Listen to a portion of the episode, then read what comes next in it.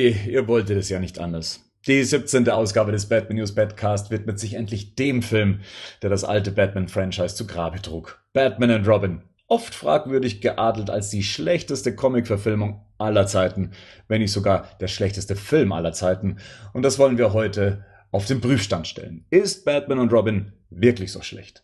Wir haben uns ja lange davor gedrückt, uns dieser Frage zu stellen, aber jetzt ist es soweit. Ich begrüße hier am runden Tisch der Betthöhle von Anfang an mit dabei der Rico. Servus zusammen. Und er hat bereits äh, Batman Forever mit uns durchgestanden. Patrick ist wieder mit da. Bye. Hallo, ich bin eiskalt. I am cool. Are you cool? Seid ihr, seid ihr bereit für den Film? Seid ihr vorbereitet? Rico, ich habe schon gehört, Bierdosen stehen irgendwie bei dir auf dem Tisch. Ja, ich habe mir gerade ein Bier eingeschenkt. Ich werde gleich wahrscheinlich noch ein, zwei Wodka O zu Gemüte führen. Ich ist Freitagabend, da kann man auch mal Batman und Robin gucken und was trinken. ja, absolut. Und Patrick, du bist fit genug für den Film?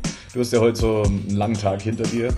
Oh ja, auf jeden Fall. Es war ganz schön anstrengend und dann genießt man natürlich so einen Klassiker wie Batman und Robin umso mehr. Ein moderner Klassiker. ja, absolut. Ja. Ja, ich bin versehentlich auch gut drauf. Weihnachtsfeier zu Ende gebracht. Äh, noch gerade ein bisschen am Ausnüchtern. Bei mir wird es leider nicht das Bier sein. Bei mir ist es gerade eine Cola, die bei mir am Tisch steht. Ähm, ich hoffe, die hilft mir so ein bisschen über den Film hinweg. Wie wollen wir das heute angehen? Ähm, wir werden, wie letztens schon, von Szene zu Szene wandern und den Film besprechen, sofern es was zu besprechen gibt. Und ähm, ja, ich, ich denke, wir beginnen eigentlich erstmal mit der Frage Batman und Robin. Wann habt ihr den Film zuerst gesehen? Das erste Mal. Wann war das? Rico. Ich werde ihn wahrscheinlich relativ nach, äh, relativ schnell nach Kassetten oder nach VHS-Start ähm, damals gesehen haben. Weil ich weiß, ich habe damals schon eine Batman-Fieber. Ich hab, durfte wahrscheinlich Batman Forever schon gesehen haben. Ja, doch, den werde ich schon gesehen haben. Ins Kino durfte ich noch nicht. Oder hat sich damals einfach nicht so ergeben, aber ich habe dann relativ bald gesehen, als der VHS damals draußen war. Und ich war super begeistert. Ich habe auch damals gedacht, dass George Clooney perfekt in die Rolle passt. Ich fand das super. Aber ich meine, wie alt war ich da? Zehn damals? Und da warst du wirklich begeistert. Was hat dich denn begeistert an dem Film? Ich fand das cool, dass alles in dem Film aussieht wie meine Spielzeuge, die ich dazu bekommen habe. Und die Spielzeuge waren ja damals so schnell schon im, im bei, bei, wie hieß Kaufhof früher? Horten, ja. Die gab's ja so schnell im Ausverkauf, das war ja ein Schnäppchen. Da konnte man ja nicht Nein sagen. Da gab's dann irgendwie, ich weiß nicht, teilweise dann die Mr. Freeze-Figuren 5 Mark gekostet oder sowas. Und ich, ja, und ich fand schon immer Arnold Schwarzenegger cool, weil ich ja gewusst habe als Kind, das ist der Terminator. Auch wenn ich den Film nicht sehen durfte. Das heißt, die Strategie ist bei dir voll aufgegangen. Natürlich. Also den Film so toyetic wie möglich zu machen, um ähm, Merchandising zu verkaufen. Das ist, das ist halt der Witz, das, was Leute heute vergessen, wenn sie sich über so Filme wie Turtles und so weiter aufregen. Die Filme damals waren im Prinzip auch nur für Kinder gemacht. Und die waren wesentlich schlechter als die Filme, die wir heute zu sehen bekommen. Also der Film kann ja nur für Kinder funktionieren, die über ganz viele Sachen hinwegsehen können. Wie oft hast du den Film, also Batman und Robin, inzwischen gesehen und wie hat sich dann deine Meinung verändert oder ist sie immer noch auf dem gleichen Stand? was soll ich sagen? Ich meine, es ist halt, äh, offensichtlich ist der Film schlecht, das, da brauchen wir uns nicht drüber streiten, aber irgendwie finde ich es trotzdem witzig. Also ich finde, den kann man sich trotzdem angucken. Also natürlich nicht jetzt, ich bin jetzt nicht jemand, der sitzt hier Samstagabends mit Freundinnen und Freunden daheim vorm Fernsehen sagt, lass uns mal wieder Batman und Robin gucken. So ein Privileg gibt's vielleicht mit Star Wars und auch nur mit Episode 4. Aber ähm, es ist schon ein Film, finde ich, der, der mir mal so verkatert sonntags auf RTL 2 mit einem Auge zuguckt, zweimal währenddessen einschläft, das ist ja schon witzig. Ich meine, ich finde halt auch Arnold Schwarzenegger großartig. Ich, ich kann, ich guck mir den gerne an, die, diese dummen Sprüche, die Eisbären, diese Eisbärenhausschuhe, die hätte ich immer noch gern, wenn es irgendwo zu kaufen gibt. Ich würde mir, glaube ich, sogar wirklich holen. Und den Morgenmantel dazu. Ich finde, ja. Das steigt nach einem Cosplay. ja, ich glaube, das Mr. Freeze Cosplay gestaltet sich ein bisschen schwierig. Der Bademantel geht schon. Der Bademantel, oder? Denkt ich, kann man den irgendwo kaufen? Das weißt du doch bestimmt, Bernd. Merchandise Bernd hat doch bestimmt schon daheim hängen. Gibt's ja nicht irgendeinen Bademantelpartner24.de, der dir sowas besorgen kann? ja, aber im Endeffekt kann man das ja echt wirklich, also im Prinzip ist es ja eine Verfilmung der Adam West Serie, wenn man es mal ganz blöd sagen will. Also die, die, die Dialoge, die Kampfszenen, die, das wirkt ja alles wie so ein Tanz. Arnold Schwarzenegger ist großartig. Ja, ansonsten kann ich ehrlich gesagt nicht mehr so viel dazu sagen. Also ich meine, natürlich ist es kein Film, den ich jetzt freiwillig nochmal angucken würde, aber der ist ja so dumm, dass es wieder witzig ist. Patrick, wie sieht es bei dir aus? Batman und Robin, wann hast du den zum ersten Mal gesehen? Hast du ihn damals im Kino sehen können oder auch erst später bei der Heimkinoauswertung? Also bei mir war es so, dass ich die Heimkinoauswertung als erstes ähm, gesehen habe und es war so, dass ich vorher im, im Moviepark war und bei dieser Attraktion mitgemacht habe, ähm, wo man anfängt in der Bibliothek der Waynes und ähm, später dann mit dem Batwing fliegt und dann Flugsimulator da ist. Und ähm, ich glaube, das basiert darauf. Und das hat mich sehr fasziniert. Und irgendwie habe ich dann, glaube ich, ein Jahr später oder sowas den Film mal gesehen.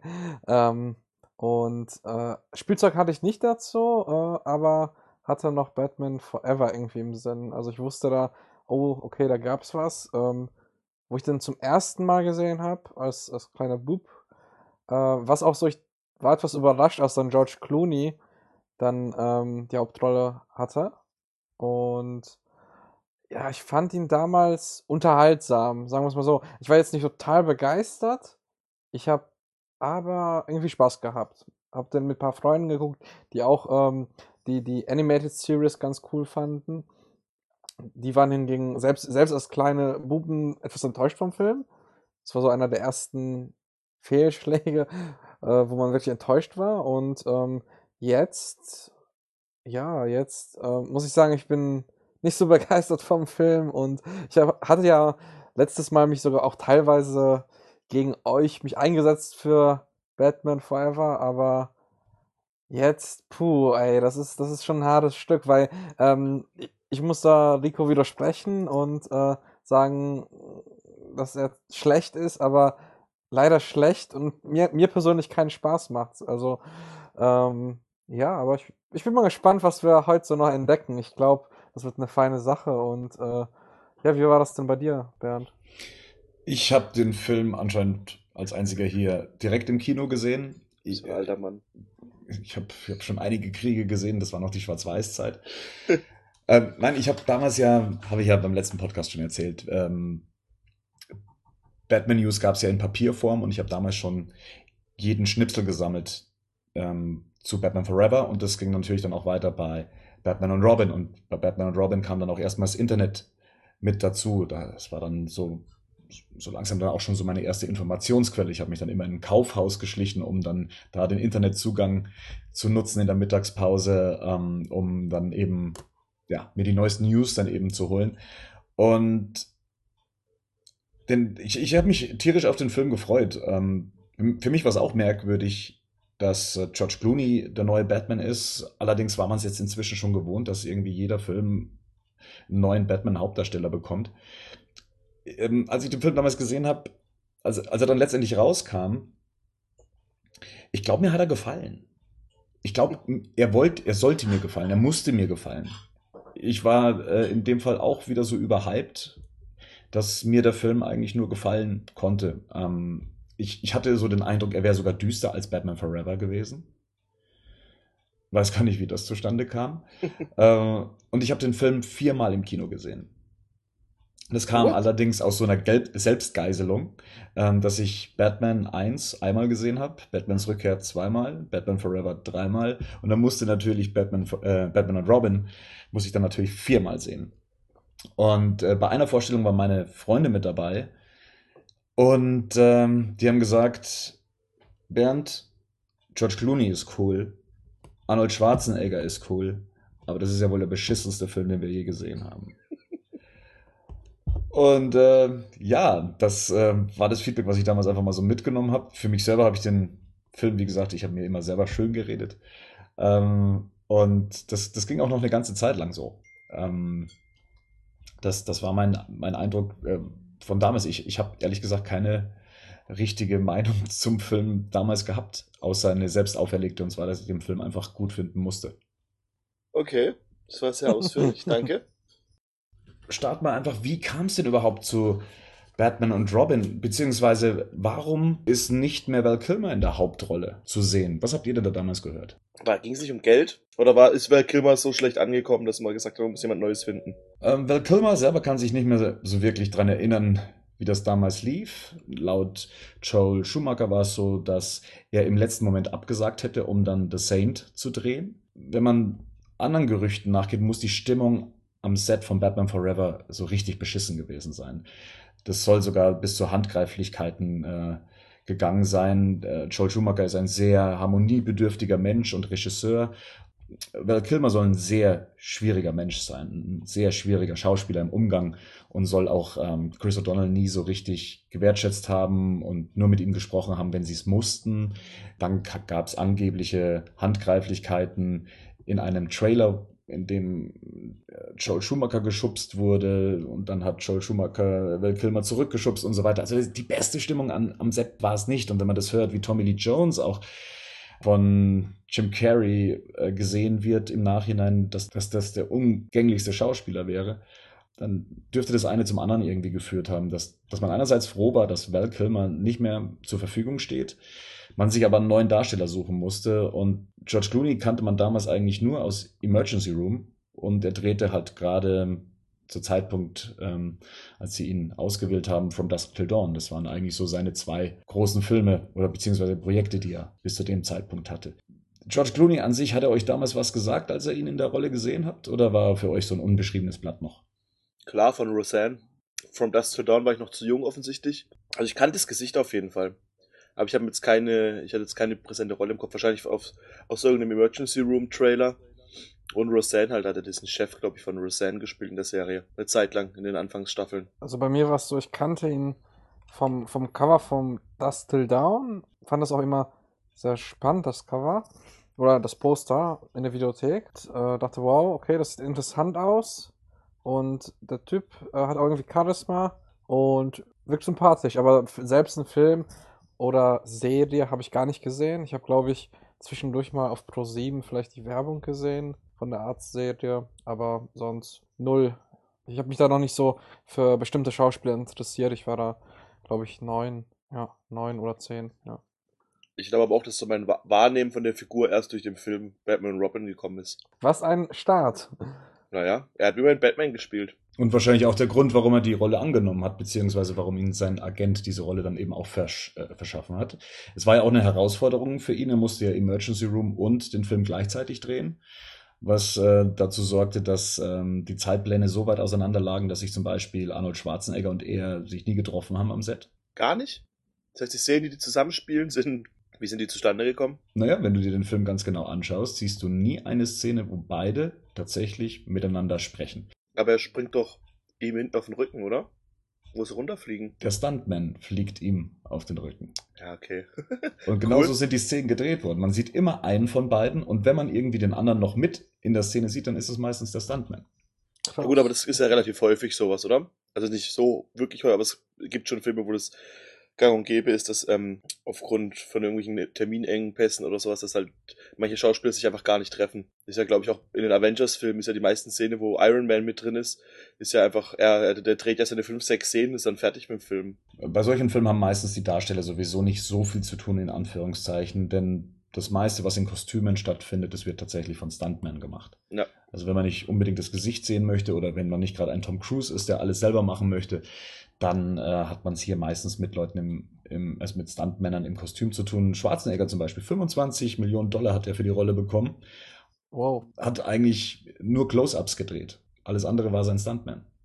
Arnie war schon immer ein schlauer Fuchs, was so Sachen betrifft, ja? Mhm. was, so, was so Gehaltsverhandlungen betrifft und das hat er schon raus. Oder hat er halt extrem schlaue Leute, die sich darum kümmern. Das hat er schon immer, das hat er auch bei Terminator 3, hat er irgendwie diese eine Szene selber mitfinanziert und hat dann unglaublich viel Geld an dem Film verdient. Wir hätten alternativ zu George Clooney auch noch David Duchovny gehabt, den man ja hier kennt als, aus, aus Californication oder natürlich Akte X als Mulder. Der hat mal in einer Talkshow bestätigt, dass er auch beim Casting gewesen wäre. Was hättet ihr von David Duchovny gehalten als Batman? Die Maske hat auf jeden Fall eine dickere Nase gebraucht. Das ist so ein bisschen so eine, so eine Alfnase. Also, vielleicht bin ich ein bisschen von Californication beeinflusst, aber ich glaube, der wäre ein etwas, etwa, nicht dieser charismatische Bruce Wayne gewesen, sondern vielleicht eher so ein, so ein zynischer. Und ich hätte ihn damals und heute auch passend gefunden. Also, wieso nicht? Also, ich könnte mir das auch ganz gut vorstellen in 15 Jahren, wenn Phase 5 von DC Universe läuft. Also ich finde, George Clooney hat schon gut gepasst, auch mit seinem Kinn, so dass ich damals bei Ben Affleck gesagt habe. Das rein vom Gesicht her hat er schon gut gepasst. Das war damals auch meine große Hoffnung, dass er optisch eigentlich ganz gut in diese Rolle reinpasst, aber die Charakterisierung der Rolle war halt diesmal so schwach in dem Film. Also es gibt ja nur eine Seite. Es gibt nicht mehr die drei Seiten, die Batman oder Bruce Wayne hat, diese drei Rollen, sondern er spielt eigentlich nur eine Rolle und die, das ist die des, ähm, des Millionärs, des Erfolgreichen. Also das Thema Familie, äh, beziehungsweise die toten Eltern, äh, das Tragische an seiner Figur und dass er sich nochmal von der Figur Batman unterscheidet, das findet ja überhaupt nicht mehr statt. Er ist halt nur noch Bruce Wayne in allen drei Rollen. Ja, ich glaube, da wäre relativ egal gewesen, wer den gespielt hätte, da wäre nicht so viel äh, Individualität mit reingekommen. Arnold Schwarzenegger als Mr. Freeze. Wäre das eure Wunschbesetzung von Anfang an gewesen? Hättet ihr Arnold Schwarzenegger als Mr. Freeze gesehen? Ich will Arnold Schwarzenegger in jedem Film sehen. Als Harry Potter, als Mr. Freeze, als Batman. Als Joker. als Joker, ja, aber das wäre doch super. Joker mit einem bayerischen Akzent, äh, ja. bayerischen sage ich schon, österreichischen Akzent. Horber. Also, äh, ja, Arnie ist auf jeden Fall eine witzige Wahl. Wäre vielleicht auch als Bane gut, ähm, aber gut, also, ähm, ich finde es super amüsant, wenn er halt im Original, also im Englischen, redet. Also, das, das ist auf jeden Fall ein Fest. Jetzt mal abgesehen vom Resultat, jetzt äh, Schwarzenegger als Mr. Freeze, als erste Wahl. Mal abgesehen von seiner Popularität von damals. Ja, aber das war ja der Grund, warum er gecastet wurde, oder? Abgesehen davon.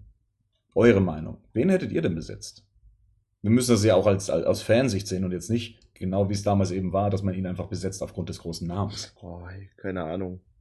Bruce Willis wahrscheinlich wegen der Glatze. Wobei der damals noch Toupets getragen, gell? Also, ich hätte, glaube ich, Robin Williams gern dabei gehabt. Eine Glatze, wenn man so One-Hour-Foto sieht. Wäre natürlich nicht dieses witzige und unterhaltsame geworden und würde auch nicht in dieses Universum passen, aber fände ich ganz interessant. Hier steht ja auch, ähm, also die alternativen Darsteller, beispielsweise Patrick Stewart, finde ich auch eine interessante Wahl. Ähm, ich muss aber dazu sagen, dass Mr. Freeze auch im Comic-Universum oder im, im Comic-Bereich, muss ich sagen, ist bis jetzt für mich eine ziemlich langweilige Figur. Er reizt mich überhaupt nicht. Also das ist einer der Bösewichte, wo ich ganz, ganz froh bin. Es gibt natürlich auch gelungene Interpretationen, aber irgendwie werde ich nicht äh, Wortwitz äh, warm mit, mit, mit Mr. Freeze. es gibt halt coolere ähm, Gegner, finde ich, von Batman. Ich mochte halt immer in der, der Animated Series, mochte ich Mr. Freeze eigentlich ganz gerne, auch wenn dann später nur den, diesen, später ist er nur noch ein Kopf, so ein bisschen so Futurama-mäßig in so einem, Ei- in so einem Wassertopf. Das sah halt viel gruseliger aus, weil schon eine komplett andere Version von dem Mr. Freeze, viel, viel kindgerechter, sagen wir es mal so. Aber das Aussehen an sich fand ich schon cool. Gut, Arnold Schwarzenegger ist es am Schluss geworden und Arnold Schwarzenegger ist nämlich der erste Name, der gelistet wird. Ähm, das hatten wir zuletzt beim ersten Batman-Film von 1989. Äh, da stand noch Jack Nicholson ganz vorne dran. Hier war Arnold Schwarzenegger das große Verkaufsargument des Films. Also man hat eigentlich schon recht viel um ihn herum gestrickt. Ähm, der Film startet auch in eine, sagen wir mal, für Batman eher ungewöhnliche Farbwelt, äh, während wir bei Batman Forever noch so in dieser grün-blauen Welt war, sind wir jetzt in schwarz-rot und äh, wir sehen auch das erste Mal noch vor Dark Knight Rises äh, das Batman-Symbol in Eis eingefroren. Und der Film beginnt einmal mehr im Batcave. Wir haben es hier mit dem neuen Batcave zu tun und ich glaube, das ist auch der Grund, warum mir der Film von Anfang an so ein bisschen düsterer vorkam, weil ich fand rein gestalterisch den neuen Batcave viel cooler als den aus Batman Forever. Er ist auch ähm, von der Kameraarbeit weitaus gelungener als ähm, im Batman Forever. Ich finde es auch von der Stimmung her, von den Farben her eigentlich ganz cool. Was so ein bisschen uncool ist, ist natürlich, dass man erstmal so einen Shot auf die Genitalien der Schauspieler hat. Also ähm, je nachdem, ob man sich auf den Gürtel konzentriert oder auf das, was da drunter liegt. Und dann natürlich kriegt man auch den Hintern dann auch noch ins Gesicht ähm, ja, gedrückt. Und Batnippel? Es war damals schon die große Kritik. Mich wundert es eher, dass sie es beibehalten haben und so durchgezogen haben. Mir gefällt das Nightwing-Kostüm, also das Robin-Kostüm extrem gut. Vom Nippel mal abgesehen. Macht es denn Sinn, dass er jetzt schon ein Nightwing-Kostüm trägt? Also zumindest eine abgewandte Form davon? Das, ich würde es eher so ein bisschen als Fanservice sehen, oder? Viel witziger finde ich, dass die, diese, diesen Dialog am Anfang, wo er dann sagt, das ist, warum Superman allein arbeitet. Damals haben sie schon die Justice League confirmed. Damals haben sie schon Batman wie Superman quasi geteased. Die Verbindung zwischen Batman und Superman, die gab es ja schon in Batman Forever. Zumindest ähm, als es hieß, der Zirkus wäre schon im, im Metropolis. Mhm. Ähm, allerdings finde ich halt, dass sie der, der Spruch bremst halt wieder eigentlich die Stimmung aus. Sie bauen es eigentlich ganz cool auf, coole Musik, ähm, cooles Setting, gut gefilmt. Und dann gibt es praktisch wieder diesen Schallplattenmoment, in dem dann eben Robin sagt, er hätte gern sein eigenes Auto, weil die Mädels drauf stehen. Gut, nochmal so eine Referenz zu Batman Forever. Das Motorrad hatte ich übrigens auch als Spielzeug. Das Motorrad wird nochmal so ganz eigens in Szene gesetzt. Also erstmal kommt das neue Batmobil ähm, mhm. hoch. Was sagt er zum neuen Batmobil? Warum ist es ein Cabrio? Es ist halt allgemein, ich meine, ich finde, es sieht unglaublich cool aus, alles mit diesen LEDs und so weiter. Auch das, also allgemein das komplette Batcave mit diesen weißen, roten LEDs überall. Aber es ist halt wirklich nur fürs Auge gemacht. Du siehst halt, es ist im Prinzip eine, als ob die Konzeptzeichnung eins zu eins übernommen haben. Also, ich fand irgendwie bei, bei Batman Forever hat man noch so ein bisschen auf, auf Trash, Trash-Niveau irgendwie so den heiligen Gral gefunden, aber hier finde ich das over the top, wenn man beispielsweise auch das äh, Motorrad sieht von äh, Robin, das, das in, in dieser Höhle, wo, wo sozusagen das Motorrad hochkommt, die Zeichen sind in Neonfarben. oh Mann, also ich finde, da hat irgendwie jemand irgendwie eine gute Nacht gehabt, eine gute Party mit LEDs.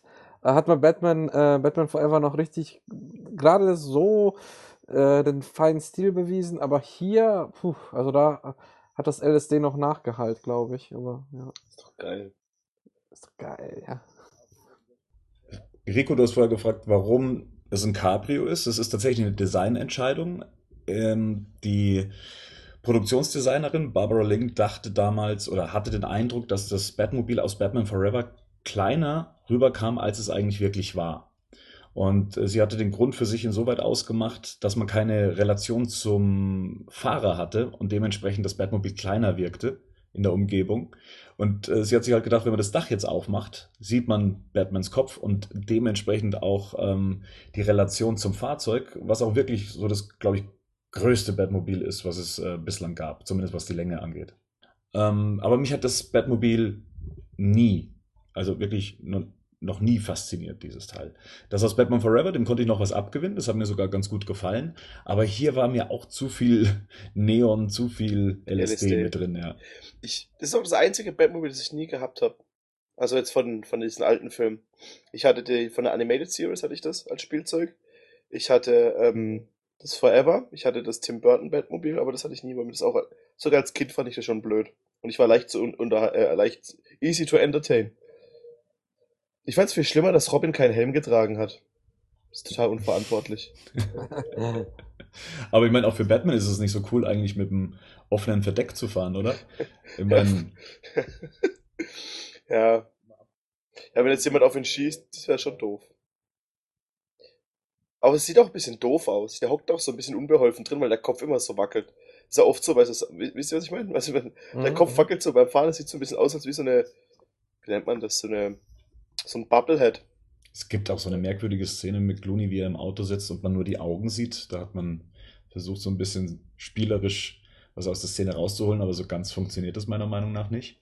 Nee, überhaupt nicht. Ich wäre dafür, dass Joel Schumacher sich mal entschuldigt für den Film. Ähm, nee, das hat er schon. Wie George Lucas eine neue Variante bringt und mit Helm und Verdeck für, für, ähm, für, für die beiden Fahrzeuge. Und also dann noch, meinst du mit CGI nachbearbeiten? Genau, absolut. Das braucht der Film. Ich glaube, dann wird das ein großes Meisterwerk. Wenn du meinst, er geht nochmal und sagt, da kann man nochmal dran schleifen. Ja, ja, genau. So ein bisschen noch im Grading, noch mehr Farben und ja, dann passt das. Batman und Robin machen sich auf äh, und Commissioner Gordon wird hier noch weiter degradiert, als es noch bei Batman Forever der Fall war. Also wir haben's, die haben es wirklich geschafft, ihn von Film zu Film ähm, runterzustufen. Jetzt taucht er eigentlich nur noch auf dem Bildschirm auf, um wie eine Videobotschaft äh, bei Mission Impossible Die schlecht Batman zu sagen, wo er hinfahren muss, und was er zu tun hat. Ja, und es gibt einen neuen Gegner, der nennt sich Mr. Freeze, was er dann auch nochmal ganz bedeutungsschwanger wiederholt. Und äh, macht sich auf zum Museum von Gotham City, was ich eigentlich ganz cool inszeniert finde. Also ich finde ähm, vom ganzen Art Design und äh, von dem, ähm, was hier noch alles mit Modellen gebaut wurde, eigentlich super inszeniert für die damalige Zeit und es hält sich eigentlich bis heute ganz gut. Ja, man sieht halt, dass halt viel ähm, praktisch gemacht wurde. Und die Sachen sehen halt heute noch cool aus. Ich meine, von dem ganzen Drumherum, was da passiert, ist natürlich totaler Blödsinn. Aber die, die, das Bild an sich, ich meine, ist halt auch wieder viel LSD. LED-LSD. Aber an sich sieht es ja schon, also cool sieht es aus. Das könnte direkt so aus einem Comic. Also ich kann mir, ich ich habe die Konzeptzeichnung nicht gesehen. Aber ich könnte mir vorstellen, dass die eins zu eins so aussehen, auch mit den, mit den Lichtern und so weiter. Sie sind ein bisschen düsterer, also die Konzeptzeichnungen sind düsterer. Das war allerdings bei Batman Forever auch schon der Fall.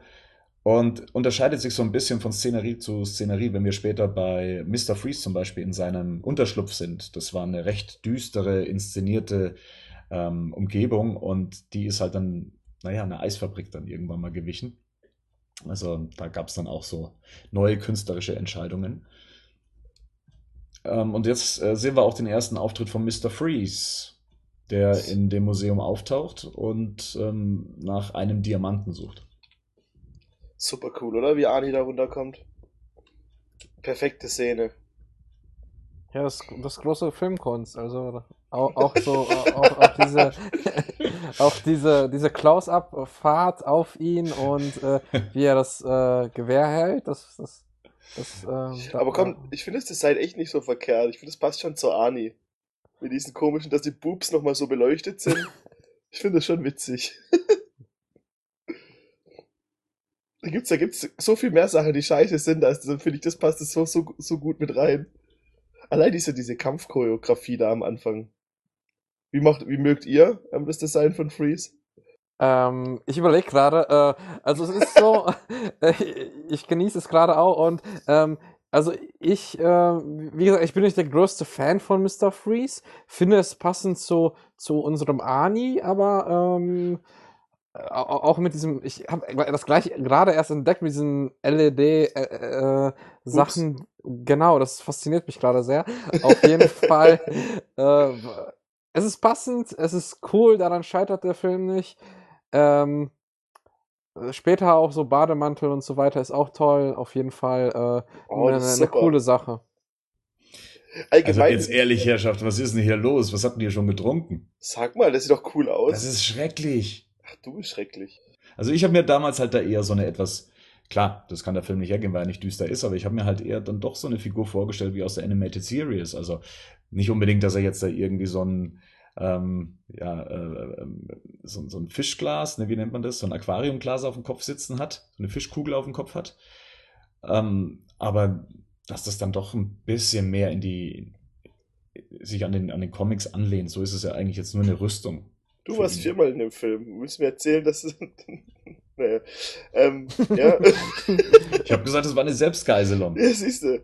Und das, da darf ich doch auch sagen, dass das Kostüm, das ist, ich finde, das ist nicht das Schlimmste. Ich finde, das passt halt rein in das ganze Bild. Also, ich meine, die Goons von ihm haben die, die, die, die haben, die haben LEDs an ihren scheiß Schuhen. an den Schlittschuhen.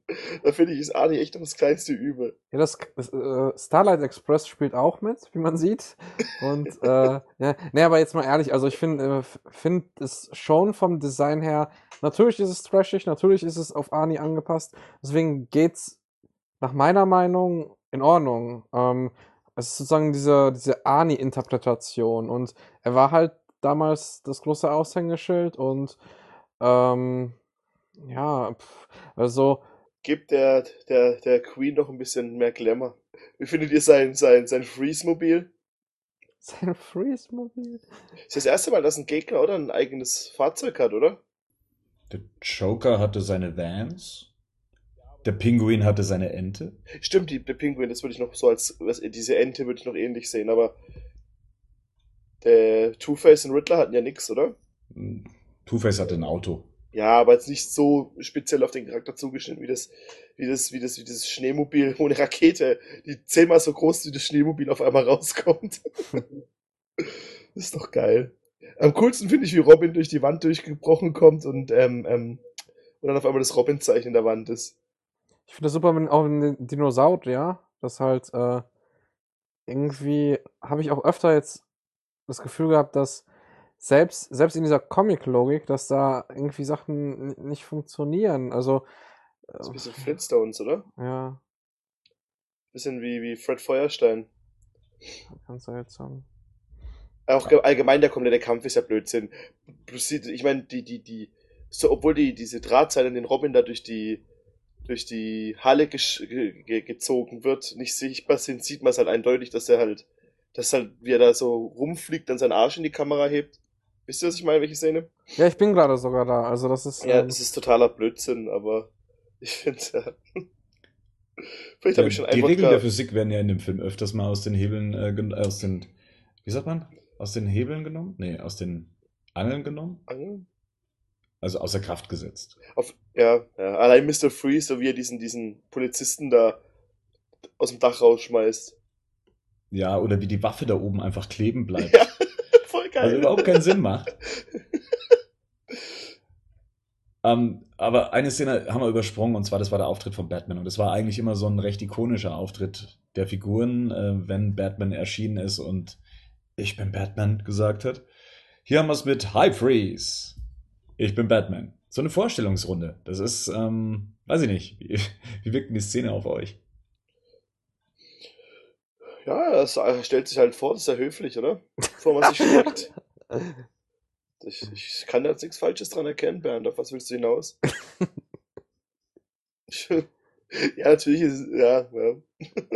Es ist halt so klamaukig wie, wie, wie halt schon die Szene im, in, in der, im Batcave. Und ja, da wird man halt äh, klimatisiert, was die nächsten zwei Stunden äh, noch kommt. Klimatisiert. Und, oh nein, shit. Also I like. Ich glaube, ich glaube, ähm, sorry an die Netzgemeinde, es wird sehr viele äh, Wortspiele geben, die sich, glaube ich, ergeben, die gar nicht gewollt sind. Also ähm, ja, Punchlines und Must. Ja, also ich ich fand's echt schlimm. Also wie gesagt, ich fand die erste Szene hat mich schon direkt raus, äh, rausgenommen aus dem Film. Und es war auch so, ähm, ich war etwas überrascht jetzt beim wiederholten Schauen, dass ähm, so schnell die Konfrontation zwischen Mr. Freeze und Batman erfolgt ist. Dass es nicht mal eine echte Exposition gab, sondern so, hey, hier bin ich und lass uns mal eben fünf Minuten durch die Luft äh, fliegen. Ja. Und äh, das finde ich auch ein bisschen schade. Ich finde es immer auch spannender, wenn man erfährt, was, was den Bösewichten motiviert. Und das kam dann später. Ich finde das, ich finde den Film auch sehr wir teilweise. War gut. Ähm, es gab doch damals einen Comic dazu, oder? Mhm. War es da nicht so, weil irgendwie kommt mir gerade, das ist grad, hat gerade gar nicht mit der an sich zu tun, aber gab es da nicht dann die, ähm, dass es nur ein Set ist, an dem die sind? So die letzte Zeichnung im Comic? dass so die dritte Wand durchbrochen wird? Oder habe ich das gerade falsch in Erinnerung? Ich weiß, was du meinst, ja. Ich, hatte, ähm, ich weiß aber, dass ich diesen Comic dazu hatte. Und ich weiß, dass es eine Szene gibt, wie die dann irgendwie auf. Ich glaube, da ist auch. Das ist sogar die Anfangsszene. Ja, ich habe auch das Bild vom Museum irgendwie im Kopf, wie das Batmobil davor steht und sowas. Und, und ich weiß es, ich kann es nur nicht gerade zuordnen. Naja, gut, ähm, kommen wir mal zu Holiday on Ice. Ähm, ja, ich finde es ein bisschen schade, dass ähm, es keine also selbst wenn es abgehoben ist, ich kann irgendwie nicht so nachvollziehen, was in dieser Welt, in dieser, in dieser abgehobenen Welt alles funktionieren kann und nicht. Ich habe irgendwie das Gefühl als Zuschauer, es gibt gar keine Regeln. Und das finde ich problematisch, weil wenn gewisse Sachen funktionieren und nehmen wir mal Matrix, da hat, haben besondere Personen besondere Fähigkeiten, das wird uns erklärt, das funktioniert und wenn es jetzt nicht einfach als Schauwerte genommen werden, dann finde ich es immer sehr problematisch. Oder wenn beispielsweise die Einstellung, wo, wo die Schlittschuhe ausgepackt werden von Robin und Batman, wo die gleichzeitig parallel das machen, das ist alles, alles drüber und ähm, seltsam. Es wirkt halt zu schlecht choreografiert. Also schlecht choreografiert finde ich das ehrlich gesagt gar nicht. Ich finde es sogar zu gut choreografiert. Es hat so einen bestimmten Ablauf, der halt das eben wie so ein, ja, wie so ein Ballett oder halt eben wie Holiday on Ice, wie gesagt, äh, wirken lässt, weil es durchchoreografiert ist. Also das ist eher hier so eine Eislaufshow, als äh, dass es wirklich eine Kampfszene wäre. Hm. Die Szenen sind auch sehr schnell aneinander geschnitten, also man hat hier versucht, richtig äh, Dampf zu geben. Ja. Und dann kommt der Penis aus dem Freeze-Mobil. Ja, ja, äh, Joel Schumacher spielt gerne mit Phallus-Symbolen, ne? Wofür hat er diese Rakete? Vor allem findest du nicht komisch, dass sie größer ist als das Auto? das ist eher, das ist nicht komisch. Ja, jetzt wo du es sagst. Also ich finde das völlig logisch. Das hat Q konzipiert, glaube ich. Also das, funktioniert schon irgendwie. Naja, ich glaube, da, da sollten wir gar nicht erst anfangen bei dem Film, sonst sitzen wir noch fünf Stunden hier dran. Also, Trotzdem frage ich mich, wohin Mr. Freeze überhaupt mit dieser Rakete möchte. Hm. Sein, sein ursprünglicher Plan war doch eigentlich, diesen Diamanten zu klauen, ne? Ja, genau, okay. Und er hatte jetzt nicht unbedingt einen Groll auf Batman und auch nicht auf die Einwohner Gothams. Zumindest nicht zu Beginn des Films. Mhm. Jetzt ähm, fliegt er mit dieser Rakete davon, möchte die dann explodieren lassen. Und äh, Batman meint ja auch noch, ja, da könnten ja Millionen von Menschen oder Tausende von Menschen dabei sterben. Mhm. Wohin soll die Reise gehen, im wahrsten Sinne? Vielleicht ist es so ein, eine Art Schleudersitz für Mr. Freeze. In, in dieser Welt ist ja alles so, so wahnsinnig überzogen und er hat halt keinen Schleudersitz, wo er sich befreien kann und irgendwie Batman und Robin eins auswischen kann. Also hat er natürlich ganz logisch eine Rakete im Auto und äh, dann, dann, ja, fliegen die ein paar Meter hoch. Wie, wie findet er, wenn er runterspringt, Mr. Freeze, ähm, wie findet er, dass diese, diese Flügel CGI sind? Also, findet er das cool? Findet er es. Designtechnisch hat es mich immer ein bisschen an Biene Meier erinnert. Ich weiß nicht warum. Ach, echt krass, okay. Also ich fand die Flügel nicht wirklich passend zu seinem Kostüm. Der CGI-Effekt ähm, okay. Aber ich fand immer, dass das hat sein Design schon komplett verändert. Das, das passt irgendwie nicht so ganz zur Konzeption von Mr. Freeze, dass er auch noch Flügel hat. Ja, er wirkt so ein bisschen wie so ein, ähm, ähm, ich bin gegen alle, gegen alle Wetter gerüstet. ähm, als ob er so alles hätte einfach. Die, diese Flügel dann noch, sieht allgemein sehr komisch aus. Diese, ja, von wo kommen die auf einmal her? Sag mal, Bernd, ähm, we weißt du, ob es viele Sachen gibt, ausgeschnitten wurden? Oder war wirklich der Film so, so konzipiert, dass, dass der so schnell und ohne eine kleine Exposition, Exposition anfängt? Also es sind einige Sprüche rausgefallen. Es, Ach so, okay. Also es hat sich aber an der Grundstory des Films nichts geändert. Ähm, also das Drehbuch funktioniert genauso wie der Film funktioniert. Okay. Es wurden nur viele Gags, die es noch mehr in Richtung 60er-Jahre-Serie gedrängt hätte, äh, rausgeschnitten. Finde ich ein bisschen schade, es gibt ja so wenig Humor in dem Film. Also. Robin kommt ihm ja äh, zur Hilfe. Äh, Batman, der inzwischen festgeeist in der Rakete ähm, drin hängt. Und die beiden ähm, können sich dann mit Hand von Batbomben dann befreien und surfen dann Mr. Freeze hinterher. Hier finde ich es ganz interessant, die Synchro hat anscheinend einen Szenenfehler versucht zu korrigieren. Ähm, Im Original sagt Robin, Mr. Freeze hat den, den Hochofen vereist. Ja, das ist das nächste, die nächste Szene, in die wir jetzt dann kommen. In der deutschen Synchro wurde draus, äh, Mr. Freeze hat unsere Bretter vereist. Weil sie auf einmal nicht mehr ihre Bretter unter den Füßen haben. Die Szene fehlt, wie sie die verloren haben. Oh. Von einem Schnitt zum nächsten. Und da die deutsche Synchro versucht, das auszugleichen. Was dann folgt, ist für mich eine der optisch beeindruckendsten Szenen in Batman and Robin. Äh, die Szenerie eben in diesem Hochofen, in der alles schon so ein bisschen winterlich verschneit ist, etc. Ähm, da finde ich, haben sie es haben sie es äh, optisch ganz cool eingefangen. Warum ist da eigentlich, liegt da eigentlich Schnee? Warum liegt da Stroh? oh. Du mit deinen Porno-Referenzen. Hat es vorher schon geschneit? Ich habe nicht drauf geachtet, ehrlich gesagt. Genau in dem Moment, wenn sie reinfliegen, also wenn Mr. Freeze reinfliegt und praktisch den Boden vereist für die Landung, entwickelt Mhm. sich Schnee und dadurch kommt dann auch dieses Ah, okay. Schneegestöber zustande. Aber ist optisch sehr schön. Ich, so könnte ich mir den Film auch in der Machart komplett vorstellen. Ja, das ist so für mich so die, die düsterste Variante, die, glaube ich, Joel Schumacher innerhalb dieses Universums äh, bringen kann. Ist, äh, finde ich, finde ich ganz cool. Auch wie er dann Robin, der dann vereist wurde von Mr. Freeze, packt und in dieses, in diesen Tank äh, reinhieft. Super toll ge äh, ähm, gefilmt und fotografiert. Ja, doch. Bloß wie Robin dann rauskommt, sieht wieder ein bisschen doof aus, wie er guckt, gell? Als Statue ist er nicht wirklich so gelungen, ja. Nee. Vor allem, dass Batman ihn so packt, als ob's nix wäre. So, so einen 100 Kilo schweren Typen, der noch in Eis gewickelt ist, der dann noch ähm, in einem Anzug drin ist. Und der, der hebt ihn hoch, als ob's nix wäre. Das ist schon witzig eigentlich. Auch allgemein das Eis, wie das funktioniert in dem Film, finde ich witzig, auch wie es aussieht. Weil es halt mehr wie Plastik aussieht oder wie Glas als wie Eis. Das sieht sehr edel aus irgendwie, also sehr, Mhm. sehr positiv. Ähm, ja, aber ich finde, ähm, finde es auch sehr gelungen vom Art Design. Und ähm, ist ja gerade kalt und dann wird es mir noch kälter, wenn ich das sehe. Deshalb Ähm, die Batnippel.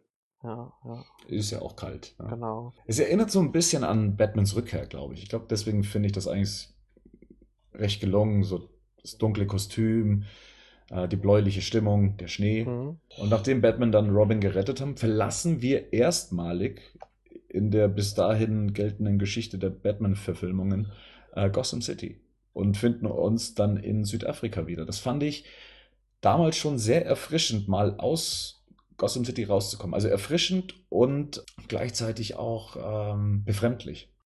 Aber das ist, das ist eine Einstellung jetzt gewesen. Also, ähm, die ist zwar ganz, also die ist auch äh, schön vom Art Design, aber ähm, so ein bisschen das Gefühl, dass die da nicht viel Budget dafür übrig hatten, dieses Worldbuilding und vielleicht ein bisschen mehr zu zeigen und einfach eine Einstellung genommen haben und gut ist.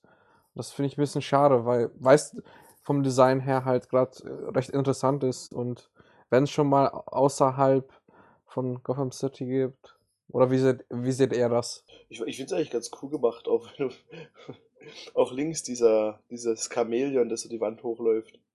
Wenn, ihr, wenn so die Szene Mhm, reingezoomt wird. Ja. Ich muss aber auch sagen, ich habe den Nutzen nicht erkannt, warum die woanders sind, außer halt. Also zumindest mit der, das hätten sie auch in Gotham City machen können, oder? Na gut, es geht ja um die Forschung von Pflanzen. Ah, okay. Ich ja. glaube, das kannst du da in der Umgebung eher machen als in der Großstadt. Und hier treffen wir das erste Mal auf Dr. Pamela Isley in der Form von Uma Thurman. Habt ihr euch eine, eine Vorstellung von Poison Ivy gehabt? Ich kannte sie hauptsächlich aus der Animated Series. Das ging mir genauso. Also, das war auch das Einzige, wo ich damals äh, in Berührung kam vor dem Film halt. Mit. Und ich finde gerade sie ist eigentlich re- recht gut getroffen, muss ich sagen. Also, ich finde sie vom Spiel her getroffen, aber ich finde das ähm, Kostümdesign wirklich schlecht. Also, sehr billig auch. Ähm, also später wird es, glaube ich, ein bisschen mehr umgewandelt, im Gegensatz zum ersten Auftritt, aber ich finde das teilweise wie ein schlechtes Cosplay. Ja, es sieht nicht aus wie ein Charakter, der sozusagen mit Pflanzen lebt oder im, im, im ganz abstrakten Sinne auch eine Pflanze ist, sondern eher wie, wie, okay, wir packen mal hier ein, zwei äh, Pflanzen drüber und gut ist. Also im Gegensatz zu anderen Charakteren, äh, also ich finde Mr. Freeze okay für, für, für Ani-Verhältnisse, finde ich das sehr lieblos gestaltet. Also sehr langweilig, sehr, sehr, sehr wenig ausgenutzt, auch wenn man beispielsweise jetzt ähm, die Arkham-Spiele sieht. Da finde ich beispielsweise das Design viel spannender auch. In Arkham-Spielen hat sie einfach gar nichts mehr an. Aber ähm, äh, hier kann, sieht jetzt aus wie eine Orchidee, oder? Mit diesen, mit diesen auftupierten Haaren. Also ich finde, sie ist die einzig lebende Comicfigur in diesem Film. Sie ist sehr theatralisch. Sie ist die einzige Figur, die Selbstgespräche führt, um ihre Geschichte zu erzählen. Sie führt nämlich im gesamten Film Selbstgespräche mit sich auf eine sehr theatralische Art und Weise. Das zeigt halt, dass man sich auch zu wenig Zeit gelassen hat, diese Figur aufzubauen. Also auch filmisch. Man wird einfach reingeworfen. Ähm, sie wird jetzt auch innerhalb der nächsten paar Minuten getötet, so dass er dann auch zu ähm, Poison Ivy wird. Sie hat keinen kein Story-Arc, keinen eigenen, zumindest keinen, der feinfühlig erzählt wird. Und dementsprechend muss sie wahnsinnig viel erklären. Was sie jetzt am Anfang schon macht, durch das, dass sie durch ähm, äh, das Aufnahmegerät spricht und äh, später dann einfach nur noch mit sich selber ähm, Selbstgespräche führt. Und dann kriegt sie auch noch Bane an die Seite gestellt, der nicht sprechen kann, aber sie trotzdem Selbstgespräche mit Bane führt. Sie spielt halt sehr überzogen. Ähnlich wie, sagen wir mal, Tommy Lee Jones in Batman Forever. Also jemand, der dem gesagt wird, du, das hier ist eine Comic-Verfilmung, äh, spielt dementsprechend, das ist für Kinder gemacht. Und deswegen wirkt es auch ein bisschen wie ein Theaterstück. Rein optisch, ja, Cosplay-mäßig, das, das kann ich nachvollziehen. Generell versucht der Film sich ja schon so an Comics zu orientieren, was so die, die Silhouetten angeht und sowas und was die Farben angeht. Also da sind sie eigentlich schon recht nah dran. Und dementsprechend sind sie auch, glaube ich, so simpel gestaltet. Ich glaube, so das, den Style aus, aus den Arkham-Spielen, der ist auch so ein bisschen der Zeit geschuldet. Ich glaube, der hat sich einfach entwickelt, auch mit den, äh, was man heute auch sehen möchte an Kostümen, um sie in der Realität zu verankern. Aber der Film macht, hat ja gar keinen Anspruch, in der Realität verankert zu sein. Versucht er auch zu keinem Augenblick. Nee. ja, also ich finde, es passt halt in den Film. Also ich, ich, ich störe mich da nicht dran, ich finde es nicht schlimm, aber ich, ich, ich sehe es halt so ein bisschen, ja. Ich denke ich denk mir halt, das ist nicht das Problem, warum der Film nicht funktioniert oder warum er, warum er so ist, wie er ist. Sind nicht die, sind nicht die Art Designs oder die, die, die, die, die Kostümierung. Da sind ganz, ganz viele andere Sachen äh, schief gelaufen, aber das ist noch das kleinste Problem. Ich finde es für die Welt stimmig. Also es ist, also ich finde so, es ist natürlich nicht so, dass der Film dadurch irgendwie einen großen Abriss bekommt, aber ich finde an Art Design sieht man, ähm, dass einiges falsch gelaufen ist. Dass halt, äh, dass halt nicht nur ähm, irgendwie das Drehbuch schlecht war, sondern dass die ganze Produktion ein absoluter Wahnsinn ist oder gewesen ist. Und ähm, ich finde, dass selbst so Kleinigkeiten, die vielleicht jetzt auf den ersten Blick äh, nicht so wichtig wirken, wenn man da schon schludrig ist, da, da, da tue ich mich ein bisschen schwer mit, vor allem bei einer äh, so teuren Produktion finde ich das ein bisschen schade. Also die Ressourcen hatte man ja und ähm, äh, Joel Schumacher hat ja auch schon andere atmosphärische Filme gedreht und von daher finde ich das etwas schade. Aber äh, vielleicht sehe ich den Film aber echt etwas extrem schlechter als, äh, als oder sehen zu ernst schlecht als als äh, Dorico. Was meinst du jetzt mit Schludrigkeiten? Also ich habe immer wieder das Gefühl, ähm, auch jetzt so, wenn ich jetzt so ein bisschen so die letzte halbe Stunde oder wie lange wir reden, ähm, sehe, wir sagen immer, daran scheitert der Film nicht, daran scheitert der Film nicht, aber es häuft sich halt. Und ähm, beispielsweise auch mit Mr. Freeze, der hat zwar, passt zu Arnie, passt aber nicht zu Mr. Freeze vielleicht. Oder dieses Ballettartige dass, dass man nicht dran gedacht hat, irgendwelche Regeln aufzubauen, wie beispielsweise, nennen wir jetzt mal ein aktuelles Beispiel, Mad Max, der neue Mad Max-Film, Fury Road, der hat auch total abgefahrene Stunts, aber hat eine gewisse Erdung. Und ähm, ich habe irgendwie so das Gefühl, an allen Ecken und Kanten gibt es irgendwie Schludrigkeiten. Es gibt auch gute Sachen, das will ich gar nicht ab, abstreiten, dass ähm, teilweise auch ähm, positive Seiten von dieser Abgefahrenheit, aber irgendwie an allen Ecken und Kanten gibt es irgendwie so, äh, ob es die Lichtsetzung ist, beispielsweise, oder, oder irgendwie auch, ähm, wie gesagt, ich finde das Art Design von, von Poison Ivy nicht gut und ähm, ja. Es wirkt halt so, dass, oder es wird wahrscheinlich auch ein Großteil der Produktion gewesen sein, dass man Figuren gemacht hat, Designs für die Figuren, dass man äh, Szenen geschnitten hat und das alles so Joel Schumacher hingeschmissen hat und so, hier mach mal einen Film draus. So wirkt es auf mich so ein bisschen. Die hatten recht wenig Zeit, diesen Film zu entwickeln. Batman Forever kam 95 raus.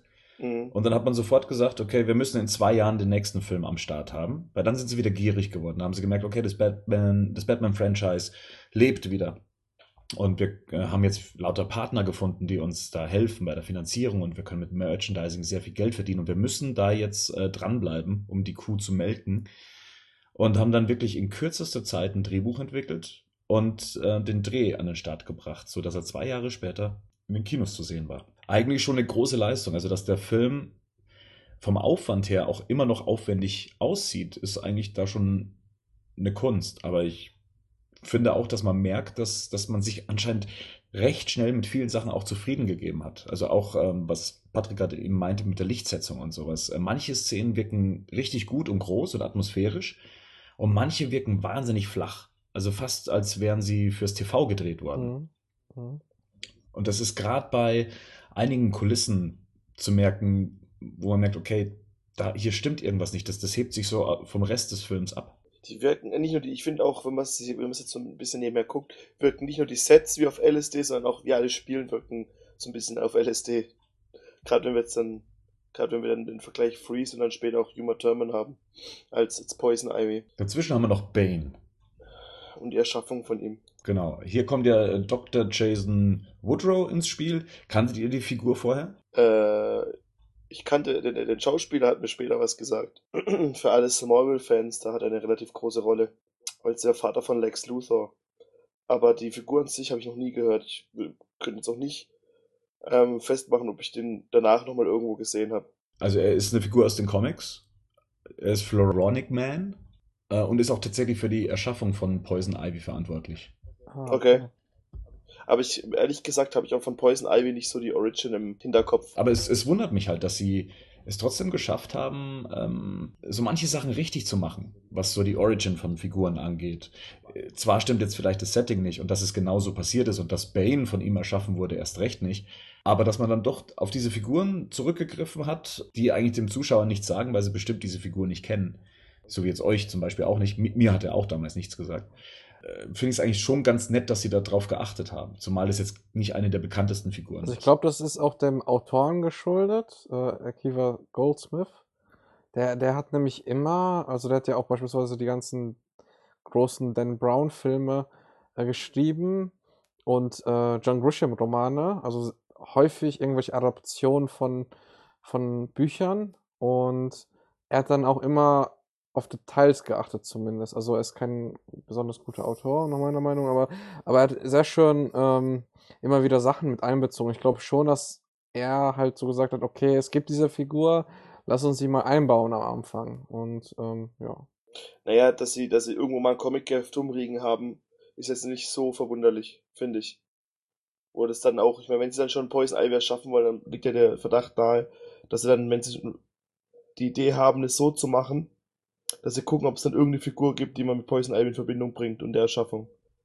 Tim Burton hat das damals nicht interessiert, zum Beispiel. Tim Burton hat, glaube ich, auch einen anderen Anspruch gehabt. Tim Burton wollte einen Tim Burton Batman-Film machen. Scholz.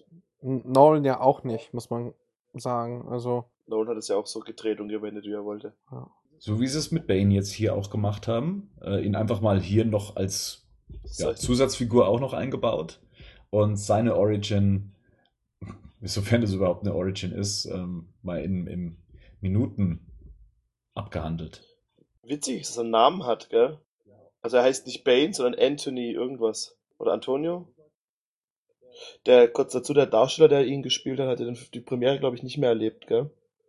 Die Premiere müsste er noch erlebt haben, weil er im August gestorben ist und der Film im Juni gestartet ist. Okay, dann aber dann kurz danach. Ja. Cheap Swanson, ein Wrestler und Stuntman. Ja, da ist ja ganz klar, was man da sich gedacht hat, als man ihn ähm, genommen hat. Wollte einfach nur einen muskelbepackten, großen, jungen Mann haben. Also der, die Figur, äh, der, der Schauspieler, der Bane spielt, bevor er zu Bane wird. Okay.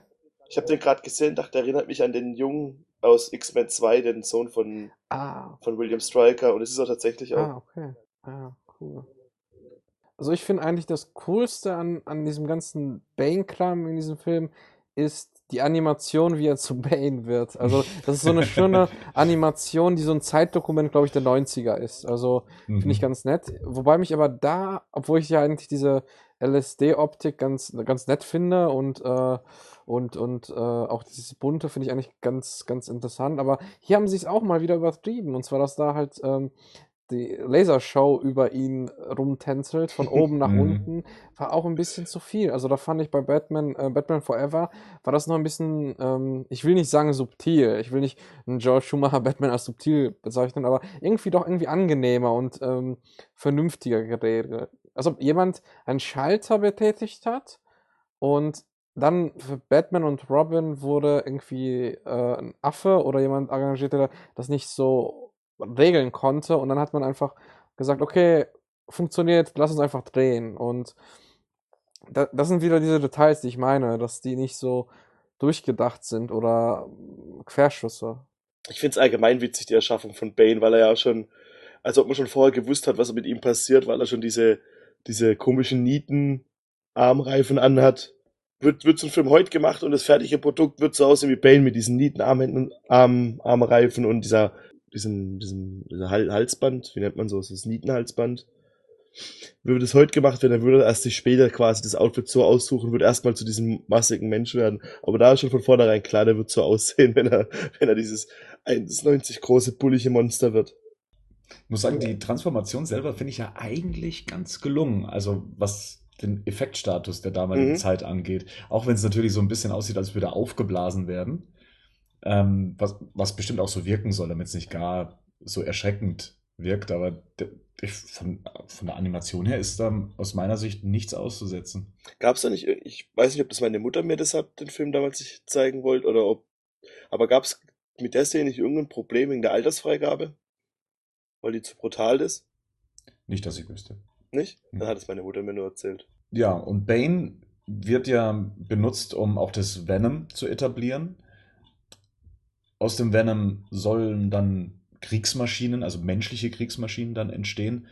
Und durch dieses Venom wird auch Poison Ivy dann geschaffen, die das Ganze hier beobachtet und ja, bei seinem Plan von Dr. Jason Woodrow nicht mitmachen möchte und er sie daraufhin über den Tisch schubst, was er mal schon so als Töten bezeichnet. Und äh, sie wird dann vom Erdboden verschluckt.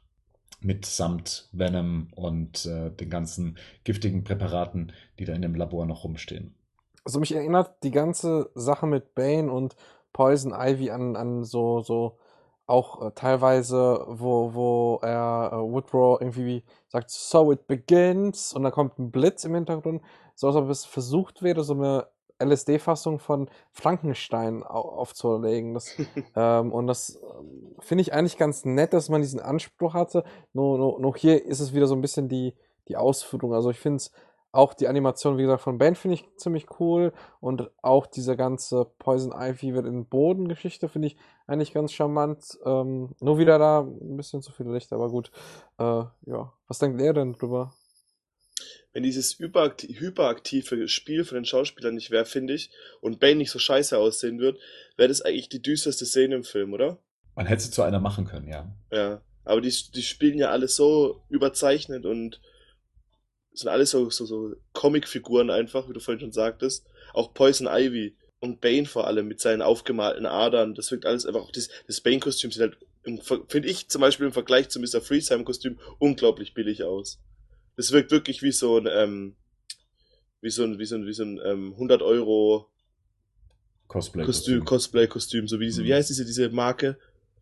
Äh, ein Rubys-Kostüm. Genau wie so ein Rubys-Kostüm, so wirkt das auf mich. Diese, diese, diese Spandex-Unabuchs, die er da anhat, dieses komische, ja, diese, die, die Maske ist ja fast noch das, das Beste an dem Outfit.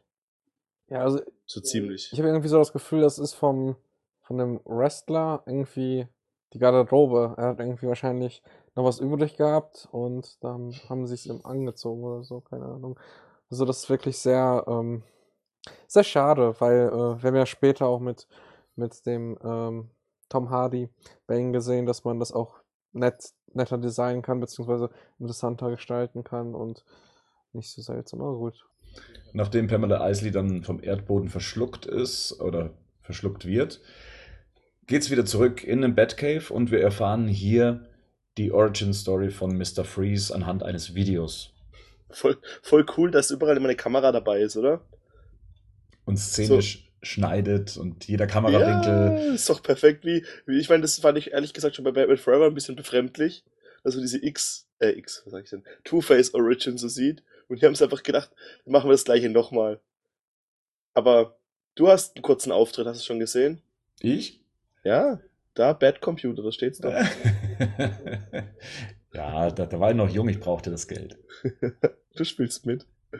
Aber ich, aber das finde ich schon wieder ziemlich, ziemlich geil. Diese riesige, diese, dieser riesige Bildschirm in einem Fledermaus drin, das finde ich schon ziemlich witzig. Das Bad Cave hätte ich gerne als mein Man Cave.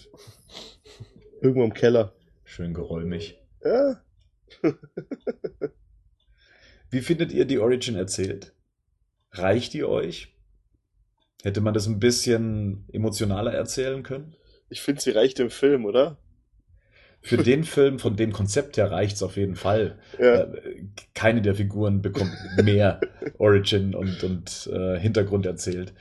Ähm, es ist halt ein bisschen schade, ein bisschen verschenkt, da äh, Mr. Freeze ja dann doch eine, sagen wir mal, dramatische Figur ist, zumindest in den Comics, oder die Animated Series hat eigentlich eher so eine dramatische Figur aus ihr gemacht, weil er hat ja einen ganz anderen Antrieb. Also er ist ja per se kein Krimineller, er möchte ja bloß seine Frau retten.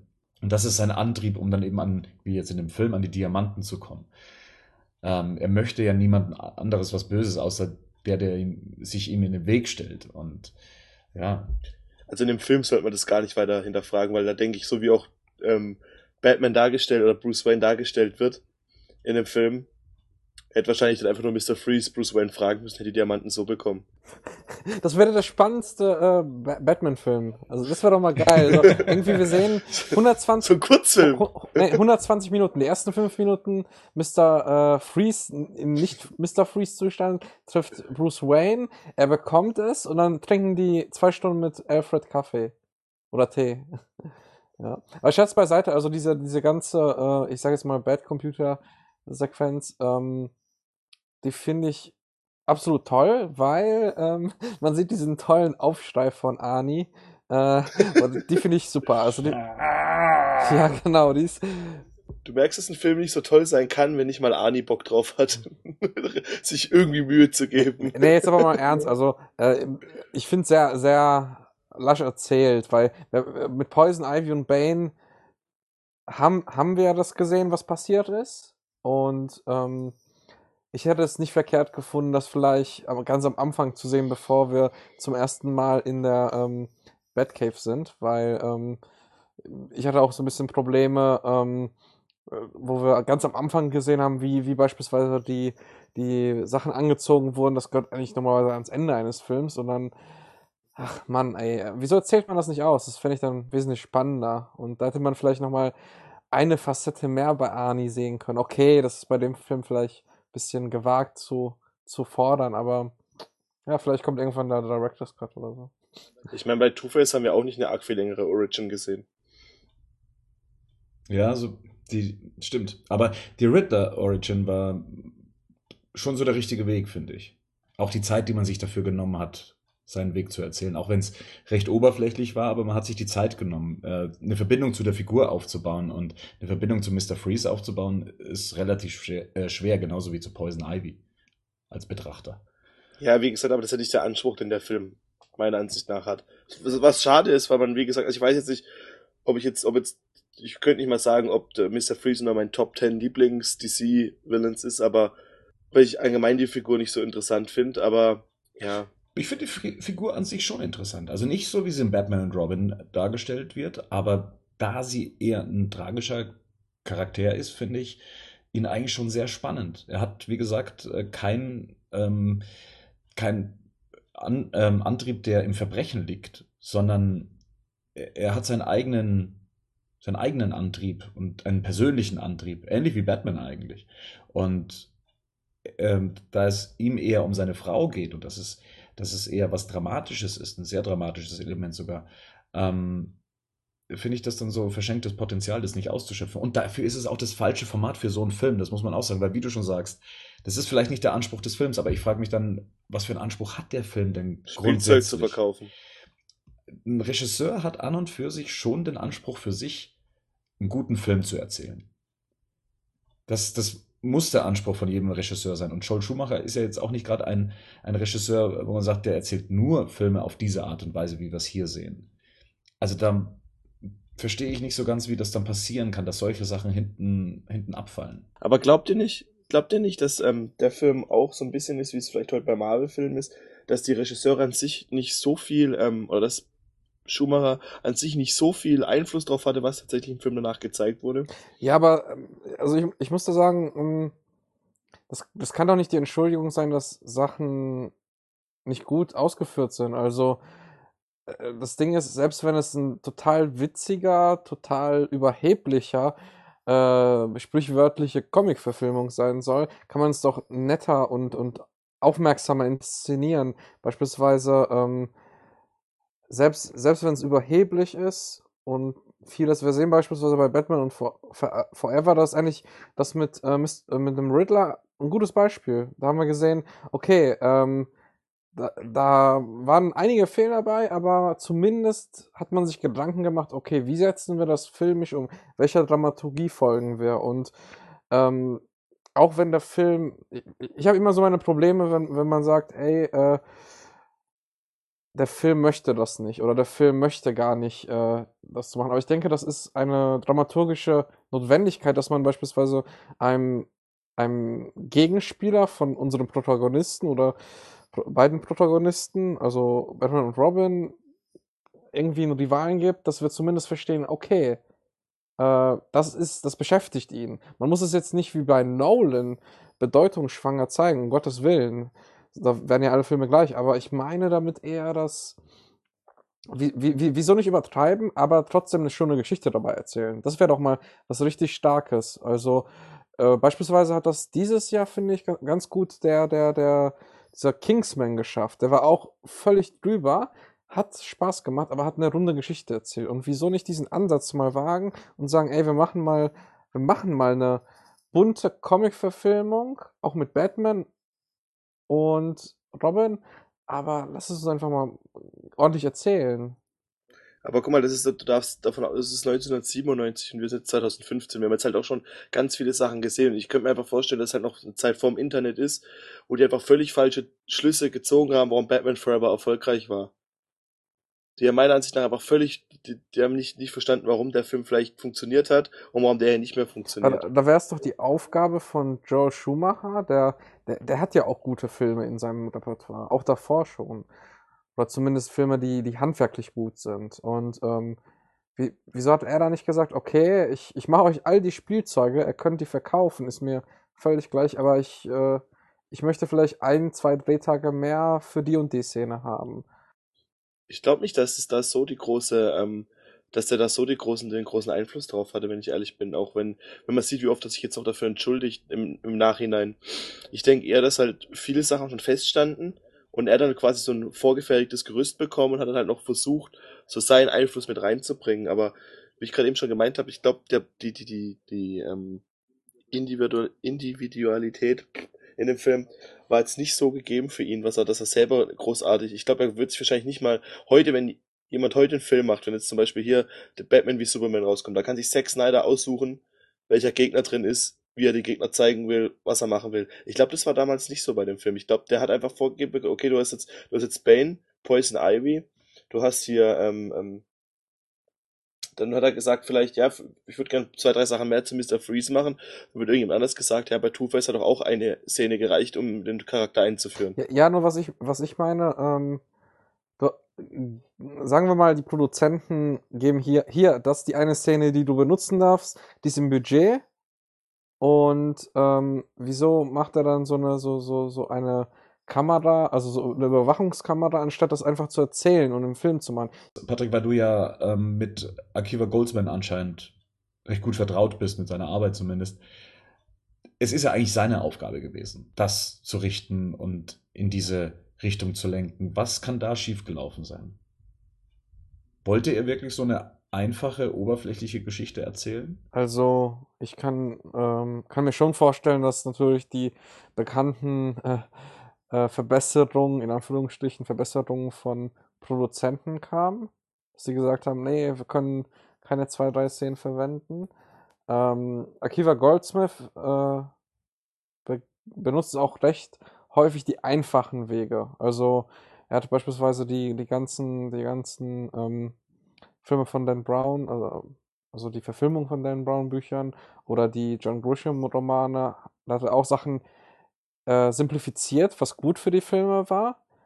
Aber manche Details ähm, waren etwas Hanebüchen. Und wenn natürlich das Studio dann noch sagt, okay, hier, ähm, hier brauchen wir nicht so viel Budget für, weil äh, nach unserer Meinung nicht nötig ist, dann kann es natürlich sein. Aber ähm,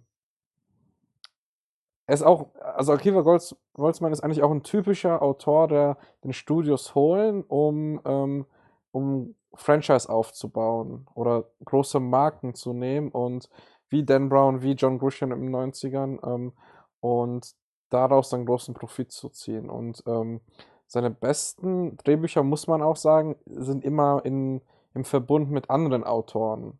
Und das hat er ja allein geschrieben. Und die Sachen, die er allein geschrieben hat, oder auch teilweise sogar als Regisseur verfilmt hat, ähm, sind nicht so stark. Das, ja, genau. Mhm. Also wie gesagt, ich denke, die haben einfach die falschen Schlüsse aus Batman Forever gezogen. Ja, du, du hast zwar gemeint, dass es noch kein Internet gab damals, aber es gab ja andere Tools. Also so blauäugig war man ja in der Industrie noch nie. Also man hatte immer seine Target Groups und seine, seine Marketingforschung mit, mit Zielgruppenbesprechungen etc. Man kann ja auch das, was im Internet geschrieben und gesagt wird, auch nicht auf die Masse ausbreiten, weil dann wären ja alle Hater im Recht.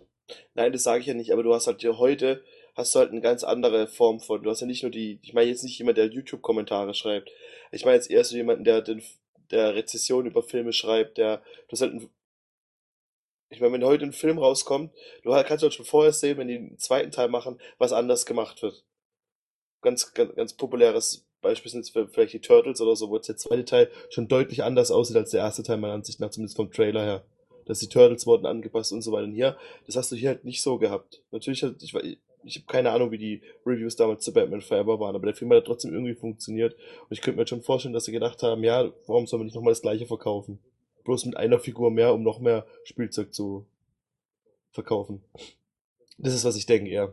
Dass man die falschen Schlüsse aus Batman Forever gezogen hat. Ja, aber wie gesagt, ich, ich hoffe, ich reite nicht zu viel auf den Punkt rum, aber ich bin der Meinung, dass dann aber die, die kreativen Leute dafür zuständig sein sollen. Okay, ihr wollt die Spielzeuge, ihr wollt das sehen, dass sie dann irgendwelche Kniffe finden und die man finden, die dann das Ganze gut erschaffen lassen. Beispielsweise ähm, Akiva Goldsman und ähm, George Schumer haben schon an zwei Filmen vorher gearbeitet zusammen und waren schon miteinander vertraut. Und dass die dann nicht irgendwie äh, versucht haben, eine höhere Qualität zu schaffen, die jetzt aber kein mehr Budget oder mehr, mehr irgendwie das ganze Konzept umzuwerfen. Und das finde ich halt schade, weil ähm, es viele Auftragsverfilmungen gibt, die dann auch positiv sind. Es ist ja nicht so, dass die guten Filme die sind, die äh, irgendwie aus dem Nichts entstehen und Leute drum kämpfen, sondern es sind halt manchmal auch Filme, die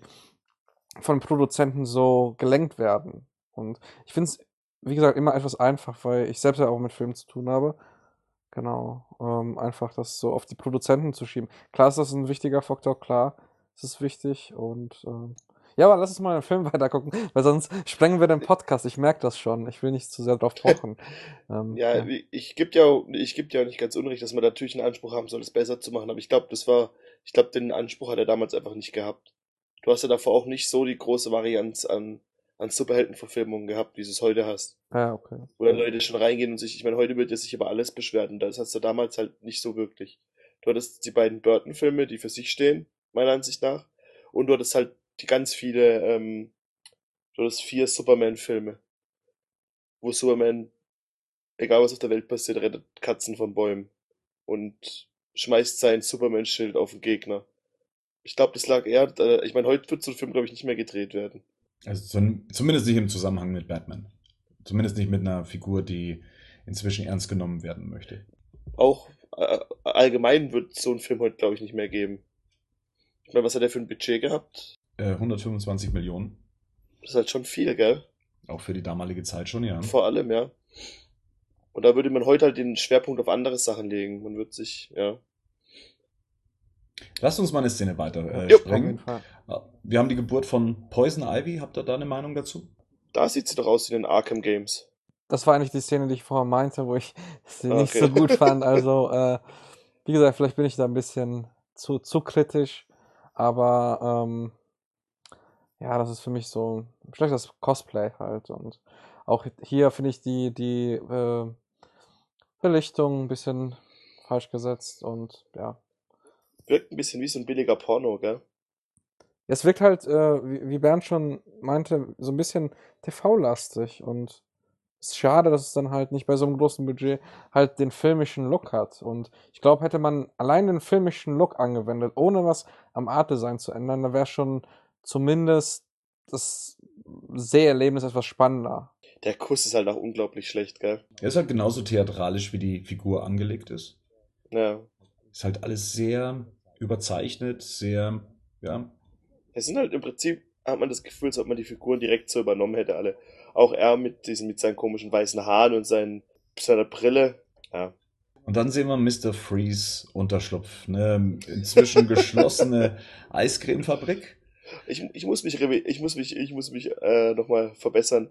Der Film ist kacke, ich mag nur die Mr. Freeze die ganze Zeit sehen.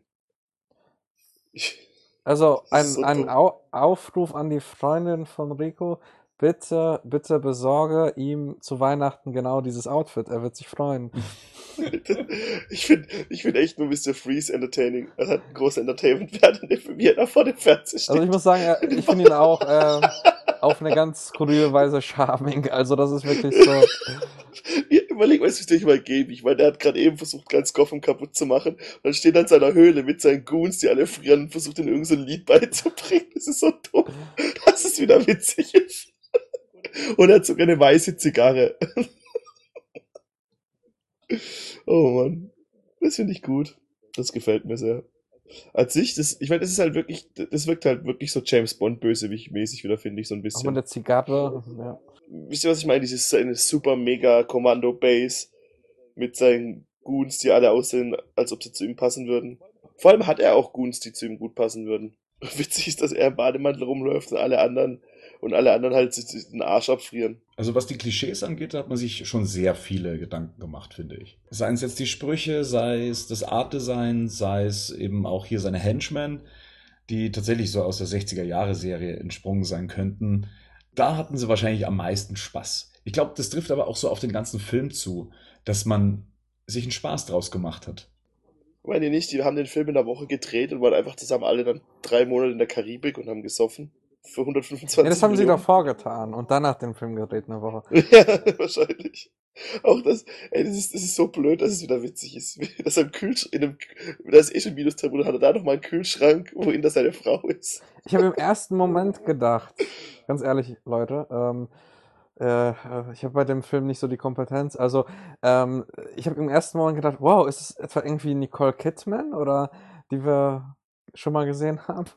Mrs. Freeze? Ja, ja, also ganz kurz nur, weil Ähnlichkeit ist ja schon ein bisschen da mit der Schauspielerin und dadurch, dass man es nicht sieht und ich halt gar nicht mehr irgendwie den Film in Erinnerung hatte, war ich so ganz kurz äh, für so zwei Sekunden, oh, ist das jetzt Nicole Kidman und hat man da irgendwie eine Story weitergespinnt? Das wäre ja cool, eine Verbindung. Und dann, oh, nee, doch nicht, äh, ja. Die Szene mit Nora Freeze finde ich eigentlich schön dramatisch in Szene gesetzt. Ich finde das halt so die, die emotionale Komponente, die man versucht hat, noch mit beizumischen, so nebenbei halt. Es nimmt halt leider nicht so viel Raum ein, wie ich es mir wünschen würde für die tragische Geschichte von Mr. Freeze. Und schön gefilmt ist er. Mir gefällt es sehr gut. Wie gesagt, ich würde eigentlich, glaube ich, lieber nur einen Film über Mr. Freeze die ganze Zeit sehen. Das, glaube ich, hätte Arnold Schwarzenegger auch gerne gesehen. Ah, nee, ist schon ein cooler Typ, ich mag ihn. Ja, es klingelt an der Tür äh, bei Wayne Manor und ähm, Mädchen in englischer Schuluniform steht auf einem Sims. Und man möchte uns erzählen, dass das Barbara in Anführungszeichen Gordon ist, also in dem Fall nicht die Tochter von Commissioner Gordon, sondern, naja, eine Verwandtschaft von Alfred, eine Quasi-Verwandtschaft. Hätte man da nicht einen anderen Weg gefunden, ähm, sie zu etablieren, musste man sie mit in die Familie aufnehmen im wahrsten Sinne? Ja, auf jeden Fall. Nein. Oder, oder hätte man dann zu sehr verlangt, dass Commissioner Gordon wieder eine, stärkere Rolle spielen muss in dem Film? Ich glaube, es wäre recht kompliziert gewesen, eine Geschichte um Commissioner Gordon zu erzählen, der dann auch noch eine Tochter hat und die dann irgendwie zu Batgirl wird. Ich hätte gerne einen Spin-off gesehen. So von Joel Schumacher mit dem, mit dem Gordon. Weil der kommt ja so wenig vor, vielleicht war ein Spin-off geplant. okay. Ja. ich war damals unglaublich verliebt. So, ich stand schon immer auf Blondinen. Und auch hier Alicia Silverstone sind unglaublich, auch heute noch gefällt die mir unglaublich gut. Was ist mit der Frau passiert? Ähm, die war davor ja in Clueless recht erfolgreich, wurde auch wahrscheinlich deswegen für diesen Film gewählt, mhm. ist aber anscheinend so ein bisschen aus der Form geraten. Also zumindest im Vergleich gell? zu Clueless. Es hieß ja, wenn sie nicht innerhalb von einer bestimmten Zeit Gewicht verlieren würde für diese Rolle, dann wäre die Rolle an eine andere Schauspielerin gegangen. In dem Fall Alicia Milano, die man ja noch aus Wer ist hier der Boss kennt oder aus, wie, wie heißt die Serie mit den drei Hexen? Charmed. Genau. Ich hätte auch ehrlich gesagt Alicia Milano in der Rolle von Batgirl lieber gesehen als Alicia Silverstone. Die war ich auch verliebt. Obwohl sie nicht blond ist. ja, echt jetzt? Mhm. Hättest du lieber Alicia? Hm. Es witz, ist witzig, dass es, ich meine, so ist es ja gang und gäbe, dass man sagt zu Leuten, sie müssen abnehmen und zunehmen. Aber wenn man es heute macht, dann tun sich Leute so ein bisschen, das war jetzt gerade bei Carrie Fisher und Star Wars so, dass man sich da völlig alteriert hat. Aber damals war das halt gang und gäbe, gell? Sozusagen entweder nimm ab oder jemand anders kriegt die Rolle. Ja, also ich habe jetzt ganz kurz mal aufgeschlagen, was die danach gemacht hat. Und ähm, sie hat die goldene Himbeere bekommen und hat danach äh, zwei Jahre lang äh, irgendwelche Dokumentarfilme moderiert, die recht unbekannt sind. Junket Whore und Wildlife Vet. Und ähm, ja, irgendwie scheint es so, als ob sie eine Pause da gemacht hat. Und äh, ja, nach Batman und Robin halt irgendwie keinen Anschluss gefunden hat. Da kam nicht mehr viel, gell? Da gab es einen riesen Hype um sie. Sie war da so volles It-Girl. Und ja, nach Batman und Robin war es dann damit erstmal vorbei. Beziehungsweise bis heute, glaube ich, ähm, ist sie zumindest nicht mehr so präsent, wie sie nee. zu der Zeit damals war. Aber Alicia Milano, wie gesagt, ähm, auch rein körperlich, so als Action-Darstellerin hätte ich mir sie besser vorstellen können als Alicia Silverstone. Ja. Ja. Aber findet ihr es jetzt ein Verbrechen, sie ähm, ihren, ihren gesamten Origin zu ändern und sie zur Verwandtschaft von äh, Alfred dann eben zu zählen? Hätte es für euch einen besseren Weg gegeben oder sagt ihr, nö, kann man schon so machen? Das ist der Geschichte halt dienlich, ja? Was wir noch gar nicht angesprochen haben, dass da so ein bisschen drauf angespielt wird, dass Alfred krank ist aber noch ja. nicht, also ich glaube, das wird nicht thematisiert, aber man sieht es ihm halt an. Und er hustet auch so ein paar Mal in die Kamera, so auffällig. Schafft es dann auch nicht pünktlich zur Tür zu kommen, sodass Bruce Wayne mal selber die Tür öffnen muss, beziehungsweise äh, Dick Grayson. Zum ersten Mal in 30 Jahren. Ja, also äh, ich finde es nicht schlimm. Ich bin ja generell so ein, so ein Typ, der mag halt, wenn, wenn für einen Film gerne auch was Neues geschrieben werden wird und wenn es passt. Und hier finde ich das jetzt nicht so also nicht so stören. Das ist natürlich jetzt auch keine, keine Genieleistung, aber äh, ist okay. Also warum nicht? Meine Güte. Also um einen Film runter zu erzählen, ändert, ändert auch was ab vom Originalmaterial. Das werden vielleicht absolute Hardcore-Fans jetzt äh, mir den Kopf äh, irgendwie wollen, aber äh, wieso nicht? Ja, es gibt, wie gesagt, ich finde, es gibt schlimmere. Also wenn man sich über sowas aufregen sollte, mit The Dark Knight Rises vielleicht gar nicht gucken. Ne? Ah, ähm, apropos Dark Knight Rises, also mir ist was aufgefallen, und zwar, es gibt ähm, die Einstellung, wo, wo die, ähm, ist ein sehr kleines Detail und absolute Vermutung, aber wo, wo sie aus dem Fenster steigt, also da gibt es so eine Einstellung, wo sie aus dem Fenster steigt und äh, mit Bettdecken und runter, runterfällt, ähm, wird kurz eine Melodie angespielt. Und diese Melodie hört sich genauso an wie das Catwoman-Theme in der Szene, wo bei The Dark Knight Rises ähm, halt Selina Kyle äh, den Schmuck von der Mutter von Bruce Wayne nimmt und dann auch durch das Fenster flieht. Du meinst dieses Ding? Ja, ja, dieses Ding, kurze Geigending oder was das sein soll. Meiner Ansicht nach, also zumal von der, wie es ja eingeführt wird, anders natürlich, aber auch ähm, eine ähnliche Kopie zu ähm, wie Robin dann gezeigt wurde nach dem Tod seiner Eltern, oder? So, sie versucht so ein bisschen so ein doppeltes Spiel zu machen, sie haut einfach ab. Hätte sie es äh, sie als Figur gebraucht für den Film? Also es hieß offiziell, Warner Bros. hätte viele, viel Post bekommen. Äh, die Zuschauer würden sich Batgirl wünschen. Bringt sie dem Film wirklich was? naja, du hast halt eine Actionfigur mehr, die du verkaufen kannst, ja. Allerdings, allerdings hat es halt auch in den Batman-Filmen seit Catwoman keine weibliche Hauptdarstellerin mehr gehabt. Hauptdarstellerin auf der guten Seite, wenn man sie Hauptdarstellerin nennen will. Also der Film ist vollgepackt. Ich glaube, hätte man sie jetzt rausgestrichen oder würde man vielleicht versuchen, irgendwie einen Fancut zu machen, könnte man sie, glaube ich, auch weglassen. Also ich glaube, dass man sie komplett weglassen kann, ja. Sie bringt ja. der Story eigentlich nichts. Ob jetzt Alfred krank ist, daran ändert sie nichts. An dem finalen Ausgang ändert sie auch kaum etwas, außer dass sie computertechnisch begabt ist. Aber sie also, führt in keine neue Richtung. Wie gesagt, der ganze Film wirkt halt, als ob man versucht hätte, nochmal so Batman Forever nochmal alles größer, besser, alles, was wir haben, nochmal. Wir haben jetzt Robin eingeführt, dann führen wir noch Batgirl ein. Wir hatten zwei Gegner, jetzt haben wir drei Gegner. Ja, higher, faster. Ja. ja. Es wirkt so ein bisschen wie, wie so eine Fortsetzung zu einem Spiel, so ein bisschen. Okay, wir haben die bekannten Sachen alle drin. Wir müssen uns auch, keine Ahnung, 20% neue Sachen ausdenken, die da auch dazu jetzt gehören. Ja, also, ähm, ich habe halt auch insgesamt so das Gefühl, dass es ein Film, der so ein Film äh, ist, der beschlossen wurde ähm, von vielen Leuten. Es gab nicht irgendwie einen, einen, einen, einen Mann, eine Vision oder irgendwie ein Team von Leuten, die wirklich diese kreative Idee hatten, sondern es wurde von irgendeinem Komitee abgesegnet, okay, wir brauchen für die jungen Männer, die sich irgendwie eine Stud also so eine heiße Dame wünscht, das Batgirl, aber auch für die Frauen, ähm, dann haben wir die weibliche Superheldin und ähm, ja, dann haben wir noch so ultra sportliche Wagen und äh, total viel Neon, damit wir die Jungen abgreifen. Also das ist, das liest sich sehr viel, als ob da irgendwie ein Komitee entschieden hätte und nicht irgendwie kreative Entscheidungen getroffen wurden. Mhm. Ich finde allgemein, dass ich, wir, glaube ich, schon beim Batman Forever Podcast gehabt, dass sich hier die Szenen mit um Batman und Bruce Wayne und die, alles andere, was im Film passiert, ist diese, diese, diese, diese Schlucht noch viel größer geworden. Du meinst zwischen realistischen Szenen und überhöhten genau, Szenen? Genau, genau. Ja, finde ich auch. Also alles, was wieder in der Wirklichkeit ist, sobald sie keine Masken aufhaben, wirkt alles sehr geerdet ähm, man kann sagen, düster. Stimmiger, würde ich sagen. Stimmiger. Es, es wirkt mehr wie ein Film ab dem mhm. Moment. Und ab dem Moment, wenn man dann wieder die Leute in ihren Kostümierungen sieht und auch in diesem Set, was sich dann anpasst durch all das Neonlicht und den Philips Hue-Lampen überall, ähm, ja, äh, wirkt es dann auf einmal wie eine ganz andere Welt. Was eigentlich schade ist, weil da, ich finde, da sieht man, was auch, was man noch hätte machen können. Absolut. Also auch, ja. weil im Prinzip finde ich, also weil es vielleicht von den, also gerade auf der guten Seite, kann man im Cast, finde ich, nicht so viel aussetzen. Alfred passt offensichtlich.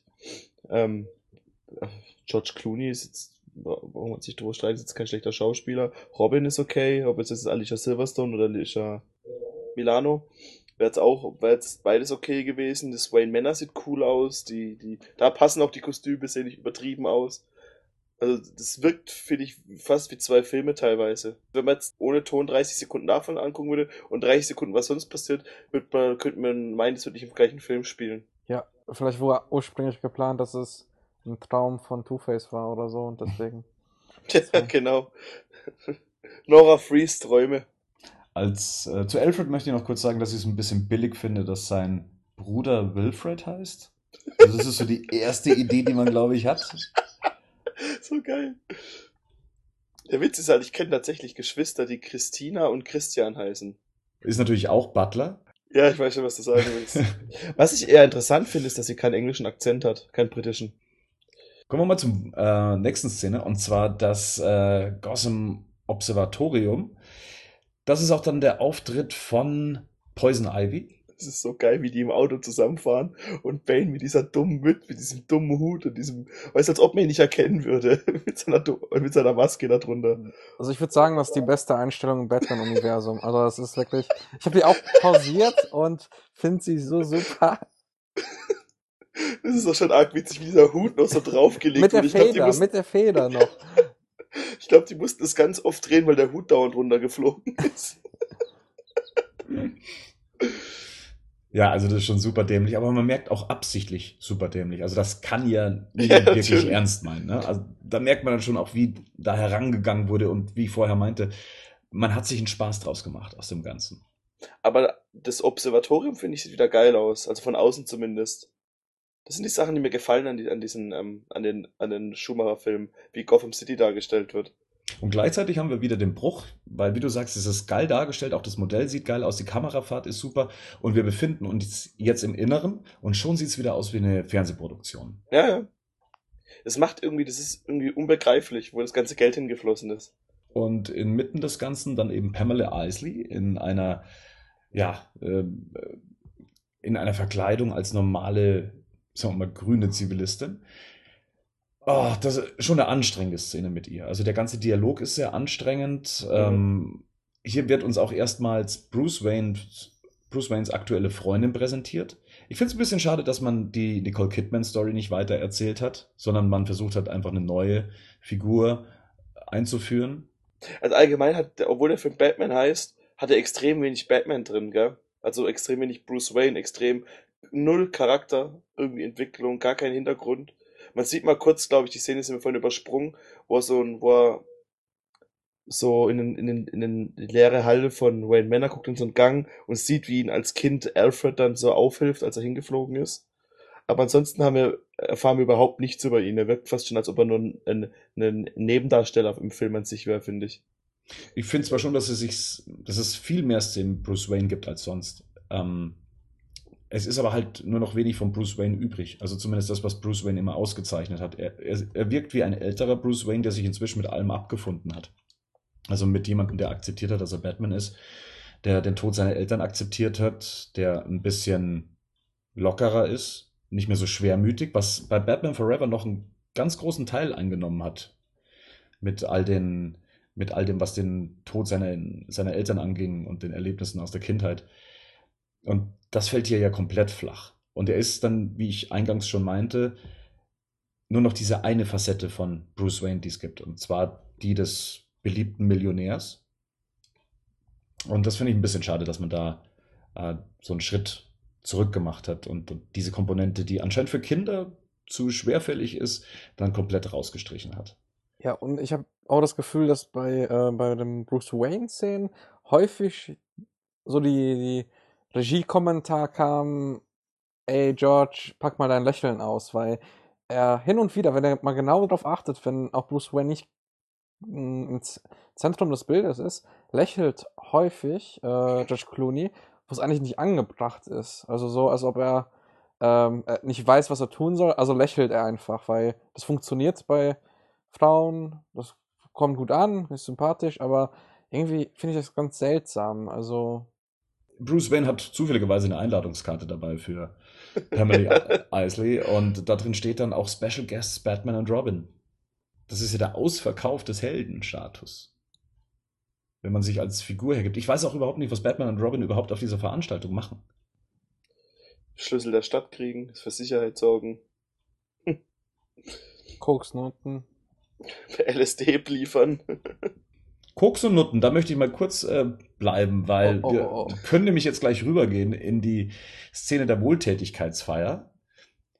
Sag mal, Herrschaft, um was geht's denn da bitte? Da, werden da Frauen versteigert? Scheinbar, gell? Also für einen Film, der so eine Zielgruppe, so eine offensichtliche Kinderzielgruppe hat, ähm, geht's dann da, was äh, da die Zweideutigkeit angeht, aber schon ganz schön ab.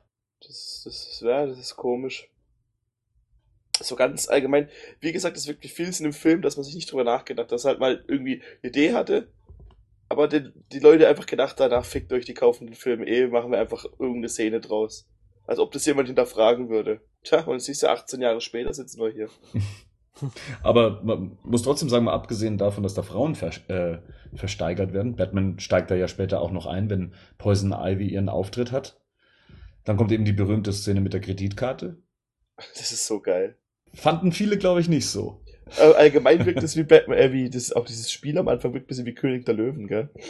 Diese, diese, diese Tänzer und dieses alle, das wirkt schon wieder, ich weiß nicht. Ich, ist, ja, genau, wie eine Musikeinlage in einem Disney-Film. Oder so ja. Circo du Soleil, oder wie das heißt, ich äh, weiß nicht den genauen Namen. Äh, da gibt's ja auch so, so, so Tanz, einen tanzenden Dschungel auf Lianen und das, das findet man ja hier auch so ein bisschen. Das ist so ein bisschen wie die Eröffnungsszene mit Mr. Freeze, äh, auch wieder hier erstmal Starlight Express, dann äh, irgendwelche Disney-Musicals. Also das ist schon, äh, das folgt einem Konzept. Ich verstehe das nicht, ey. Das, äh, das ist auch wieder völlig surreal. Auch Batman und Robin zum Tageslicht sehen, wie, sie, wie auf die Bühne gehen. Das passt halt überhaupt nicht zu der Figur. Das wird zu jeder anderen kommen. Das wird sogar zu Superman noch eher passen. Das wird zu jeder anderen Figur passen, aber nicht zu Batman und Robin. Und ich frage mich auch, warum. Ich meine, die hätten ja, Poison Ivy hätte ja angreifen können an Mr. Freeze und dann wären, wären sie halt da gewesen dieses Ganze, dass die dann dastehen und so, und so beklemmt auf der Bühne stehen, das macht halt echt keinen Sinn. Was wollte sie denn da eigentlich auf dem Ball? Poison Ivy? Mhm. Das weiß ich nicht. Sie möchte ja weder einen Diamanten stehlen noch sonst irgendwas. Sie wurde ja dorthin gelockt, in Anführungszeichen, durch die Einladung von Bruce Wayne, um Batman und Robin kennenzulernen. War Ihr Plan, die zwei mit äh, Pheromonen einzustäuben? Kann das das Einzige gewesen sein? Vor allem, ich frage mich auch, warum sie davor eine Perücke angezogen hat, wenn ich gerade drüber nachdenke. Als ob man sie, also sie muss ja nichts verbergen, wer sie ist. Wisst ihr, was ich meine? Und hier zeigt sie sich, in der nächsten Szene zeigt sie sich direkt offen. Sie kennt ja eh keiner. Ja, genau, das ist, was ich meine. Dieser Gorilla, ey. Oh ja.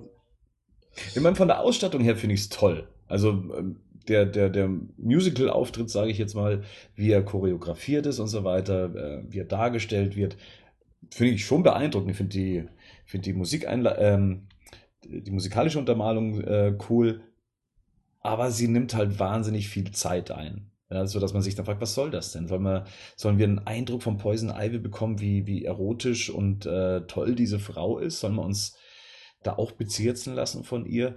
Aber rein handwerklich finde ich die Szene schon ganz cool. Also, ich finde sie auch cool, ähm, aber ich finde es wieder so unfilmig, so flach. Also, alle Charaktere werden so frontal beleuchtet, auch, auch hier äh, Batman und Robin. Ähm, Und Mhm. ich finde es da viel spannender bei, de, bei dieser schon durchgedachten Choreografie, wenn das alles ein bisschen dunkler wäre. Und das hätte ja auch der Stimmung gut getan. Also fast schade, aber ähm, ja, also ich fand das schon ganz gut, so mal ähm, Uma Thurman zu sehen, weil man sonst, glaube ich, sehr schwer nachvollziehen könnte, warum sie so verführerisch für, ähm, für, für die ganzen Charaktere sein sollte. So einen sinnlichen Tanz, das hat ja auch was, muss man sagen. Also, ja. Ja, auf jeden Fall ist diese Einlage vorab gesprochen gewesen mit den Jungs. Mit den eingeölten Jungs da. Oh Mit ja. den Tarzan Boys. Mhm. Mhm. Ich meine, man muss aber mal ganz klar sagen, es gäbe ja keinen besseren Ort, um sie einzuführen mit dem Kostüm als das hier. Ich meine, das schreit ja förmlich nach ihr mit dem Dschungelthema und alles. Kommen wir mal zu Batman und Robin. Die zwei buhlen ja um Poison Ivy. Ähm, was mir aufgefallen ist beim erneuten Anschauen, Batman bietet ja sofort mit in Millionenhöhe. Ist es nicht ein bisschen zu offensichtlich, dann zu sagen, okay, ich bin auch Millionär? Vor allem hat Robin halt kein Geld, gell? Ja, er leiht sich ja von Batman, hat er gemeint. ja, ich weiß aber. Auch, was ich da ganz schlimm finde, weil es halt so hell ist und das Tageslicht, dass dieses Make-up unter den Augen ganz schrecklich aussieht, wenn man die beiden sieht, wie sie da in ihren Masken stehen. Ja. Mhm. Oder? Es hat schon seinen Grund, warum Batman oft nur in der Dunkelheit gezeigt wird, auch in den Filmen. Ähm, Chris Nolan, glaube ich, war es, der gesagt hat, wir konnten für, ähm, für Dark Knight nur ein neues Kostüm machen, weil wir endlich eine Methode gefunden haben, wie das Kostüm auch bei hellerem Licht, wie in der Verhörszene mit dem Joker, gut aussieht, weil man es gut belichten kann. Und hier sieht man halt, okay, es sieht auf einmal aus wie ein Kostüm. Man sieht die Augenbemalung, man sieht, wo die Maske anfängt, wo sie aufhört. Es gibt auch eine Szene mit George Clooney nachher, wenn Mr. Freeze auftaucht, da ist ihm die Maske verrutscht nach unten hin. Da sieht die Hälfte des Halses raus, als äh, er zu Commissioner Gordon sagt, sie haben zwölf Minuten Zeit, die Leute aufzutauen. Die, dieser, dieser Senator ist da, der auch in den Dark Knight-Film mitspielt, gell? Mhm. Ist im Publikum. Genau. Der, dieser Batman-Fan-Senator, der auch in der Joker-Szene in The Dark Knight dabei ist. Ja. Ist die einzige Konstante. Und die Frau von äh, Bob Kane, beziehungsweise die Witwe, die in Batmans Rückkehr schon mitgespielt hat. Und Mhm. dann eben Batman Forever und auch hier nochmal als Gossip Gertie. Ich finde es so geil, dass er eine Batman-Kreditkarte hat. Wer kam auf. Das war ja wirklich so jemand, der wirklich so ein zugekokster, keine Ahnung, was Storyboard-Schreiber, der gesagt hat, Batman hat eine Kreditkarte. Ja, Mann, Batman hat eine Kreditkarte. Lass Batman eine Kreditkarte geben. Das, das Publikum wird klatschen, sie werden es super finden. Vor allem, wenn dann, dass sie dann nicht mal die Chance ergriffen haben, ich weiß nicht, das ist eine Fake-Kreditkartenunternehmen, oder? Ja. Dass sie dann nicht die Chance genommen haben und zu sagen, hey, Mastercard, gib mal Geld, wir, wir bringen eine Batman-Kreditkarte raus. Das wird, wird heute, Michael Bay wird es heute machen. Ja, äh, also ich hätte es auch, glaube ich, witzig gefunden, wenn wenn es diese Kreditkarte dann als Marketing-Tool auch wirklich geben würde, dass du irgendwie 10 Euro im Jahr bezahlst, damit du diese Karte hast oder so. die Aber, forever gilt. oh, gut, Mann. Nachdem Mr. Freeze aufgetaucht ist und das Ganze hier mal so ein bisschen durcheinander gebracht hat, nehmen ja Batman und Robin dann Verfolgung auf. Und äh, wir sehen eine Verfolgungsjagd durch Gotham City. Diesmal auch wieder, äh, wie schon bei Batman Forever, mit ähm, eigentlich recht ansehnlichen Effekten. Äh, und einer Jagd über eine Statue direkt drüber. Ähm, die Szene hat mir immer schon ganz gut gefallen, auch optisch. Hier beginnt auch dann so die Kabelei zwischen Batman und Robin. Batman deaktiviert die Steuerung des Red Bird, also dem Motorrad von Robin. Ähm, und ich finde es eine ganz starke Szene in dem Moment, wenn das Batmobil dann eben abhebt ähm, und über den Abgrund dann springt und die Kamera fährt zurück und man sieht nur noch äh, den wütenden Blick von Robin, der dem Batmobil hinterher schreit. Muss ich sagen, das ähm, allein aus Effektsicht und, und wie man das eingefangen hat. Generell muss ich sagen, merke ich gerade, dass mir die Effektshots besser gefallen als die ganzen ähm, inszenierten Shots, die ähm, mit Schauspielern am Set gedreht wurden. Die sind unglaublich gut, gell? Schon faszinierend. Für den Film. Äh, Ich, ich glaube, das liegt aber auch so ein bisschen dran, weil äh, das mir jetzt gerade zumindest aufgefallen, dass die ähm, Shots von den Schauspielern immer sehr nah sind und eigentlich ziemlich langweilig. Also hätte man da vielleicht ähm, etwas weitere Einstellungen genommen und ein bisschen mehr vom Motorrad oder ähm, Batmobil äh, genommen, dann wäre es, glaube ich, auch etwas runder gewesen. Aber so ist es ja fast nur George Clooney's Gesicht und äh, von Robin. Ja. Ja, Mr. Freeze wird äh, von Batman ausgeschalten, ohne dass wir einen Kampf sehen. Findet ihr das, ist euch das aufgefallen oder akzeptiert ihr das, dass Batman auf ihn zufliegt und dann nur noch seinen Flügel ausbreitet und Mr. Freeze dann unter ihm liegt? Für mich war es grandios, weil wir wieder einen tollen Gesichtsausdruck gesehen haben von Ani, der irgendwie schreit. Also es ist wieder wunderbar. Das gibt mir Befriedigung genug. Und ey, äh, ich glaube wirklich, ich, ich, ich bin Team äh, Rico, dass ey, der Mr. Freeze super gelungen ist, irgendwie in dieser Ani-Trashigkeit und äh, ir- irgendwie funktioniert's. Also zumindest bei mir irgendwie. Das ist halt, weil man halt Arnold Schwarzenegger auch mag halt. Ja, ja, irgendwie. abs absolut, genau. ja. Also ich mag zumindest Ar- Vor allem findet ihr nicht in der ganzen Szene, dass eigentlich, also auch die Verfolgungsjagd, dass eigentlich Batman nur alles viel gefährlicher für Robin macht. Mhm. Auf jeden Fall. Auf jeden Fall. Und, auch, und ich finde auch, dass dieses, dieses Two-Face-Mobil, wenn man es in der Totalen sieht, viel schlechter aussieht, wie wenn du es nur von vorne siehst. Von Mr. Freeze meinst du? Äh, was habe ich gesagt? Two-Face Mobil. Oh, fuck. Die äh, ganze Geschichte eben mit Robin und dass er ihn so in Gefahr gebracht hat, beziehungsweise ihn äh, abhalten wollte, ihn zu folgen, führt er dann zum großen Streit im Batcave. Was ich daran konsequent in dem Film nicht mochte, es gibt, glaube ich, von diesen Streitszenen drei bis vier Stück. Mhm. Und Robin kommt immer wie so eine zickige Bitch rüber. Es bleibt so konsequenzlos. Also ähm, er droht immer damit, ja, ich mache jetzt nur noch mein eigenes Ding, es geht immer nur nach deinem Willen, ich will mein eigenes Bat-Signal, ich will meinen eigenen Namen, meh, meh, meh, meh. Als ob es nicht cool genug ist, Robin zu sein. Abgesehen davon macht er, bleibt er aber dann trotzdem gerne noch Dick Grayson und Nutznießer, äh, in Wayne Manor zu leben. Wenn man dann die nächste Szene sieht, verstehen sich die beiden dann auch gleich wieder. Ja, weil natürlich, klar, die Geschichte mit Alfred und sowas bindet die dann äh, natürlich wieder ein sch- bisschen stärker. Aber was mich immer schon gestört hat, ist, wenn du dich schon so aufregst, dann mach halt was, dann geh doch und reg dich nicht dann in der nächsten äh, Szene gleich nochmal auf und dann äh, in der nächsten Szene nochmal und nochmal und nochmal. Das war mir etwas zu oft. Also dieser eh nicht ganz nachvollziehbare Streit zwischen den beiden Figuren, der ja einen großen Teil des Films einnimmt, der war für mich immer wenig greifbar. Die sind schon präsent im Film, aber sie machen irgendwie nichts durch. So, das ist- wirkt so aus, okay, Batman muss auch irgendeinen Konflikt mit Robin haben. Das hat im ersten Teil scheinbar nicht gereicht. Ähm, die können nicht so gut miteinander jetzt schon harmonieren. Es muss noch irgendwie zwischen den beiden was passieren. Arkham Asylum ist zurück. Diesmal sind wir verstärkt im Arkham Asylum, was in Batman Forever ja nur so ein paar Szenen waren, wird hier ein bisschen größer abgehandelt. Das finde ich großartig. Arnold Schwarzenegger wird in einem Kühlschrank transportiert. Ich liebe die. Es ist so witzig, es ist so witzig einfach. Ich finde es gleichzeitig auch schön, wie sie seine Zelle durchdacht haben, dass er nur in diesem Kältebeam überleben kann. Und dass er begleitet wird von hier unser Mann im Hollywood, Ralf Möller.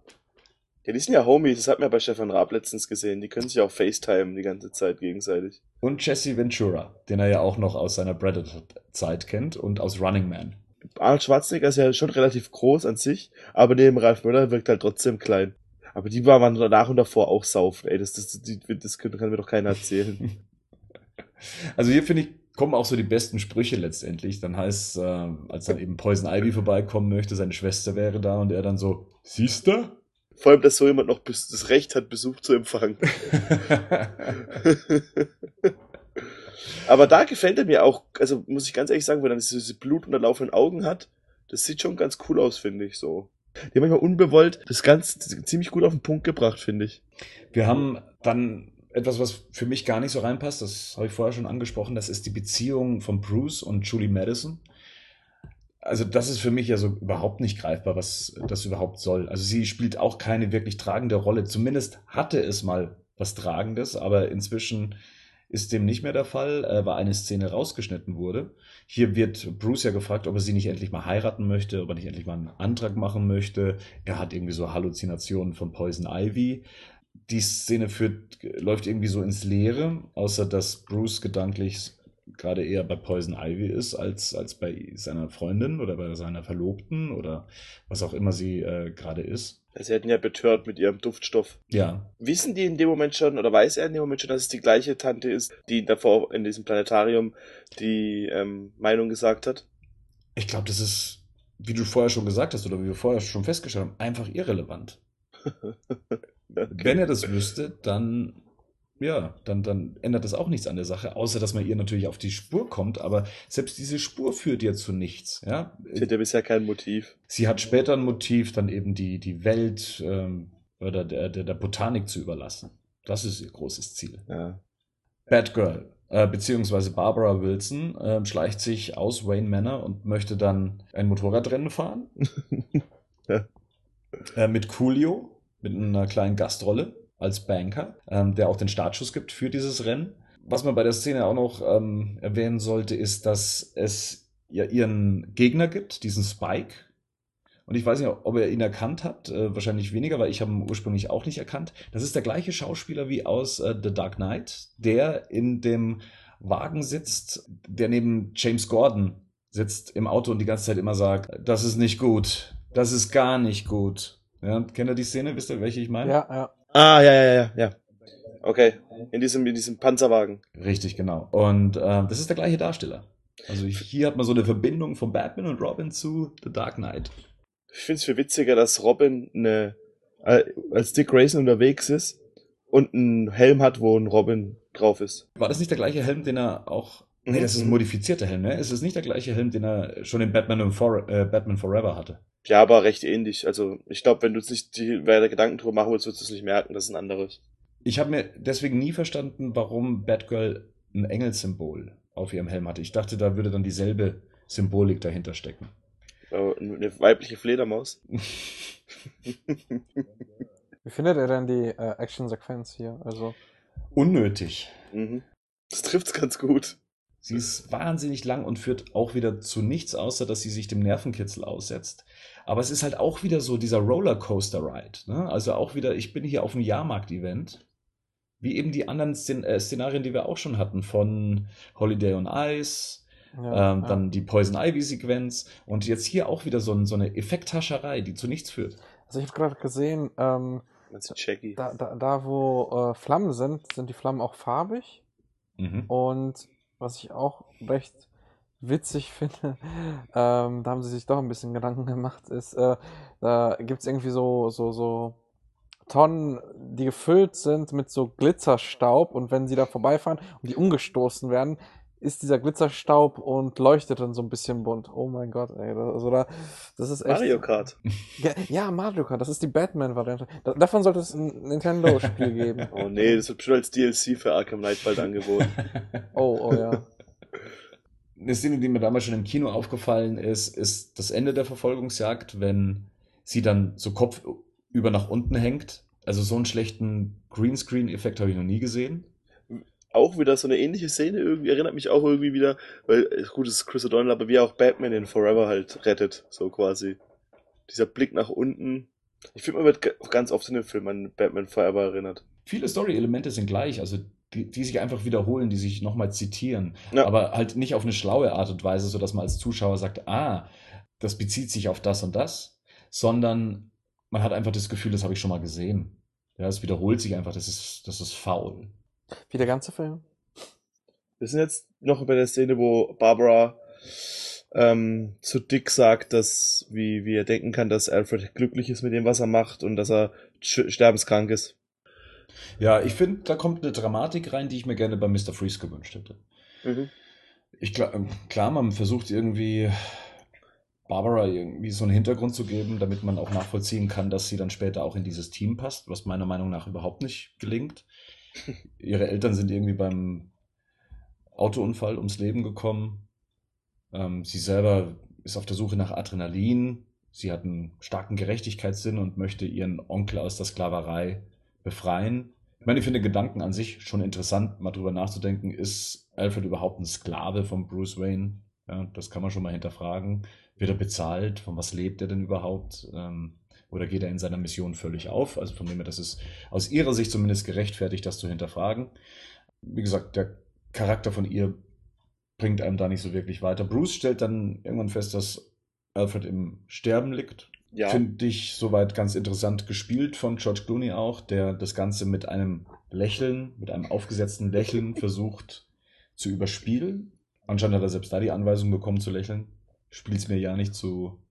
Ist eigentlich traurig, dass deine Vaterfigur, Freund, Mitarbeiter, Lebensgefährte kurz im Sterben liegt. Lach, lach suffisant, George. Alles klar. Wir sind zurück im Arkham Asylum und Mr. Freeze schnitzt sich eine Figur aus Eis. Das ist natürlich eine ganz klare Anspielung auf die Folge äh, Heart of Ice aus der Animated Series. Ist auch so die emotionalste Szene für Mr. Freeze. Man versucht ja immer so ein bisschen äh, auf Tränendrüsendrückerei zu machen, was hier noch nicht komplett gelingt, sondern erst später passiert. Und hier kommt seine Schwester, Poison Ivy. Warum befreit sie ihn? Weil sie ihn ganz faszinierend fand, dass er als Kaltblüter gegen die Pheromone immun ist. Na gut, ist auf jeden Fall ein Motiv, da, damit gehen wir uns zufrieden, genau. Ja, ja, ich meine, was will. Ja. nein, nein, Arkham nein, Asylum ist doch nicht so krass bewacht, scheinbar. Die Wände sind schon morsch, da kommt man einfach durch. Besonders in dem Outfit. Mhm. Wobei ich aber das Design ganz cool finde, so auf der, auf, auf so einer Schlucht Mhm. und unten Wasser ist und auch so die Einführungseinstellung finde ich ganz cool gemacht eigentlich. Ähm, auch, äh, auch wo äh, Mr. Freeze sinniert, trauert, ähm, finde ich da auch die Kameraarbeit ziemlich spannend. Also, dass da so der, so ein Dolly rumgeht oder ähm, eine Fahrt. Auf jeden Fall ganz, ganz gut gemacht. Bane bricht in die Verwahrungskammer ein. Und hier haben wir so ein paar Sachen, die für uns versteckt wurden. Naja, versteckt ist vielleicht übertrieben. Die Sachen hängen ja recht offensichtlich da drin. Also das Outfit des Riddlers, der ja selbst noch Insasse sein müsste von Arkham Asylum. Und äh, das Outfit des verstorbenen Two-Face. Hat man da quasi von seiner Leiche ausgezogen und auch mal reingehängt. nochmal kurz, nochmal kurz drüber gebügelt. Und, ja, auch eigentlich cool die Idee an sich. Also ich finde die Idee, aber ich habe mich direkt dabei ertappt, dass ich die Szene gestoppt habe und guckt, ob ich noch was entdecken kann. Und das schade, dass man nichts mehr sieht dann, gell? Man sieht nur Boxhandschuhe, man sieht einen Teddybär, die Ausrüstung von Mr. Freeze eben Teddybär und eine Stange Dynamit. Auch gut, oder? So eine Stange Dynamit im, in der Asservatenkammer. Genauso wie die kleinen Bomben vom Riddler, die liegen da auch rum. ja, ja. Ja, wäre cool gewesen, hätte man noch vom Pinguin irgendwas gesehen oder ist, da, da, da, da wird es ja kein rechte Problem gegeben haben. Weißt du, da denke ich mir, wenn, wenn man es schon macht, dann könnte man es eigentlich noch ein bisschen witziger, also noch mehr zu entdecken machen. Auch Ja. wenn es nur für eine Szene ist. Solche könnte ich mir vorstellen, das habe ich mir mich gerade gedacht. Ähm, wenn da noch ein, zwei Sachen mehr zu sehen, könnte ich mir vorstellen, dass es ein cooles Timeline-Bild für, ähm, für Facebook wäre. Wenn ich mir die Szene gerade so im Standbild anschaue, die erinnert mich wahnsinnig an die 60er Jahre Serie. Also dieser, dieser Dutch Angle, also diese gedreht, dieser gedrehte Kamerawinkel mit Mhm. einer Person, die in der Mitte sitzt und Zeitung liest, das könnte auch in der, in, in der 60er Jahre Serie eins zu eins so vorkommen. Vor allem, warum hockt der da? Damit nicht eingebrochen wird durch die fensterlose Scheibe. Das ist ja genau der Punkt. Ich meine, hat den, ja. Geil.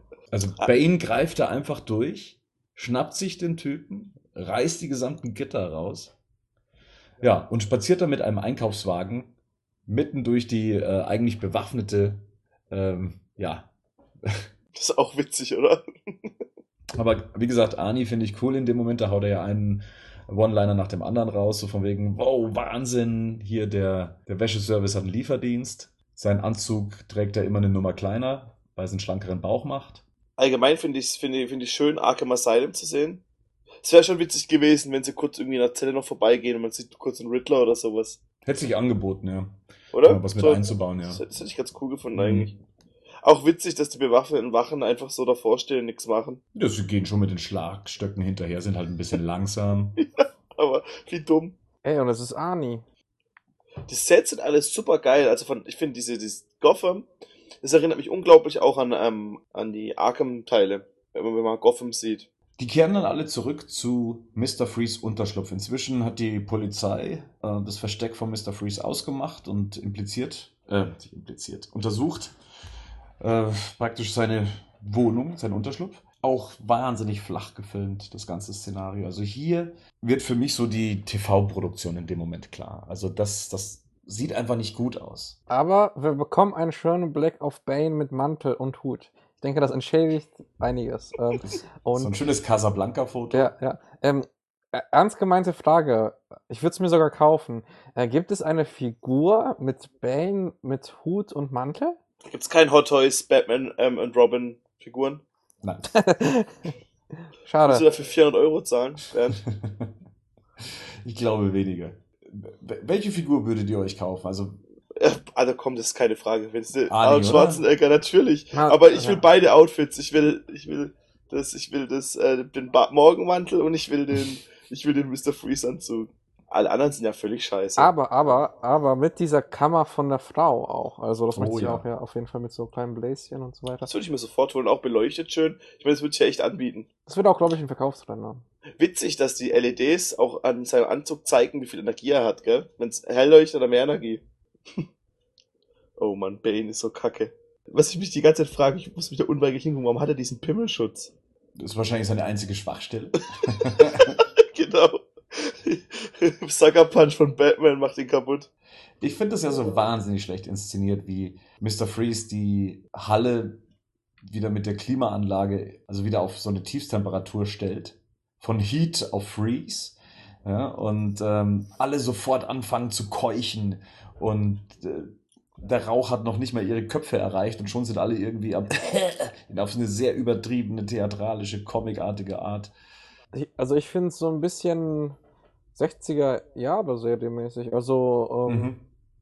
Ja, So von- schon stark dran, ne? ja, also, äh, kann man machen. Also in dem finde ich jetzt gar nicht mal so, so schlecht. Ist halt sehr plakativ hier mit diesem Schalter, so dieses typische Rot ist Gefahr, Grün ist gut. Ähm, aber gut. Gleichzeitig treten Batman und Robin gegen Bane an. Wenn ich mir die Szene gerade so ansehe, ist das die lustige und bunte Version aus dem Dark Knight Rises Kampf. Ja, und fast genauso gut, fast genauso gut. Findet auf dem Steg statt. Äh, Batman wird genauso oft hin und her geschleudert. Drescht genauso auf Bane ein. Hey Leute, ich habe eine Vermutung. No Nolan ist großer Fan von dem Film, weil so viele, so viele Verbindungen gibt, die wir jetzt hier erarbeitet haben. Also, da, ist doch was dran. Nee, aber ich, der Kampf, der ist ja sehr, vom Pacing her seltsam. Ich finde, es auch seltsam, wo Batman dann auf die, ähm, auf die ähm, Säcke fliegt Ja, und, und dann plötzlich so seltsam schaut, so, äh, was ist denn jetzt hier los? Also es, als ob er sich nicht mehr bewegen könnte. ja, also Und es, ich finde, hier gibt es eine Szene, die finde ich ganz vom, vom Spruch her ganz cool. Da meinte dann Poison Ivy, dass sie ja, ähm, sie ist a lover, not a fighter. Und deswegen kommt jede Poison, Ivy Actionfigur nur in Kombination mit Bane. Und dass sie daraus nichts gemacht haben. Also, dass dann wirklich auch die Spielfigur von äh, Poison Ivy nicht in Kombination mit Bane kam, finde ich echt eine vertane Chance. Das hätte ich, hätte ich echt ganz cool gefunden. Aber wie Batman dann versucht, aus diesen Säcken wieder aufzustehen, ist super peinlich inszeniert. mhm.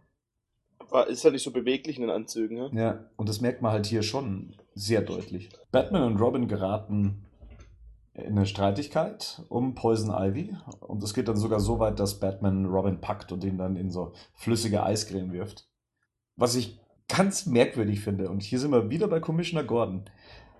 Alle sind verschwunden, der Commissioner kommt rein und macht Batman dann ganz blöd an, so von wegen, wie kann das passieren, dass sie entkommen sind? Also ist Batman jetzt offiziell angestellt bei der Gotham-Polizei? Na, vielleicht gibt's Steuererleichterung. Ich meine, wie schwach kann man eine Figur darstellen, wie in dem Fall? Das ist schon, Ja. das ist schon, ja, krass. Wie gesagt, der ganze Film ist doch wie eine, äh, es ist einfach, ich meine, an sich nach echt eine, eine West-Verfilmung. aber keine gute. Also da, Nö. da, da, Au- außer Arnie.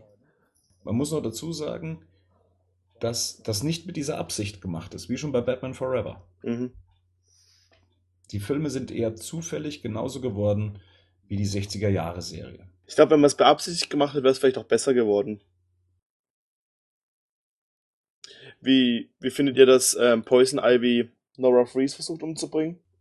Ich finde es erstmal schön gefilmt. Also die ähm, Kamera, die den Füßen folgt, die dann letztendlich den Stecker rauskicken, finde ich ähm, toll inszeniert. Ich finde es auch als Storyteil ganz äh, interessant, es dann auf Batman und Robin dann zu schieben, weil jetzt hat Mr. Freeze auch endlich einen Grund, gegen die beiden anzutreten. Und gegen die Welt letztendlich. Also er hat jetzt auf jeden Fall eine Agenda ab diesem Moment. Vorher hatte er eben nichts, er war ja nur auf der Suche nach Diamanten. Jetzt im, im türkischen Bad wieder, oder? Dort wird, da hat sich Mr. Freeze schon eingerichtet. Und hier formt sich halt dann eben dieser Plan und ja. Aber saugeil, oder? Das ist wie, es wirkt wie so ein Upgrade von so einem, auch wieder wie so ein Computerspiel. Dass auf einmal dann der neue Willem dann auch seinen eigenen, es wirkt so, als er hätten da noch drei oder vier andere ähm, Super Villains so die Möglichkeit, sich so ihr eigenes ähm, Versteck noch einzurichten. In diesem türkischen Bad. So in jeder Röhre ist jemand anders drin. Ich finde es sehr schade, dass hier die optischen Effekte nicht so gelungen sind. Also, dass hier gibt es so eine Pflanze, die animatronisch, glaube ich, auf minimalste Art und Weise bewegt wurde, die, glaube ich, nur den Mund auf und zu macht und die Zunge ein bisschen rausstreckt. Die finde ich sehr schwach gemacht. Also dafür, dass alles andere computeranimiert ist, was die Ranken und Pflanzen angeht. Aber gut, dass, ich finde es aber auf jeden Fall gut, dass er seinen Morgenmantel mitgenommen hat. Bewegungsfreiraum frühmorgens ist wichtig. das kenne ich. Das ist auch die Szene, in der die Träne fließt bei Mr. Freeze. Die CGI-Träne. Mhm. Damals habe ich das tatsächlich als einen guten Effekt wahrgenommen. Und heute ist es wahnsinnig offensichtlich, dass das ein, dass der, äh, dass die Träne computeranimiert ist. Ja, das mit den Effekten ist halt auch so eine Sache, weil wir jetzt auch beispielsweise recht gute Computerspielgrafik gewohnt sind, die halt sehr filmisch ist. Und ich glaube, das, das ist halt sehr extrem. Und die 90er waren ja der Anfang davon, also von, von Special Effects, von, von Mischung äh, Analogfilm und digital ist auch nochmal eine Sache. Und ich denke, da fällt, äh, fällt sowas heftiger ein, als wenn äh, fällt, fällt Ach, meine Güte, es wird spät. Äh, äh, es, es fällt stärker auf, ähm, als wenn jetzt beispielsweise digitale Kameras benutzt worden wären und ähm, ja. Ja, währenddessen in Wayne Manor ähm, erfahren alle jetzt, dass Alfred an dem McGregor-Syndrom ja, erkrankt ist, benannt nach dem Produzenten des Films. Sehr witzig. Es wirkt echt wie, auch gar nochmal wie zwei Filme, wo man echt viel mehr hätten aus daraus machen können. Mhm. Gerade aus dieser Dynamik, dass Mr. Freeze das Gegenmittel hat, denkt aber, dass Batman seine Frau umgebracht hat und so weiter. Da, hätte man das ein bisschen mehr in den Fokus am Anfang gestellt, dann wäre da, hätte man dann viel besseren Film draus machen können, als jetzt tatsächlich geworden ist dann. Mhm. Und auch nicht ganz dieses Überdrehte. Mir gefallen die Szenen unglaublich gut, die in Wayne Manor spielen. Also jetzt mal von der schauspielerischen Leistung mal, lassen wir das mal alles weg. Aber generell, wie es gefilmt ist, wie es aussieht. Allgemein wirkt das noch fast am absurdesten im ganzen Film.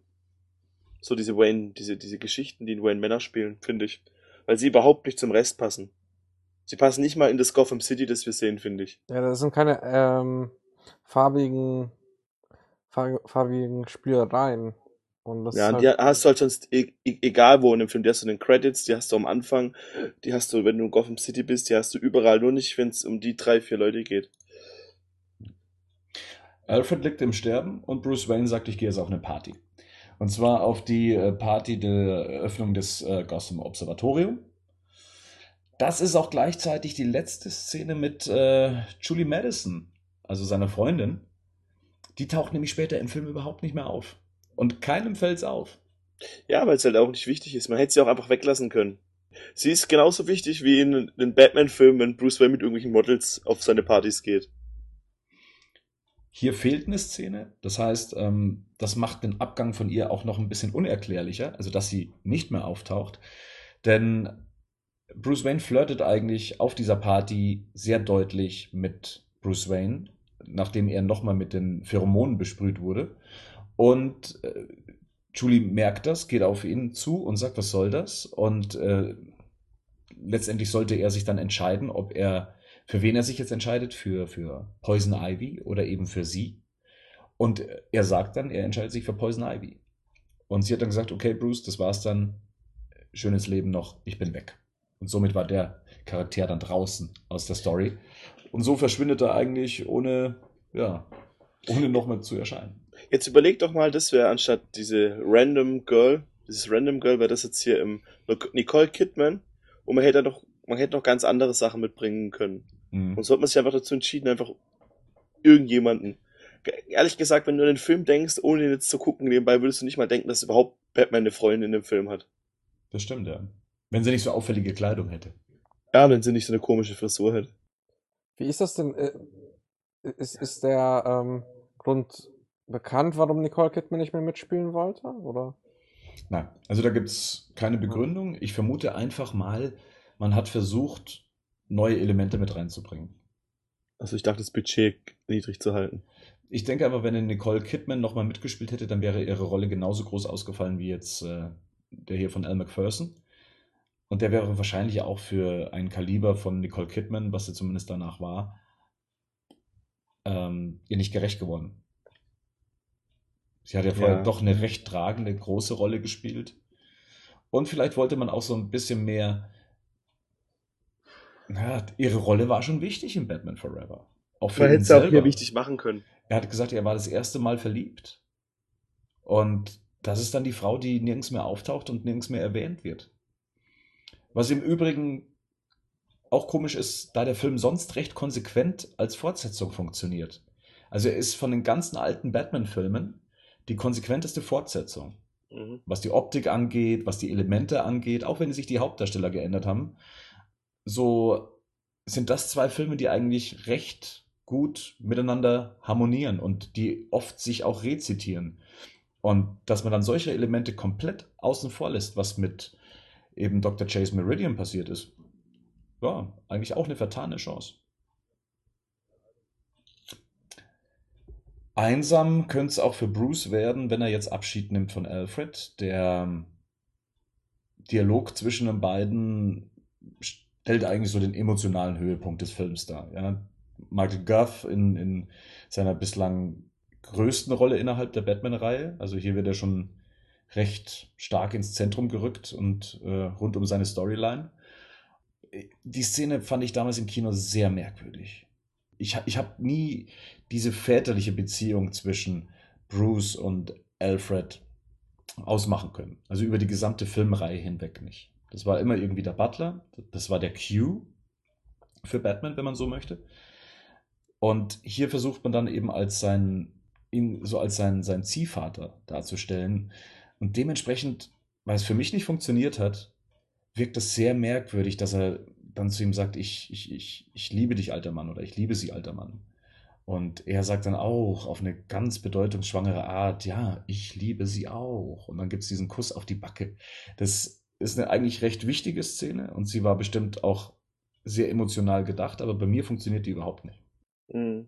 Sie hat eher was ganz Merkwürdiges in Richtung Alfred und, und Bruce hätten was miteinander gehabt. Haben zusammen abends im Bett gekuschelt. Mhm. Brockback Mountain Edition. Uh. Wie wirkt die Szene auf euch? Funktioniert die bei euch? Äh, habt, die, habt ihr die eher so peinlich in Erinnerung oder ist die egal? Ich finde genauso deplatziert wie der Rest. Von dem, also von dem, was versucht wird, da emotional einzubauen im Film.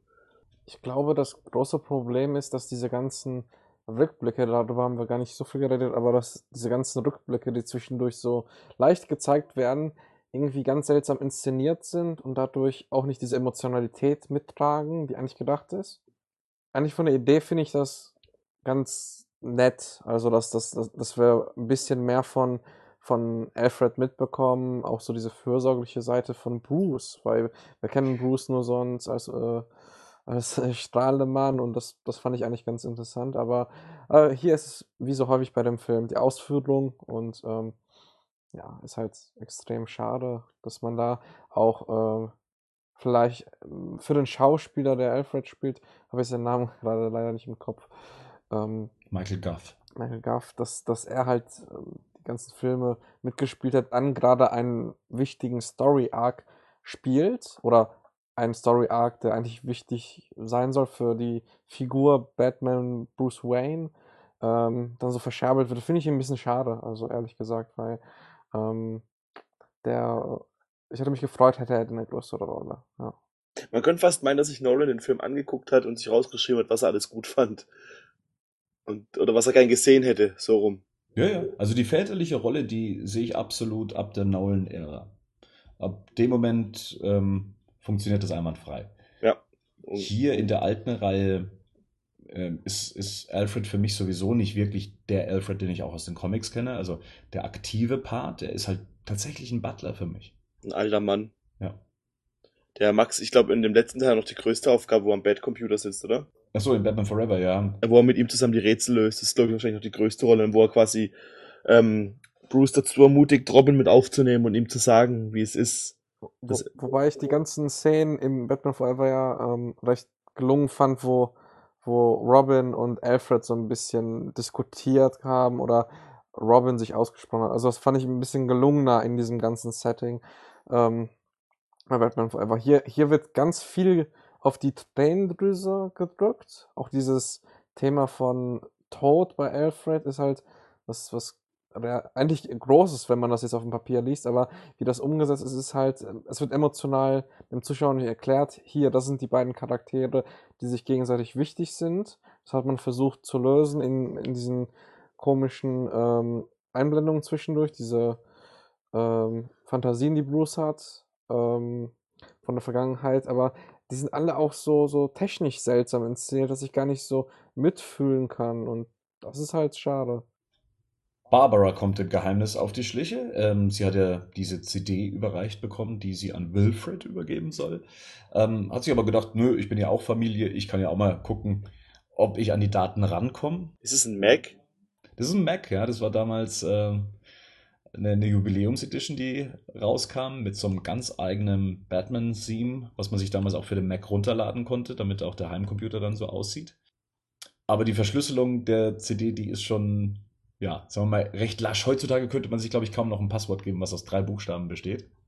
Ja, also es kommt natürlich auch so ein bisschen cheesy, dass dann natürlich so die ganzen Sachen gleich angezeigt werden, ja, das Batmobil, das Batboat, wie das Kostüm aufgebaut ist und dann natürlich ganz demonstrativ das Batman and Robin Logo. Und wenig später steht sie ja dann auch schon im Batcave und hat dann mit der Max Headroom Variante von Alfred dann zu tun. Also er hat seinen Algorithmus in den Computer eingespeist. Das heißt, du bist Alfred. Ich bin eigentlich Alfred. Nur, nur, nur spreche ich nicht, nicht so, so wie, wie er. Ja. Ich fand diese Hommage an Max Headroom, ich weiß nicht, kennt ihr die Serie noch, Max Headroom? Ja, das die ist diese weirde 90er-Jahres-Serie mit diesem, ja. Ja, Ende der 80er, Anfang der 90er, ja. Ja, genau. Ich habe keine Ahnung. Max Headroom ist eine Science-Fiction-Serie mit äh, Matt Freeber, da kann ich nur den Film empfehlen, nicht die Serie. Ich empfehle mehr den Film, der ist nämlich echt cool. Ist ein britischer Film, der eine sehr dunkle Zukunft zeigt und ähm, in der Fernsehwelt spielt und es wird ein Reporter getötet und um diesen Mord zu vertuschen, wird eine computeranimierte Version von ihm erstellt, die aber nicht perfekt funktioniert, sondern ein Eigenleben ähm, bekommt und er stottert halt und er ist halt eben Max Headroom. Ja, und der war recht kultig damals, Anfang der 90er, wurde auch oft bei MTV eingesetzt oder die Figur selber kam ursprünglich von MTV. Kann ich nur empfehlen. Also könnt ihr mal bei YouTube nach Max Headroom, der Film, schauen. Ist äh, ganz kurzweilig. Und die und äh, Telekom hat, glaube ich, mal so versucht, so eine Werbung zu machen. Ja, ich, äh, Robert T. Online, glaube ich, war das, oder? Ja, ja. Also auf jeden das, Fall ist das eine Anspielung darauf. Wahrscheinlich nur für Insider interessant. Ja, und dann hat Alfred natürlich auch schon ein Kostüm vorbereitet. Und wir Männer kriegen jetzt natürlich nicht das Gleiche zu sehen, was die Frauen bei äh, Batman und Robin zu sehen bekommen, nämlich Nippel, ja, sondern wir kriegen hier nur so leicht angedeutete Sachen. Das finde ich ja schon ein bisschen sexistisch, muss ich sagen. Also da fühle ich mich als Mann ausgeschlossen in dem Moment. Das finde ich auch unverschämt. Skandal. Ich finde, ihr passt das Kostüm nicht so wirklich. Also ich, sie, sie hat nicht die Actionfigur, im wahrsten Sinne, die es äh, dafür bräuchte? Die, diese Idee auch dahinter verstehe ich nicht so ganz. Äh, Alfred gibt dir die CD, gibt es ja doch nicht, baut ihr aber trotzdem ein Bad-Kostüm oder gibt es da irgendwie so, eine, so einen 3D-Drucker, der auf alle möglichen Leute direkt die Outfits baut? Ich meine, dass man jetzt die Logik hinterfragt, ist natürlich dumm, das ist mir schon klar, aber es muss trotzdem irgendwie so ein bisschen stimmig sein. Das Kostüm kommt zum ersten Mal zum Einsatz ähm, im Unterschlupf von Poison Ivy. Genau. Robin, Batman und Batgirl konfrontieren sie da und eine ganz schlecht, ganz schlecht choreografierte Szene. Also hier müssen auch ganz viele Fehler passiert sein. Ähm, es gibt, ich, ich muss sagen, ich finde diese Sache mit den Plastiklippen ja eigentlich ganz, ganz lustig. Ja? Ich finde die Idee ganz, ganz witzig. Das ist auch, was ich noch von dem Comic in Erinnerung habe, diesen Strip, wie er diese Lippen abzieht. Die finde ich ganz gut. Was weniger gut gelungen ist, ist, dass Robin dann irgendwann mal unter Wasser gezogen wird und dann wird eine Szene vorwärts Ja, und ja, wieder ja. rückwärts Ja, gespielt. das habe ich gerade auch gedacht. Das ist ja, was ist denn da passiert? Und was auch komisch aussieht, finde ich, als äh, Bruce hochgezogen wird. Und sein Umhang noch an den Beinen hängt. Ob es nicht cooler ausgesehen, wenn der Umhang einfach runterhängen wird. Weißt du, was ich meine? Ist ja wahrscheinlich dann blöd von der Maske ihn von hinten zu zeigen. Ich glaube, das wird der Grund sein, warum das so ist. Das glaube ich auch, ja. Aber trotzdem sieht so unglaublich bescheuert aus. Und allgemein, man kauft halt Alicia Silverstone überhaupt nicht ab, dass sie da irgendwie. Ich meine, warum kann sie kämpfen? Ich habe auch bei ihr die ganze Zeit den Eindruck, sie lächelt. Ja, als wäre sie jetzt irgendwie so in einer Show und hätte da so einen Auftritt und wäre da, ja, äh, auch wenn sie sich dem dreien oder nee, Batman und Robin dann nochmal zu erkennen gibt, ja, hey, ähm, Bruce, ich bin's, Barbara, ja, Als ob, ja, ja. Aber cool, dass Batman endlich mal ein Gadget benutzt, oder? Das nicht seine Kreditkarte ist. die Gartenschere. Ja, das ist so dumm. Aber witzig wieder. Aber das dieses Vor- und Zurückgespule ist auch richtig witzig von Robin. Was passiert eigentlich mit Poison Ivy? Wird die verschluckt von dieser Pflanze? Ich. Taucht danach nicht mehr auf, oder? Nee, außer halt eben im Arkham Asylum. Aber ich habe so das Gefühl, weil sie ja auch noch sagt, cursed, ja, ähm, dass es eine Anspielung ist auf irgendwas. Kann es sein, der Zauberer von Oz oder irgendwie sowas? Allgemein, warum frisst sie die Pflanze? Ich dachte, sie kann Pflanzen beherrschen. Mhm. Vielleicht müsste man das Buch zum Film doch mal lesen. Das Buch zum Film übrigens ist, Besser? Ja, besser möchte ich nicht sagen, aber es ist nachvollziehbarer, was alles mit den Figuren passiert. Es wird weitaus mehr beschrieben, was die Gefühlswelt angeht. Zum Beispiel auch das, der, der ganze Prolog des Films oder des Buches ist, äh, handelt davon, dass Mr. Freeze ja ursprünglich mal ein Olympiateilnehmer war oder ein Olympiasportler war. Ähm, und da wird mehr auf die Figuren eingegangen, was dem Ganzen schon sehr hilft. Also das Buch zu lesen ist ja an und für sich nie verkehrt. Man sollte mehr lesen. Es sieht unglaublich bescheuert aus, wenn die drei aus dem Raum, Raum rennen und Batman nochmal so kurz runterguckt. Oh ja, das ist ganz schlecht. Das ist auch so 60er Jahre Feeling so ein bisschen. Also ich, ich kann mir schon vorstellen, warum es drin ist. Wahrscheinlich, weil er nicht gesehen hat, wo er hinläuft. Und deshalb kurz runtergucken wollte, aber es sieht richtig schlecht aus. ja. ja, dann sind sie alle anscheinend nochmal nach Hause gefahren und haben sich umgezogen und haben sich dann äh, so die neuen. Fahrzeuge dann geholt. Vor allem, ich meine, ja, man, wie gesagt, man sollte echt nicht die Logik zu arg hinterfragen, aber weißt du, im letzten in Batman Forever hat man wenigstens gesehen, dass er noch, dass er noch andere Fahrzeuge hat. Und die Fahrzeuge sind halt auch so sinnlos. Das muss man auch dazu sagen. Sie haben ja keinen richtigen Zweck, außer dass sie halt eben auf Eis fahren können, da die Stadt ja inzwischen von Mr. Freeze eingefroren wurde. Als ob der für jede Gelegenheit ein Batmobil hätte. Wie, wie kriegen wir einen Übergang hin zu Mr. Freeze, äh, der ja inzwischen im Observatorium sich eingenistet hat, mit Bane zusammen? Witzig, dass Bane auf einmal auf ihn hört, gell? Ja, gibt eigentlich gar keinen Grund dafür.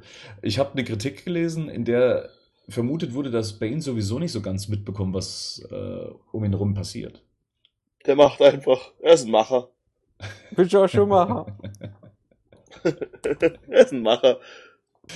Ähm, gut, dann bleiben wir halt noch kurz auf der Straße. Was können wir dazu noch sagen? Also eine Szene, die rausgefallen ist, ist, dass äh, Batgirl das ähm, Batgirl-Theme äh, summt. Also Batgirl. Das hat man rausgenommen. Was ich als ganz klare Anspielung an die 60er-Jahre-Serie verstehe, auch wenn man sich selber sagt oder sagen möchte, man hat sich gar nicht erst an der 60er-Jahre-Serie orientiert. Sehr komisch. Ähm, Batgirl hat hier ihre Maske auf.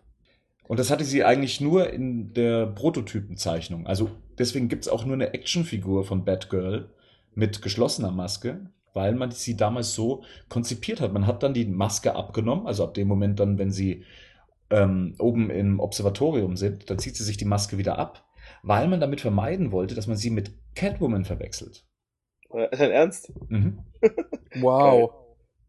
Also fürs, Ma fürs Marketing, weil wenn man sie gezeigt hätte, dann hätte man sie natürlich im vollen Kostüm gezeigt. Das heißt inklusive Ohren. Und dann hätten die Leute gedacht, oh Gott, das ist ja Catwoman, die kenne ich schon. Ich möchte was Neues. Ähm, eine positive Figur, also Batgirl. Das war äh, der Gedanke dahinter. Ja, also an sich, ich finde eigentlich finde ich die Kostüme nicht mal so bescheuert, wenn ich ehrlich bin. Weil das von Batgirl sieht schon blöd aus, mit dass die Titten so um die Fledermaus drumherum sind. Äh, die Brüste, Entschuldigung, ich wollte nicht Titten sagen. Also wirklich, ah. ja. Es gab ganz interessante Konzeptzeichnungen, unter anderem, dass das Fledermaus-Logo hautdurchlässig ist. Das heißt, man sieht dann eigentlich, was unter dem Anzug wäre an dieser Stelle. Mir gefallen diese Free-Suits überhaupt nicht. Also diese silbernen Applikationen passen für mich überhaupt nicht rein. Warum auch? Weißt du, bei dem anderen Film hat es ja noch Sinn gemacht, weil er, weil der Riddler die ganzen, dann zieht er seinen Sonar-Suit an. Ja. Weil er sonst ja nichts hat. Aber warum hier? Um weitere Actionfiguren verkaufen zu können. Ja, natürlich. Wobei die Frage ist, gab es dazu überhaupt Actionfiguren? Da muss man dann auch hinterfragen, hat sich denn das eigentlich auch alles rentiert? Also von den drei Fahrzeugen sind, glaube ich, alle erschienen, oder? Also das Batmobil ist erschienen, äh, das Motorrad ist Vier erschienen. Vier Fahrzeuge. Genau, wenn man jetzt noch die Fahrzeuge hier mitzählt, die drei, also den Bathammer, ich glaube der mhm. Batsled und äh, das Batgirl Cycle oder wie auch immer das Ding dann heißt, werden wahrscheinlich alle erschienen sein. Aber von den Kostümen, ich glaube, es ist keine einzige Figur erschienen, die auch, man möge mich korrigieren, die auch eins zu eins so aussah wie die äh, Filmfiguren. Aber es, es, gab auch diesen, diesen ähm, Free, Freeze Batman. Also, das sah nicht so aus von den Farben wie, ähm, wie der jetzt im Film, aber den haben sie doch verkauft. Warte mal, ich. Na hier. Ja, es gab halt ganz viele andere Farben so. Es ja, gab eben. so einen grünen. Mhm. Ähm, den hatte ich sogar, die zwei. Diese hatte ich, die zwei. Die Challengers of the Night. Batman und Robin, die hatte ich. Ich hatte unglaublich viele von den Figuren, wenn ich ehrlich bin. Also wenn man sich die. Hast du die noch? Ah, ich habe die verkauft. Hm. Warum? Nö, äh, hätte mich nur mal interessiert. Ich habe das alles verkauft. Ich habe das. Meine Mutter hat mir damals einen schlauen Tipp gegeben, ich soll doch alles verkaufen. Hm. Das war mit 15 oder so. Die Actionfiguren sind halt insoweit interessant, dass zumindest die Basisfiguren zeigen, wie die Figuren ursprünglich aussehen sollten. Ja. Man sieht, dass Poison Ivy so einen komplett grünen Anzug anhatte, dass Bane eigentlich aussieht wie die Comic-Figur. Keine grüne Haut, den Wrestleranzug. Ähm, Mr. Freeze gibt es ja zwei Varianten. Die Variante, wie sie im Film zu sehen ist, die muss ganz am Ende erschienen sein. Und die Variante, wie er als Konzeptzeichnung geplant war. Man musste sich sehr früh abstimmen mit den Spielzeugherstellern. Dementsprechend sehen die Figuren so aus, wie sie äh, in den Konzeptzeichnungen geplant waren. Die Frage ist halt wirklich, warum. Was, warum?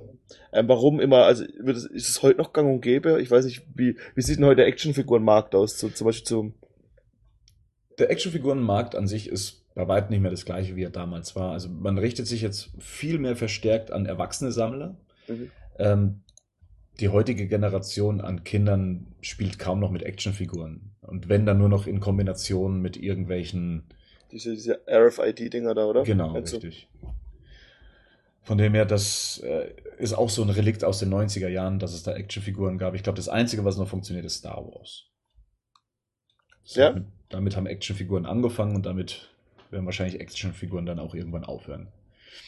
Es ist witzig, wie viel cooler Bane aussieht. Also, für alle, die das dann mal nachgucken wollen, ähm, wie viel witziger und wie viel besser Bane aussieht in den, als Actionfigur als im Film.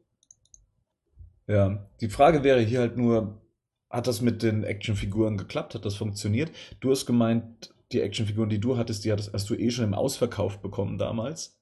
Und ja, ich meine, also meine Erinnerung sagt mir, dass es relativ nach, relativ schnell nach Release des Films war.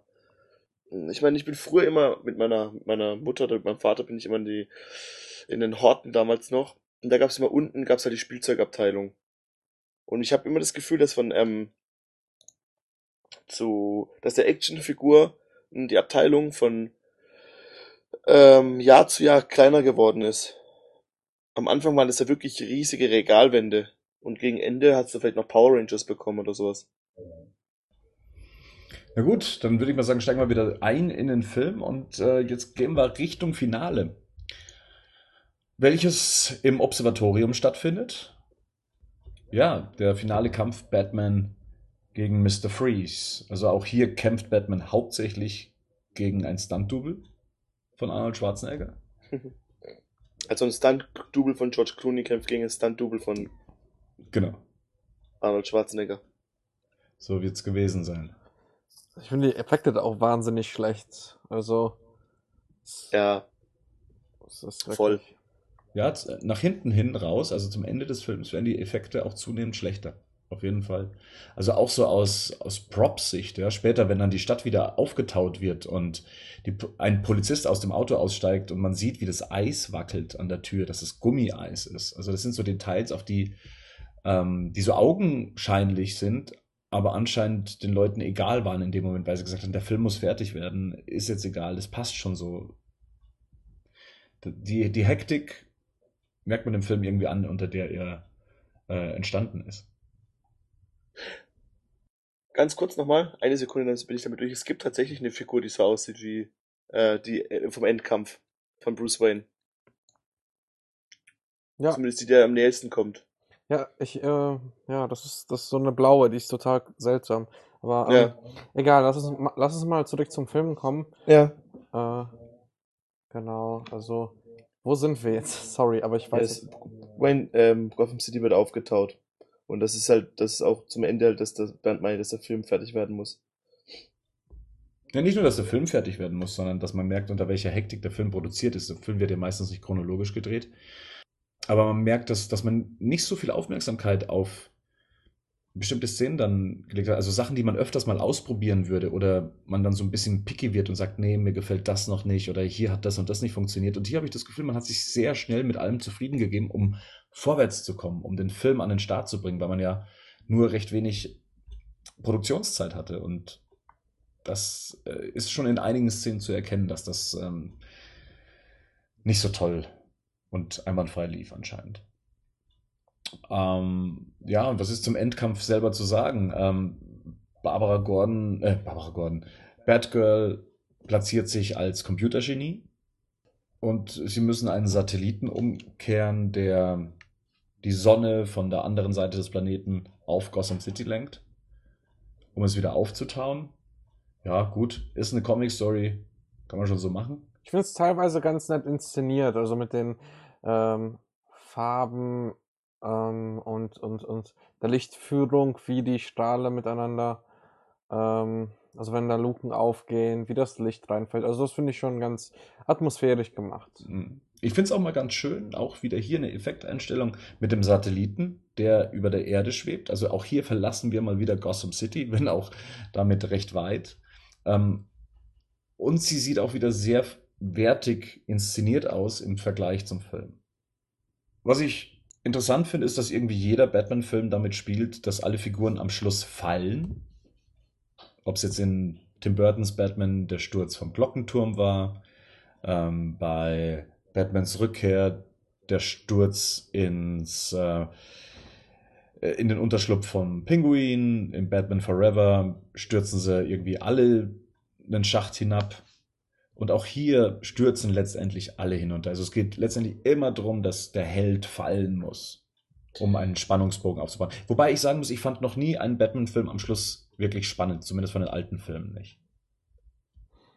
Ja, also dieser ganze Showdown ähm, wirkt auf mich auch sehr unbalanciert, weil wir verschiedene, verschiedene Etappen haben und diese Etappen sind nicht so deutlich und ja, also auch, auch wie gesagt, ich werde immer rausgerissen. Ich weiß nicht, Bernd, äh, wie war das bei dir früher? Waren die Effekte im Kino so, dass du auch damals schon gedacht hast, okay, jetzt im Finale sind die Effekte nicht so toll oder? Nee, also das, wie ich vorher schon meinte, fällt das erst so im Nachhinein auf. Man, okay. das Auge wächst mit, glaube ich, mit Okay. dem Stand der Effekte. Damals war man das gewohnt, dass die Dinger so aussehen. Ich habe auch erst vor kurzem einen Film aus den Mitte der 90er gesehen, als es so hip war, CGI einzusetzen. Und es ist grausig. Spawn. Ich weiß nicht, ob ihr mal Spawn wieder gesehen habt, Ja, die. Comic-Verfilmung. Die kam ja in etwa zeitgleich raus mit, mit Batman und Robin. Grausig. Die CGI-Effekte sind grausig, besonders im Finale. Das ist wirklich so. Ich, nur im Kino habe ich das damals nicht so wahrgenommen. Ich wusste zwar auch schon, dass der Film nicht so gut ist und dass das vielleicht jetzt auch nicht die besten Effekte waren, aber dass das wirklich der aktuelle Stand der damaligen Zeit war, äh, wie Special Effects aussehen können, das äh, wurde mir erst viel, viel später klar. Und ähnlich ist es hier auch. Das ist ja aber, ähm, ist ja, also bei Spawn ist, weil das ein, ein arges Beispiel, weil gerade der Umhang halt unglaublich schlecht aussieht. Nicht nur der Umhang, wenn die Hölle zum Beispiel dann Ja, inszeniert ja, wird, genau, genau. das sind das wirklich so ganz grobe CGI-Effekte. Ich würde auch behaupten, dass es jetzt erst in den letzten fünf Jahren wirklich funktioniert. Ich finde es immer lustig, dass die Leute auf den DVDs und Making-ofs immer sagen, ja, der Film ist damals erst entstanden, als wir gerade noch so ähm, mit CGI angefangen haben. Ja, die Anfangstage des CGI. Für mich waren die ja spätestens seit Terminator 2 am Start. Und ich hatte damals immer den Eindruck, jeder Film macht jetzt CGI. Und selbst bei Episode 1 haben sie damals noch gesagt, ja, da waren wir noch an den Anfangstagen des CGI. Ich glaube, man darf auch nicht so unterschätzen, dass ähm, das Film ähm, also analog war und Special Effects digital und jetzt einiges, also alles, nahezu alles digital gedreht wird und dass es dann vom Look auch homogener ist. Ich glaube, das kommt auch nochmal dazu. Sozusagen ein Verfahren und nicht äh, diese Zwischenstelle, dass halt etwas chemisch bearbeitet wird und nicht auf dem Chip. Hier kam ja bei Batman und Robin noch ein neues Farbsystem ins Spiel, also eine neue Art der Farbkorrektur, die die Farben noch leuchtender auf die Leinwand brachte. Vielleicht ist dieses Verfahren auch schuld daran, dass der Film so ein bisschen künstlich steril wirkt. Was, meinst du mit genau steril? Ich, ähm, Steril insoweit, dass manches halt eben nicht so wertig aussieht Ah, ja, okay. und dass das irgendwie alles so flach aussieht. mhm. Und ich kann mir gut vorstellen, dass dadurch, dass manche Farben sehr überpräsent sind, dann vielleicht alles auf eine Ebene gerückt wird und somit dann auch keine, kein Tiefeneffekt und so weiter äh, erreicht wird und dadurch halt eben manche Sachen eher flach trifft, äh, glaube ich, das eher dann eben aussieht und künstlicher eben aussieht. Dass ein Effekt auch als Effekt und eine Kulisse als Kulisse zu erkennen ist. Also ich habe auch den Eindruck, ähm, dass Bat, Batman und Robin wesentlich heller beleuchtet ist als äh, Batman Forever. Mhm. Also ganz vieles sehr hell ist und wir auch immer wieder sehen, dass beispielsweise die, die, das schwarze Make-up bei Batman da ist und äh, an Augenhöhlen und ja, das, das finde ich sehr schade. Ja. Ja. Das stimmt. Bane wird auch noch ähm, aus dem Verkehr gezogen, indem man ihm einfach stümperhaft den Stöpsel zieht. Und er dann auch wieder in sich zusammenfällt. Und die beiden freuen sich auch tierisch drüber, dass da jemand winselnd auf dem Boden liegt. Und um den wird sich auch weiter nicht gekümmert. Ich meine, Bane war auch nur ein Opfer. Und ein Mörder. Davor ja schon. Das stimmt. Ja, aber, ja, ich glaube, der, der Figur wurde ja wahrscheinlich am wenigsten Gerechtigkeit im Film quasi ähm, gegeben. Das, das ist jetzt das, das, ist so der vergra- schmerzbarste Endfight, oder? Ja, man, man ärgert sich schon genug darum, dass die Figur so eingesetzt wurde, wie sie eingesetzt wurde. Ich glaube, da ist eh schon alles egal dann am Schluss. Wobei ich auch ehrlich zugeben muss, dass ich nicht so der größte Bane-Fan war. Also allgemein. Er ist so ein Schlägertyp. Könnte auch so ein Türsteher sein. Türsteher oder irgendwie ein Henchman sein, der einfach ein paar Muckis hat und einfach drauf gibt. Ja. Ja. Ja, wir nähern uns jetzt äh, dem Finale, nachdem jetzt auch Mr. Freeze außer Kraft gesetzt wurde, aus dem Verkehr gezogen wurde und winselnd da liegt, ähm, fragt ihn Batman, ob er ihm nicht helfen kann. Ob er ihm nicht noch das Gegenmittel geben kann gegen das McGregor-Syndrom. Und ja, das Gespräch soll angeblich die einzige Szene sein, die zwischen George Clooney und Arnold Schwarzenegger stattfand. Da hat Schwarzenegger damals gemeint, so eine Szene muss man zusammendrehen, sonst kann man gar nicht diese Chemie aufbauen, die es in dieser Szene gibt. Das Witzige ist, sie sind kein einziges Mal in den Einstellungen zusammen zu sehen. Also auch hier kann man immer noch hinterfragen, okay, das, sprechen die gerade wirklich miteinander oder sprechen sie gerade mit Ersatzmännern? Der Dialog an sich, ich finde nett. Ich finde es ich find's erlösend, dass der Schurke am Schluss nicht unbedingt gleich als der Schurke dargestellt wird, weil Mr. Freeze auch nicht wirklich im eigentlichen Sinne ein Schurke ist. Ja, das stimmt schon. Ich habe auch das in, Er- in Erinnerung, dass in dem Comic ähm, die, der Bildschirm, wo er diese, diese Aufnahme zeigt, aus dem Gürtel rauskommt. Ja, genau. Gell? Das war im Comic anders. Ja. Deshalb bin ich, muss, ich muss nachgucken, was ich die noch finde. Ich- Mich interessiert das jetzt echt, wie das war mit, der, mit dieser Set-Szene.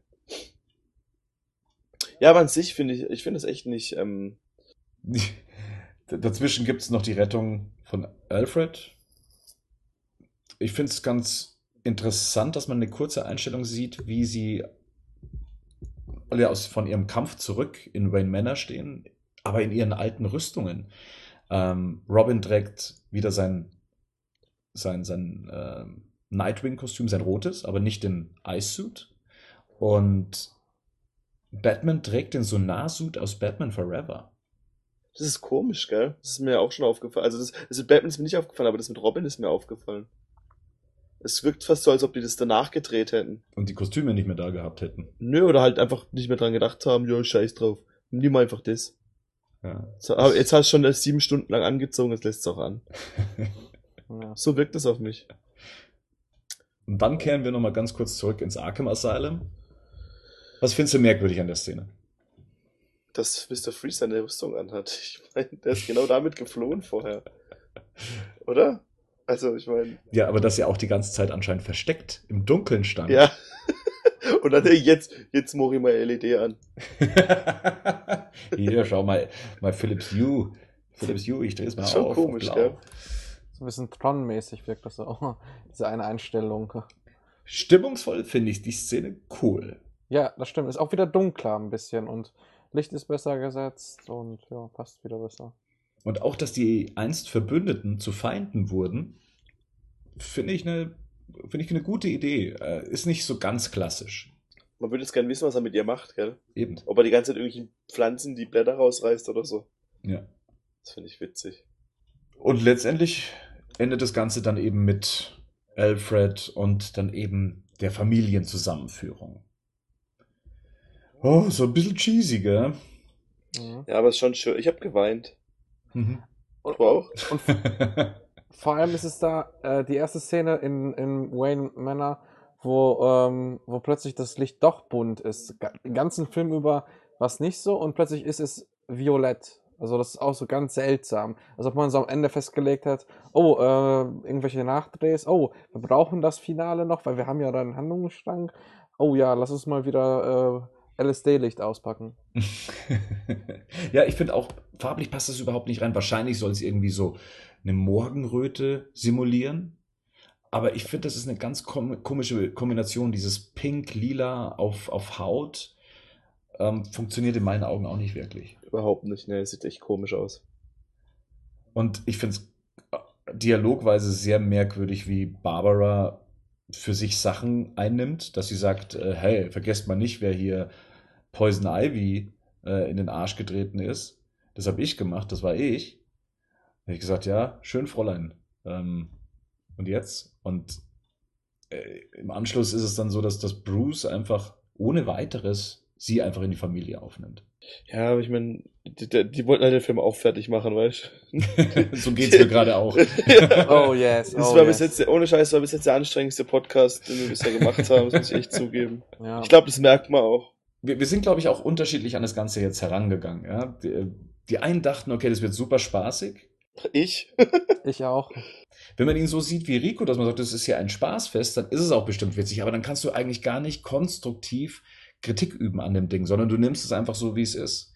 Ich als Batman-Fan, der irgendwie, ich sag mal, mit den ersten drei Teilen, mit ziemlich jedem der ersten drei Teile was anfangen konnte, ich tue mich wahnsinnig schwer, äh, den Film dann auch einfach so zu sehen, wie er ist. Sondern ich muss ihn kritisch hinterfragen, in dem, was er falsch macht. Warum sehen die Leute den Film da draußen Hm. so, wie er, wie er gesehen wird? Also, ich habe irgendwie jetzt nach dem Film richtig Lust bekommen, nach dieser, nach diesem ähm, Snyder-Universum oder vielleicht auch mittendrin einfach mal so einen Film zu sehen, der wirklich sagt, hey, wir wollen Adam West mach, äh, nachahmen, wir, wir wollen die Retro-Welle ausnutzen. Mo momentan ist ja auch die Nerd-Fraktion recht groß, die die Retro-Sachen sehr gerne sammelt, mag wir wollen das machen. Und dann von einem Regisseur, der das Material verstanden hat, wo das Studio ähm, zwar Vorgaben gibt, aber der auch so eigene Freiheiten hat.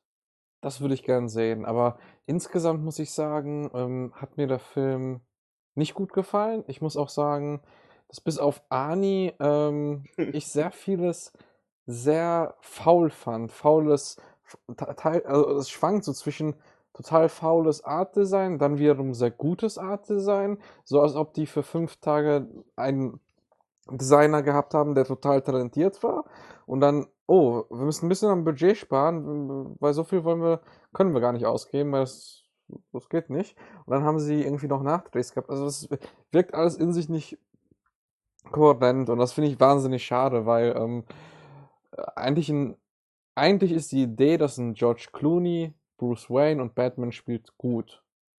Eigentlich ist es auch cool, Batgirl und Robin irgendwie mit einzufügen. Aber in der Ausführung ist es eine Katastrophe und wie gesagt, also ich habe, ich hatte echt, echt nicht viel Spaß jetzt am Film und ähm, äh, klammer mich gerade so am Strohhalm cool. Nächstes Mal Batman Begins. Das habe ich mir aber auch dann verdient. So, ja, nach dem Motto. Und, äh, du darfst mitmachen jetzt. Juhu. Und, äh, naja, auf jeden Fall ähm, sehr spannend, das zu sehen, weil ich glaube, ich den Film nicht nochmal gucken werde in meinem Leben. Also ganz ernsthaft gesehen. Also vielleicht nochmal mit, wenn es irgendwie einen Audiokommentar gibt von Joel Schumacher, wo der irgendwie so ganz offenlegen darf, warum was entschieden wurde. Das würde mich mal reizen. Es gibt einen Audiokommentar, kann man gleich dazu sagen. Also ist seit der Special Edition mit drauf. Ist auch sehr aufschlussreich. Wobei man sagen muss, Joel Schumacher ist halt ein sehr netter Mensch. Also er verpackt Kritik in Wattebäusch. Das ähm, muss man ihm zugestehen.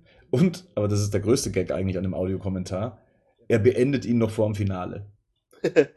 Er hat dann, glaube ich, selber keinen Bock mehr gehabt auf den Film und noch was dazu zu sagen. Er sagt dann einfach, genießt den Rest vom Film. Servus, Pierzeich, das war's. Vielleicht ist Dope ausgegangen und er konnte es nicht nüchtern machen. oh wei, oh wei. Äh, Rico, wie siehst du das denn jetzt? Du bist, äh, wie gesagt, recht spaßig da an die Sache rangegangen. Hat das jetzt in dem Gespräch was dran geändert? Also siehst du das jetzt anders oder siehst du es immer noch so als den, den spaßigen Film jetzt abs, äh, jenseits von, von Ani mal betrachtet ähm, in einem anderen Licht? Also das Ding ist halt, das ist für mich halt so ein Film, den würde ich halt wie gesagt sonntags laufen lassen, wenn er auf RTL 2 kommt. Wenn ich Fernsehen gucken würde, was schon mal ein relativ großes No ist im Moment, aber wenn ich es machen würde, der wird gerade kommen, dann würde ich ihn laufen lassen, würde mir währenddessen was zum Essen bestellen, würde schlafen, bis Essen kommt, dann was essen und mit anderen Filmen reinmachen. So würde ich den gucken. Also im Prinzip halt einfach nur so, dass im Hintergrund irgendwas läuft halt. Das wäre, und wie ich mir vorstellen könnte, dass ich nochmal gucke, wäre so in zehn Jahren oder sowas. Weil dann wird er, wirkt er wahrscheinlich nochmal absurder, als das jetzt gerade wirkt. Wenn wir da noch so ein komplettes grimmiges Snyder-Universum jetzt gesehen haben. Ja, aber, stimmt, ja. aber an sich, ähm, ich finde es immer witzig, sowas im, was habe ich ja vorhin schon gesagt, im Kontrast zu heute sowas zu sehen, wo sich über jeder, jeden Scheiß aufgeregt wird. Und sowas ist, ich meine, natürlich, die Leute heute, der Film hat ja auch genug Hate abbekommen, aber es ist halt eine ganz andere Liga, finde ich. Apropos Hate, jetzt muss ich schon die Frage stellen, ist es denn der schlechteste Film aller Zeiten? Warum? Hat er das irgendwo gewonnen oder was? Es gibt mehrere Rankings. Also ich, jeder Adam Sandler-Film ist für mich schlechter. Also als Hollywood-Film würde ich sagen, es ist unter, unter den Top Ten. Also weil halt viele talentierte Leute auch mit dabei waren, sowohl Schauspieler. Viel Geld. Viel Geld. Ähm, und die Marke Batman, beziehungsweise so die ganze Tradition von Batman. Und wir dürfen auch nicht vergessen, das ist auch wichtig, vielleicht reden wir das bei Batman Begins, ähm, ist auch, dass das Franchise voll an die Wand gefahren wurde damit. Und wir als Batman-Fans paar Jahre hatten, die echt äh, traurig waren und ähm, weil gar nichts kam und an Filmen. Und von daher ähm, vielleicht auch persönlich von meiner Seite aus würde ich den schon unter meinen Top 10 äh, Blockbustern herstellen, die so gar nicht gehen. Also, ja. Echt? Boah, ich weiß nicht. Da müsste ich mir aber echt mal jetzt ernsthaft drüber Gedanken machen, was ich schlimmer fand. Ich kann Patricks Meinung schon verstehen, insoweit, dass man's, dass man so einen bestimmten Maßstab setzen muss oder es, es einsortieren muss. Eine, eine billige Adam Sandler-Komödie im Vergleich zu so einem Blockbuster mit so viel mit einem Qualitätsfranchise und eben auch Qualitätsschauspielern und dann eben das Ergebnis. Also ob es da noch mal was gab, was so in diese Richtung nach hinten losging, da gibt es eigentlich recht wenig, vermute ich mal. Naja, nach, wirklich nach hinten losgegangen ist er nicht. Ich meine, der hat ja sein Geld eingespielt. Heute wird so ein Film, wird so ein Film ähm, entweder sofort Kultstatus kriegen Oder halt gar nichts einspielen. Also nicht mal die, die, die Produktionskosten. Also der Film hatte ein wahnsinnig gutes Startwochenende. Das war gut. Danach ist er in sich zusammengebrochen. Er hat 100 Millionen weniger eingespielt als Batman Forever weltweit. Mhm. Und er hat in den USA 80 Millionen weniger eingespielt als Batman Forever. Und Batman Forever war in dem Moment der, der Maßstab. Die, die Investition war weitaus höher. Der Film war teurer als, als Batman Forever, der damals 80 Millionen gekostet hat. Und man ist jetzt auf 120 Millionen hoch. Ähm, interessanterweise in Deutschland haben wir eigentlich, glaube ich, nur 10.000 Zuschauer verloren. Knapp. Und ja, ähm, also der, der Film hat Geld eingespielt. Aber wahrscheinlich mit dem ganz, mit der ganzen Werbetrommel, die jetzt da nicht mit eingerechnet ist und so weiter, ist der Film wahrscheinlich letztendlich auf plus minus null rausgekommen. Ja, gut, aber ich meine, jetzt guck dir mal heute, jetzt guck dir mal den letzten Fantastic Four Film oder so zum Beispiel an. Da ist ja das ja noch. Ich meine, der Film war auch damals für damalige Verhältnisse richtig teuer, oder? Für damalige Verhältnisse war richtig teuer, besonders mit einem Arnold Schwarzenegger, der 25 Millionen Gage haben möchte. Ne? Und George Clooney hat einen, glaube ich, 28 Millionen ähm, Vertrag über drei Filme hinweg bekommen. Also, What? yes. Die es dann natürlich nicht mehr gab, das heißt, dementsprechend wird die Summe auch nicht ausgezahlt, aber das wäre sein, seine Gage gewesen. Glaubst du, wenn der Film funktioniert hätte oder mehr eingespielt hätte, hätten sie weitergemacht? Auf jeden Damit? Fall. Ja, ja, also so tickt ja Hollywood. Also da, äh, man muss sagen, Filme werden ja auch von Ma- Managern gemacht. Das hat sich ja mehr. Ja. Nein, Es ist ja ein Business, ne? ja, Ja, klar. ja. Ähm, ku kurze Frage. Ähm, es gab doch mal Gerüchte oder sogar eine Aussage, dass es jetzt zukünftig nächstes Jahr oder übernächstes Jahr ein, so äh, ein Comic geben soll, was darstellt, wie Joel Schumacher ursprünglich die Filme geplant hat. Wird es das geben oder war das nur irgendwie ein Gerücht? Es war ein Gerücht, welches nie wieder bestätigt wurde. Oh, schade. Also ob dieses Projekt kommt oder nicht, das ist offen. Ich kann mich daran erinnern, nochmal irgendwo gelesen zu haben, dass Joel Schumacher auf irgendeiner Veranstaltung gesagt hat, er wüsste nichts davon. Aber das kann natürlich auch sein, dass es einfach heißt, er darf da nicht drüber sprechen. Kann ja auch sein, dass es da Mhm. im Comic-Business selbst solche Sachen gibt. Es kann auch wieder nur so ein Fantraum sein, dass es Mhm. da äh, Versionen gibt oder Visionen gibt. Aber ich glaube, ein, ein Joel Schumacher hat eigentlich mit diesem Thema längst abgeschlossen. Ja, Batman und all dem ganzen Zeugs. Ich meine, das Batman Forever ist jetzt fast 20 Jahre her. Wobei Ja, er sich ja ganz permanent unter, er nicht damit. äh, entschuldigt, ne? Also das, Ja, das meine ich. Ja, er, er entschuldigt sich, aber er wird auch immer wieder darauf angesprochen, weil er, das Okay, einer seiner okay. letzten Erfolge eben war. Und ich glaube, eins, ein seiner größten Misserfolge auch gleichzeitig. okay, Ich glaube, es ja. gibt kaum einen Regisseur, der neben George Lucas, würde ich jetzt mal behaupten, so ins äh, Zentrum der Kritik gerückt wurde, Ja, ja, fanseitig. auf jeden Fall. Wollen wir vielleicht noch kurz über Pro und Contra sprechen? Oder bleiben wir mal lieber bei Pro, weil bei Contra, da, da haben wir jetzt sehr viel drüber gesprochen. Wenn ihr dem Film was abgewinnen könnt, was wäre das? Ah, nee. Ah, nee. Ah, nee. Ähm, der Look, die, die, die, Gotham City gefällt mir. Ich mag Arnie. Das Batcave finde ich ganz cool eigentlich. Allgemein das Ganze, die ganzen, ähm, das Production Design gefällt mir, bis auf die Anzüge, die gefallen mir. Bis, wenn die Nippel nicht wären, wären die, glaube ich, echt cooler, oder? Ja, doch. Bis auf die Nippel finde ich die, die Anzüge eigentlich ganz cool. Hm, was gefällt mir noch? Die, das, das Smashing Pumpkins Lied ist ganz gut. Auch sehr bezeichnend mit dem Titel. Ja. The end is the beginning is the end. ähm, der Cast ist, hätte eigentlich viel rausholen können. Zumindest der Main Cast, also Batman, Robin war gut, Freeze war gut, Poison Ivy war gut. Ja, ja, der Rest, über den Rest kann man sich jetzt halt streiten, gell? Patrick, was wäre noch für dich was Positives, was jetzt vielleicht Rico nicht aufgezählt hat? Ja, ich muss zugeben, ich ähm, sehe nicht so viel Positives. Das habe ich ja, glaube ich, jetzt öfter betont in den äh, zwei Stunden. Ähm, ich, ich würde einfach als zwei Punkte sagen, Arnie ist cool. Ich habe auch das Gefühl, dass dort sehr viel Sorgfalt auf die Szenen gelegt wurden, wo er vorkam. Also, dass da wirklich auch mehr Konzentration war. Das ist so diese ganze Schnee, Schneewelt war ganz interessant. Da kam wirklich Atmosphäre drüber. Ich finde ähm, spannend paar Grundideen, aber ich muss, ich muss wirklich betonen, Grundideen und nicht die Ausführung. So einfach äh, Alfred ein bisschen mehr in den Vordergrund zu stellen. Ähm, vielleicht so dieses, diese, ähm, diese Dreiertruppe von, ähm, von Batman, Robin und Batgirl. Ähm, wie gesagt, die Ausführung gefällt mir da nicht, aber zumindest diesen Anspruch dafür zu haben und ähm, das Art Design an manchen Stellen gefällt mir sehr gut. Gotham City ist ein Traum, ist auch sehr filmisch.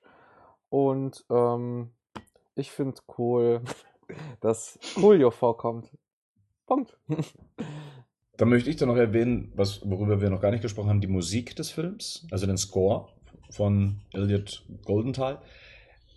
Ähm, ich bin ein Kritiker des Scores von Batman Forever. Ähm, witzig ist, dass viele finden, dass der Score eins zu eins derselbe wäre bei Batman und Robin. Und jetzt kommt das Absurde. Mir gefällt der Score von Batman und Robin weitaus besser als der von Batman Forever. Ich finde ihn ähm, stimmungsvoller. Ich finde ihn nicht so hysterisch wie den von Batman Forever. Und gerade so die neuen Themen, die eingeführt wurden, so um Nora Freeze und ähm, eben Mr. Freeze, machen einen echt guten Soundtrack draus. Also ich mag die ähm, Musik echt gerne. Ich finde es wahnsinnig schade, dass der Score nicht käuflich zu erwerben ist, dass man den nur als Bootleg bekommt. Zum regulären Soundtrack wiederum, also der, der, sagen wir mal, der kommerzielle Soundtrack, der erschienen ist mit eben Smashing Pumpkins und R. Kelly und Underworld und so weiter und so weiter. Den habe ich damals echt oft gehört. Ich hatte den damals. Ähm, ich könnte auch noch jeden Song, glaube ich, irgendwie mitsummen und mitdrellern. Ich fand ihn allerdings nicht so spannend wie den von Batman Forever. Also das ist dann eigentlich genau gegenteilig zum Score. Äh, Gotham City von R. Kelly, habt ihr den Song irgendwie auch noch damals mitbekommen? Ja. Als der in den Charts war. Ich ehrlich gesagt überhaupt nicht. Du kennst ihn nicht? Nee. Besser so? Ah, Kelly ist auch super. Wiederum das Thema von The Smashing Pumpkins fand ich in seiner langsamen Version, welches auch auf dem Album zu finden ist, The Beginning is the End is the Beginning, ähm, welches auch für den Watchmen-Trailer benutzt worden ist. Super, schon damals. Ja, das ist, ist es eigentlich, was ich ähm, auch zustimmend zu den Punkten, die ihr genannt habt, Positives an Batman und Robin finde. Und natürlich der größte positive Punkt, wir haben die Nolan-Trilogie bekommen. Es hat zwar ewig gedauert, aber letztendlich hat das, glaube ich, für die gesamte Branche ein Zeichen gesetzt, wie man Comic-Verfilmungen mit so einer großen Marke halt eben nicht umsetzt und herangeht. Ich glaube, da hat sich ganz viel auch bei Warner Bros. getan in der Zeit, weil ja auch noch Wild Wild West rauskam. Also alles sehr kommerziell aufbereitet wurde und halt eben andere Sachen im Vordergrund standen als der Film an sich. Und man das Franchise benutzt hat, um halt eben in, an Nebenmärkten und Nebenschauplätzen Geld zu verdienen, wie halt zum Beispiel über Spielzeug. Und das ist, glaube ich, so der positivste Punkt, den man eigentlich mitnehmen kann. Und wie es in, in The Dark Knight schon hieß, es muss erstmal schlimmer werden, damit es besser wird. Ich glaube, das ist dann auch schon mal so der richtige Moment, sich zu verabschieden. Ja, auf jeden Fall frohe Weihnachten allen zusammen und einen guten Rutsch ins neue Jahr. Ich wünsche euch eine schöne Weihnachtszeit und dass ihr viele Batman-Figuren unter dem Weihnachtsbaum habt, aber keine von Batman und Robin. Und ich wünsche euch auch ein frohes Fest und noch ein kleiner Hinweis. Nach dem Abspann gibt es eure Meinungen zu Batman und Robin zu hören. Bis zum nächsten Mal. Bis zum nächsten Mal. Auf bald! Ciao. Ciao! Servus.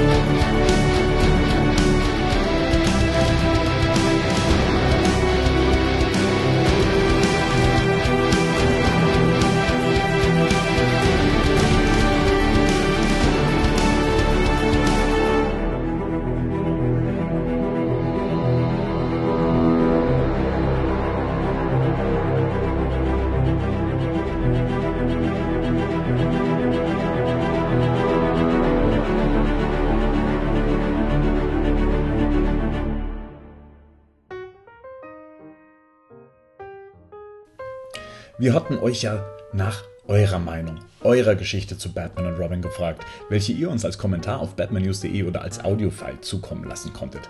Und den Anfang macht Batman himself, der schreibt, also, den Film kann man nur besoffen ertragen. Nicht, weil er unlogisch ist, sondern einfach nur lächerlich, peinlich. Vor allem diese homosexuellen Untertöne. Warner Bros. waren wohl blind vor Geldgier. Da war denen egal, was Herr Schumacher da verzapft. Warum wurden eigentlich, wurde eigentlich aus Kawabanga im Original auf Deutsch das seltsame Es wird verdammt heiß unter der Sohle? Das habe ich nie verstanden. Und weiter meint er, es gibt über den Film viel zu meckern. Alle Darsteller waren fehlbesetzt, außer vielleicht Alfred und Gordon, aber deren Rollen waren sehr geschrumpft. George Clooney nervt mit seinem Kopfgewackel während des Sprechens und vor sich hinstarren. Eigentlich spielen alle wie Idioten. Einzig die Origins von Freeze und Ivy sind comic-konform. Aber das ist zu wenig. Aber der Film ist so oder so eine Katastrophe und die Witze sind nicht witzig. Hoffentlich wird der Zeichentrickfilm basierend auf der 66er-Serie auch der Serie gerecht. Aber hier einen Versuch zu starten, die alte Serie zu kopieren, konnte doch nur in die Hose gehen. Captain Harlock ist da etwas äh, kürzer und bündiger und zählt einfach nur auf, was ihn an Batman und Robin am meisten gestört hat. Nämlich, dass sie aus Bane einen hirnlosen Vollpfosten gemacht haben, aus dem eiskalten Mr. Freeze einen lauwarmen Lutscher und Poison Ivy zum gleichen Friseur wie Prinzessin Leia geschickt haben. Rex Mundi hat gleich eine ganze Abhandlung zu seiner Batman und Robin Vergangenheit geschrieben. Nach eurem letzten Special zu Batman Forever hatte ich mir den Film, welcher mich tatsächlich gut unterhalten hat, wenn auch nostalgische Gefühle im Spiel waren, und im gleichen Atemzug Batman und Robin angeschaut. Letzterer war, im Gegensatz zum ersten, tatsächlich eine Qual. Ich musste mehrfach unterbrechen und neu ansetzen, weil ich es nicht ausgehalten habe. Witzig eigentlich, denn ich hatte relativ neutrale, teils positive Erinnerungen an den Film. Vor allem eher zu den Umständen als zu den Inhalten. Als der Film rauskam, war ich 13 und war mit einem Freund das erste Mal gezielt ohne erwachsene Begleitung im Kino, glaube ich. Angeheizt durch die Vorberichte in einigen Kinozeitschriften und vor allem in den relativ jungen Batman-Comics von Dino. Was ich schon im Vornherein wusste, war die katastrophale Darstellung Banes, worauf ich mich einfach schon eingestellt hatte. Und ich glaube, dass ich solche Szenen wie die Sky-Surfing-Szene von Batman und Robin damals schon irgendwie cool fand. Die ist wirklich großer Mist. Aber ich weiß auch noch, dass wir jetzt nicht sonderlich euphorisch das Kino verlassen haben. Und als Kind, Jugendlicher erfreut man sich ja an jeder Menge Bullshit. Jetzt weiß ich, der Film ist in sich weder konsistent, noch ist feststellbar, wer hier das Zielpublikum sein soll. Ich meine, was sollte das? Wollten sie die 66er-Serie neu aufleben lassen? Dafür versucht sich der Film an mancher Stelle viel zu ernst zu nehmen. Alfreds Krankheit, die Origins etc. Wollten sie das Batman Forever Niveau einfach noch mehr überzeichnen? Das funktionierte ja im Stil manchmal sogar sehr schön, brach an anderer Stelle aber wieder vollkommen ein, vor allem bei den furchtbar schlechten Computeranimationen. Die Kampfsequenzen, und davon gibt es einige, sind im Gegensatz zu den anderen Filmen völlig unsauber, auffallend schlecht fotografiert und teilweise ganz offensichtlich überarbeitet und das ebenfalls schlecht. Vor allem Chris O'Donnell scheint völlig vergessen zu haben, wie man sich überhaupt bewegt. Oder wollten sie vielleicht versuchen, einen Comic zu verfilmen? Okay, das war jetzt abwegig. Da war der Versuch da, die Origins möglichst vorlagengetreu auszugestalten und dann verhält sich vor allem Freeze vollkommen wider seinem in der Origin ausgestalteten Charakter. Das ganze Tamtam um Freeze machte ebenfalls keinen Sinn. Die Goons sind lächerlich und keiner weiß, warum sie da sind. Wahllos tötet er dann eigene Leute, ohne dass der Zuschauer weiß, wieso. Vielleicht gingen ihm die Albernheiten auch auf den Keks. Im Grunde verpufft jede ernsthafte Handlung der Bösewichte im Nu. Von der Logik verabschiedet sich der Film schon in den ersten paar Minuten. Freeze friert Robin ein, hat die Chance, Batman auf die gleiche Weise zu stoppen oder zu töten, palabert aber minutenlang, um dann zu fliehen, weil er keine Zeit mehr habe, und sagt dann auch noch, er müsse dann Batman eben beim nächsten Mal einfrieren oder umbringen. Bin mir nicht mehr ganz sicher. Ja, dann mach es doch jetzt, will man schreien. Dann wäre das Ding nach einer Viertelstunde vorbei gewesen und man hätte sich noch zwei Animated-Folgen ansehen können oder so. Chris O'Donnell und Alicia Silverstone spielen schlecht. Ja, aber den ganzen Film über habe ich mich gefragt, ob sie denn auch eine Wahl hatten. Denn auch George Clooney spielt schlecht und das tut er nicht immer. Ich finde sogar ziemlich selten, also in anderen Filmen. In diesem Machwerk gibt es weder Batman noch einen Bruce Wayne. Es gibt nur George Clooney, der George Clooney spielt und einen, der George Clooney in einem Batman-Kostüm spielt. Der ist bestimmt früh aufs Set gekommen, hat sich das Ding angezogen und dort seine Zeilen runtergebetet im Stil von Guten Tag, schönes Wetter heute und ist dann wieder entspannt nach Hause gegangen. Und Schatz, wie war es auf der Arbeit? Weiß nicht, war nur kurz da. Das mit dem Kopfwackeln habe ich auch nicht verstanden, aber schwindlig ist mir immer noch. Michael Goffs Storybogen hat mich tatsächlich irgendwie berührt, weil ich naiverweise davon ausgegangen war, dass er tatsächlich stirbt. Auch kein Wunder bei diesem kruden, bierlaunen Storytelling. Dort habe ich Alfred auch deutlicher wahrgenommen als in allen anderen Filmen zuvor. Das billige Computerpasswort, die zufällig passende Krankheit von Nora Freeze und den ganzen Batgirl-Crap lasse ich mal weg, das regt mich jetzt nur auf. Pat Hingle verkommt immer mehr zum seelenlosen Stichwortgeber, obwohl ich sehr lachen musste. Rico hatte beim Batman Forever angemerkt, wie störend er die Rolle Gordons und des äh, Gotham Police Departments fand, welche sich letztendlich darauf verlassen, dass Batman kommt und den Tag äh, rettet. Und Tatsache, die Eröffnungssequenz startet damit, dass Batman und Robin quasi als legitimes Sondereinsatzkommando von Gordon gerufen und über alle Einzelheiten informiert werden. Das fand ich erst witzig, habe mich aber dann doch für die Facepalm entschieden. Das Batmobil ist grottenhässlich und ich habe das Batman Forever Batmobil als Spielzeug. Und obwohl Freeze ein bis dato vollkommen Unbekannter ist, hat das dynamische Duo schon Kufen in den Schuhen versteckt. Ja, da macht doch ein 66er Remake. Aber richtig. Fazit, der Film ist nicht schlüssig, mit Batman Robin hat er nur den Namen gemein. Die Origins sind ziemlich original und das war's dann auch schon. Die Schauspieler sind durch die Bank unterfordert und wirken teilweise, als würde ihnen einer hinter der Kamera spontan zurufen, was sie jetzt gleich machen müssten. Einige machen ihren Job ganz gut, zum Beispiel Michael Goff. Oder so, wie sie ihn schon immer machen, Arnold Schwarzenegger. Andere, kleinere Rollen sind zum Teil mit Schauspielern aus Batman Forever besetzt, die dort ganz andere Rollen hatten. Einer der Wayne Enterprises Wissenschaftler ist zum Beispiel Polizist in Batman Forever und so weiter und so weiter. Für einen Trash-Movie ist er auch nicht konsistent trashig genug und am Ende weiß sowieso keiner, was er da gesehen hat. Der Film ist einfach nur peinlich und alle Beteiligten können froh sein, dass sie danach noch ihren Beruf weitermachen konnten. Mehr oder weniger. Ach ja, was ich als 13-Jähriger über Poison Ivy, also Oma Thurman, gedacht habe, lasse ich mal an dieser Stelle weg.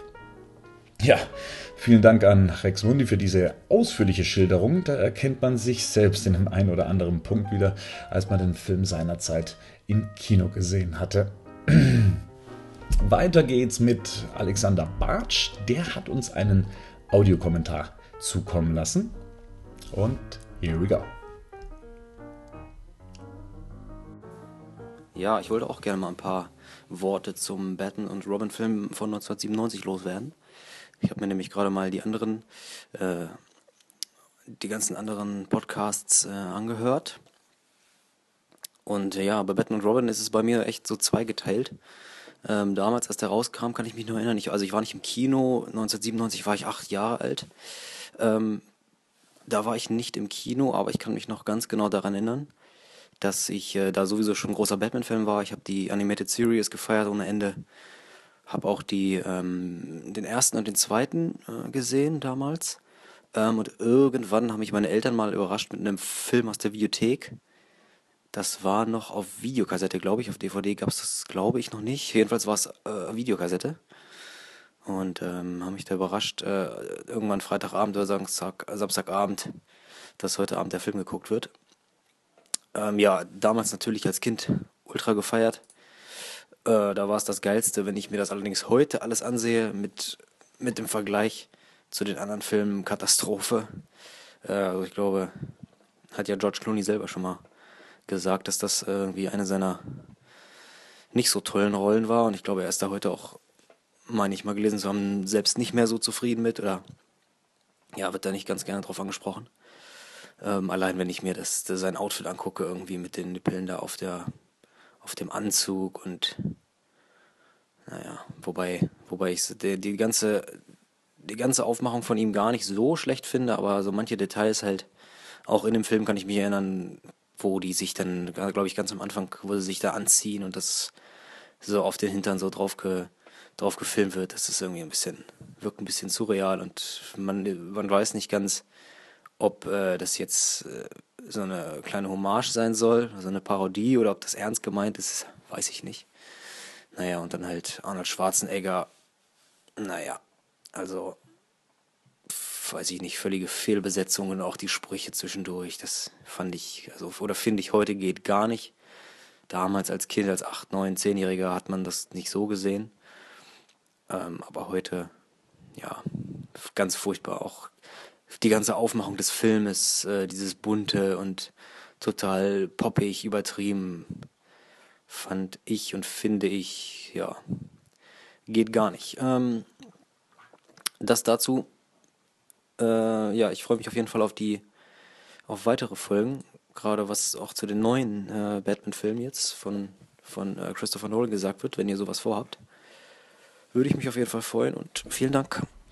Ja, vielen Dank, Alexander. Frank Drabin ist der Nächste und sieht es für sich etwas differenzierter. Er schreibt, mir sind die Bruce Wayne und Batman-Szenen wichtig, wie er elegant als Bruce Wayne rüberkommt und stark als Batman. Und danach kommt die Story. Mir hat Batman Forever ganz gut gefallen, wie ich ja beim Batman Forever Batcast berichtet hatte.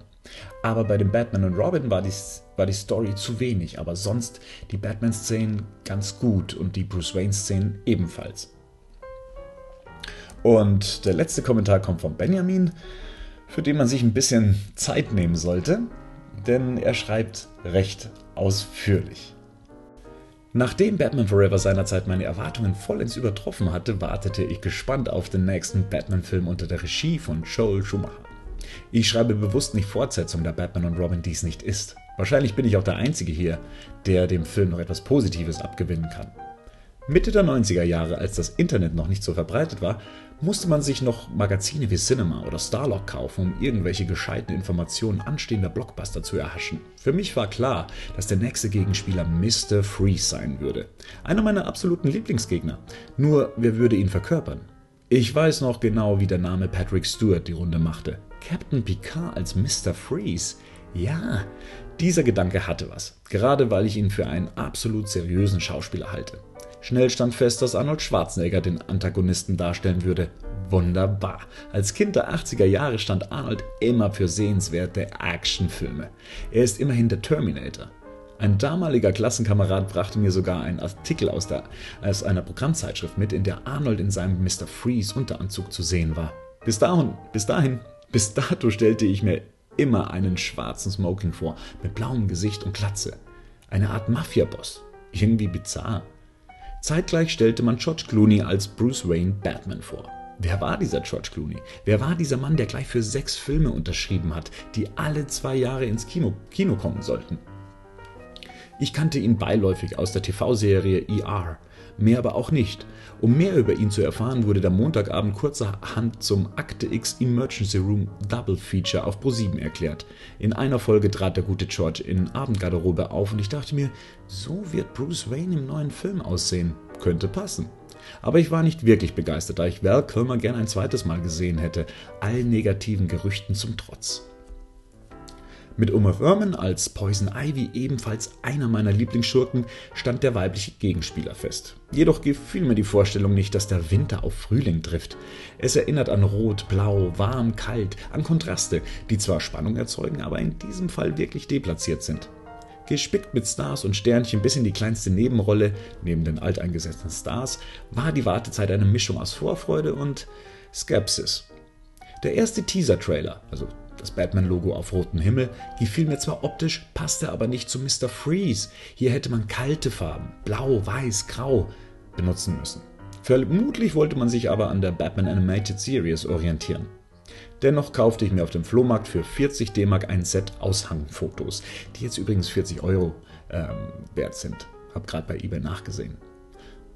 Kurze Zeit später bestellte ich mir von Galactics in Münster das Batmobil zum neuen Film. Gruß an dieser Stelle an Carsten und Roy, euer Sci-Fi Store war der beste. Bis dahin wusste ich nicht, dass das neue wie das neue Gefährt aussehen würde. Gierig riss ich das Paket auf und begutachtete das Objekt der Begierde. Wo sollte Robin sitzen? Bestimmt gibt es Leute, die sagen, auf Batmans Chance. Bis zum Film hatte ich echt gehofft, dass es sich bei dem Fahrzeug um einen Zweisitzer handeln würde und dass das Vehikel ähnlich wie das 89er Toy bis Batmobil nur in falscher Relation gebaut wurde. Mal ehrlich, der Film heißt Batman und Robin, da hatte ich auf tolle Dialoge im Batmobil gehofft. Sicherlich wollte man Robins Wunsch nach Unabhängigkeit verdeutlichen, indem er sein eigenes Fahrzeug erhält, aber für mich war es ein Schuss in den Ofen. Im Sommer 1997 war dann Filmpremiere und Arnold Schwarzenegger reiste in seinem eigens für den Film umlackierten Privatjet nach Deutschland ins Warner Bros. Movie World, um den Film entsprechend zu promoten. Fast wäre ich mit meinem Vater dahin gefahren, wäre aber zu voll gewesen, sodass ich einige Zeit später mit meiner Schwester dorthin fuhr. Öffentlich-rechtliche TV-Sender berichteten von der Premiere in den USA. Und nie werde ich den gelangweilten Gesichtsausdruck von Alicia Silverstone vergessen, gepaart mit dem entsprechenden Kommentar der TV-Sprecherin.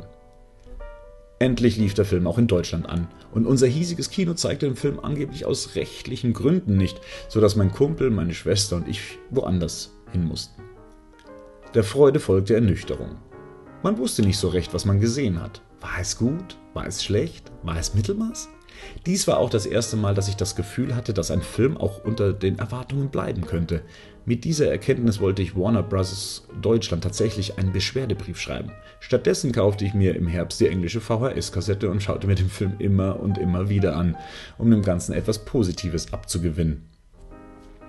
Wie bei jedem Film steht bei mir die Optik an erster Stelle. Ich bin nun mal ein visueller Mensch. Das Set, die Kostüme, die Fahrzeuge, die Gadgets sind immer wieder wirklich sehr gelungen. Farbe, Farbgebung mit Abstrichen.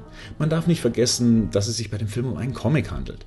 Auch ist der Film keine moderne Version der 60er-Jahre-Serie. Die 60er-Jahre-Serie war eher eine Parodie auf Superhelden mit satirischen Ansätzen. Dies lässt Batman und Robin missen.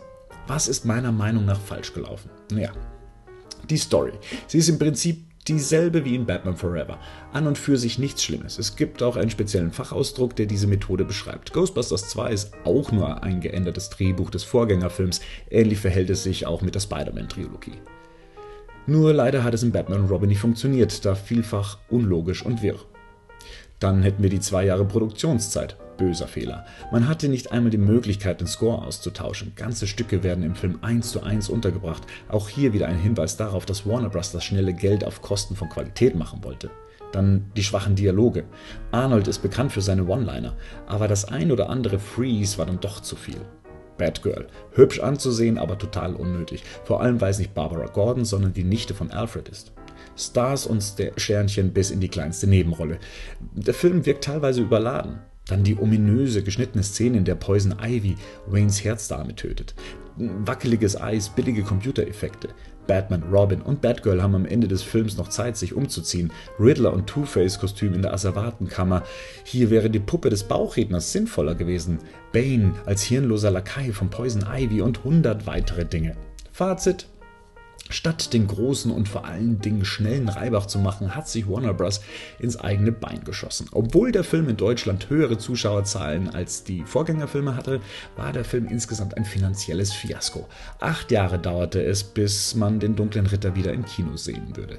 Der Vorteil daran ist, dass Warner Bros. erkennen musste, dass man so etwas den Kinogängern und Fans nicht antun kann, so dass man sich seit Batman Begins mit einer seriösen Herangehensweise erfreuen kann, die unterm Strich durchdachter ist. Leider eröffnete die, diese Zwangspause auch, dass Marvel-Superhelden DC den Rang abgelaufen sind. Wenn ich über all die oben genannten Dinge hinwegsehen kann, wenn ich keine Quintessenz erwarte, wenn ich mich einfach nur berieseln lassen will, dann hat der Film durchaus gute Entertainment-Qualitäten. Es ist buntes Popcorn-Kino. Mehr aber auch nicht. So, und das war's dann auch schon wieder. Vielen Dank für eure Meinungen. Dies war auch gleichzeitig der letzte Badcast für das Jahr 2015. Wir hören uns im Januar 2016 wieder und dazwischen lesen wir uns auf batmannews.de. Bis dahin, bye bye.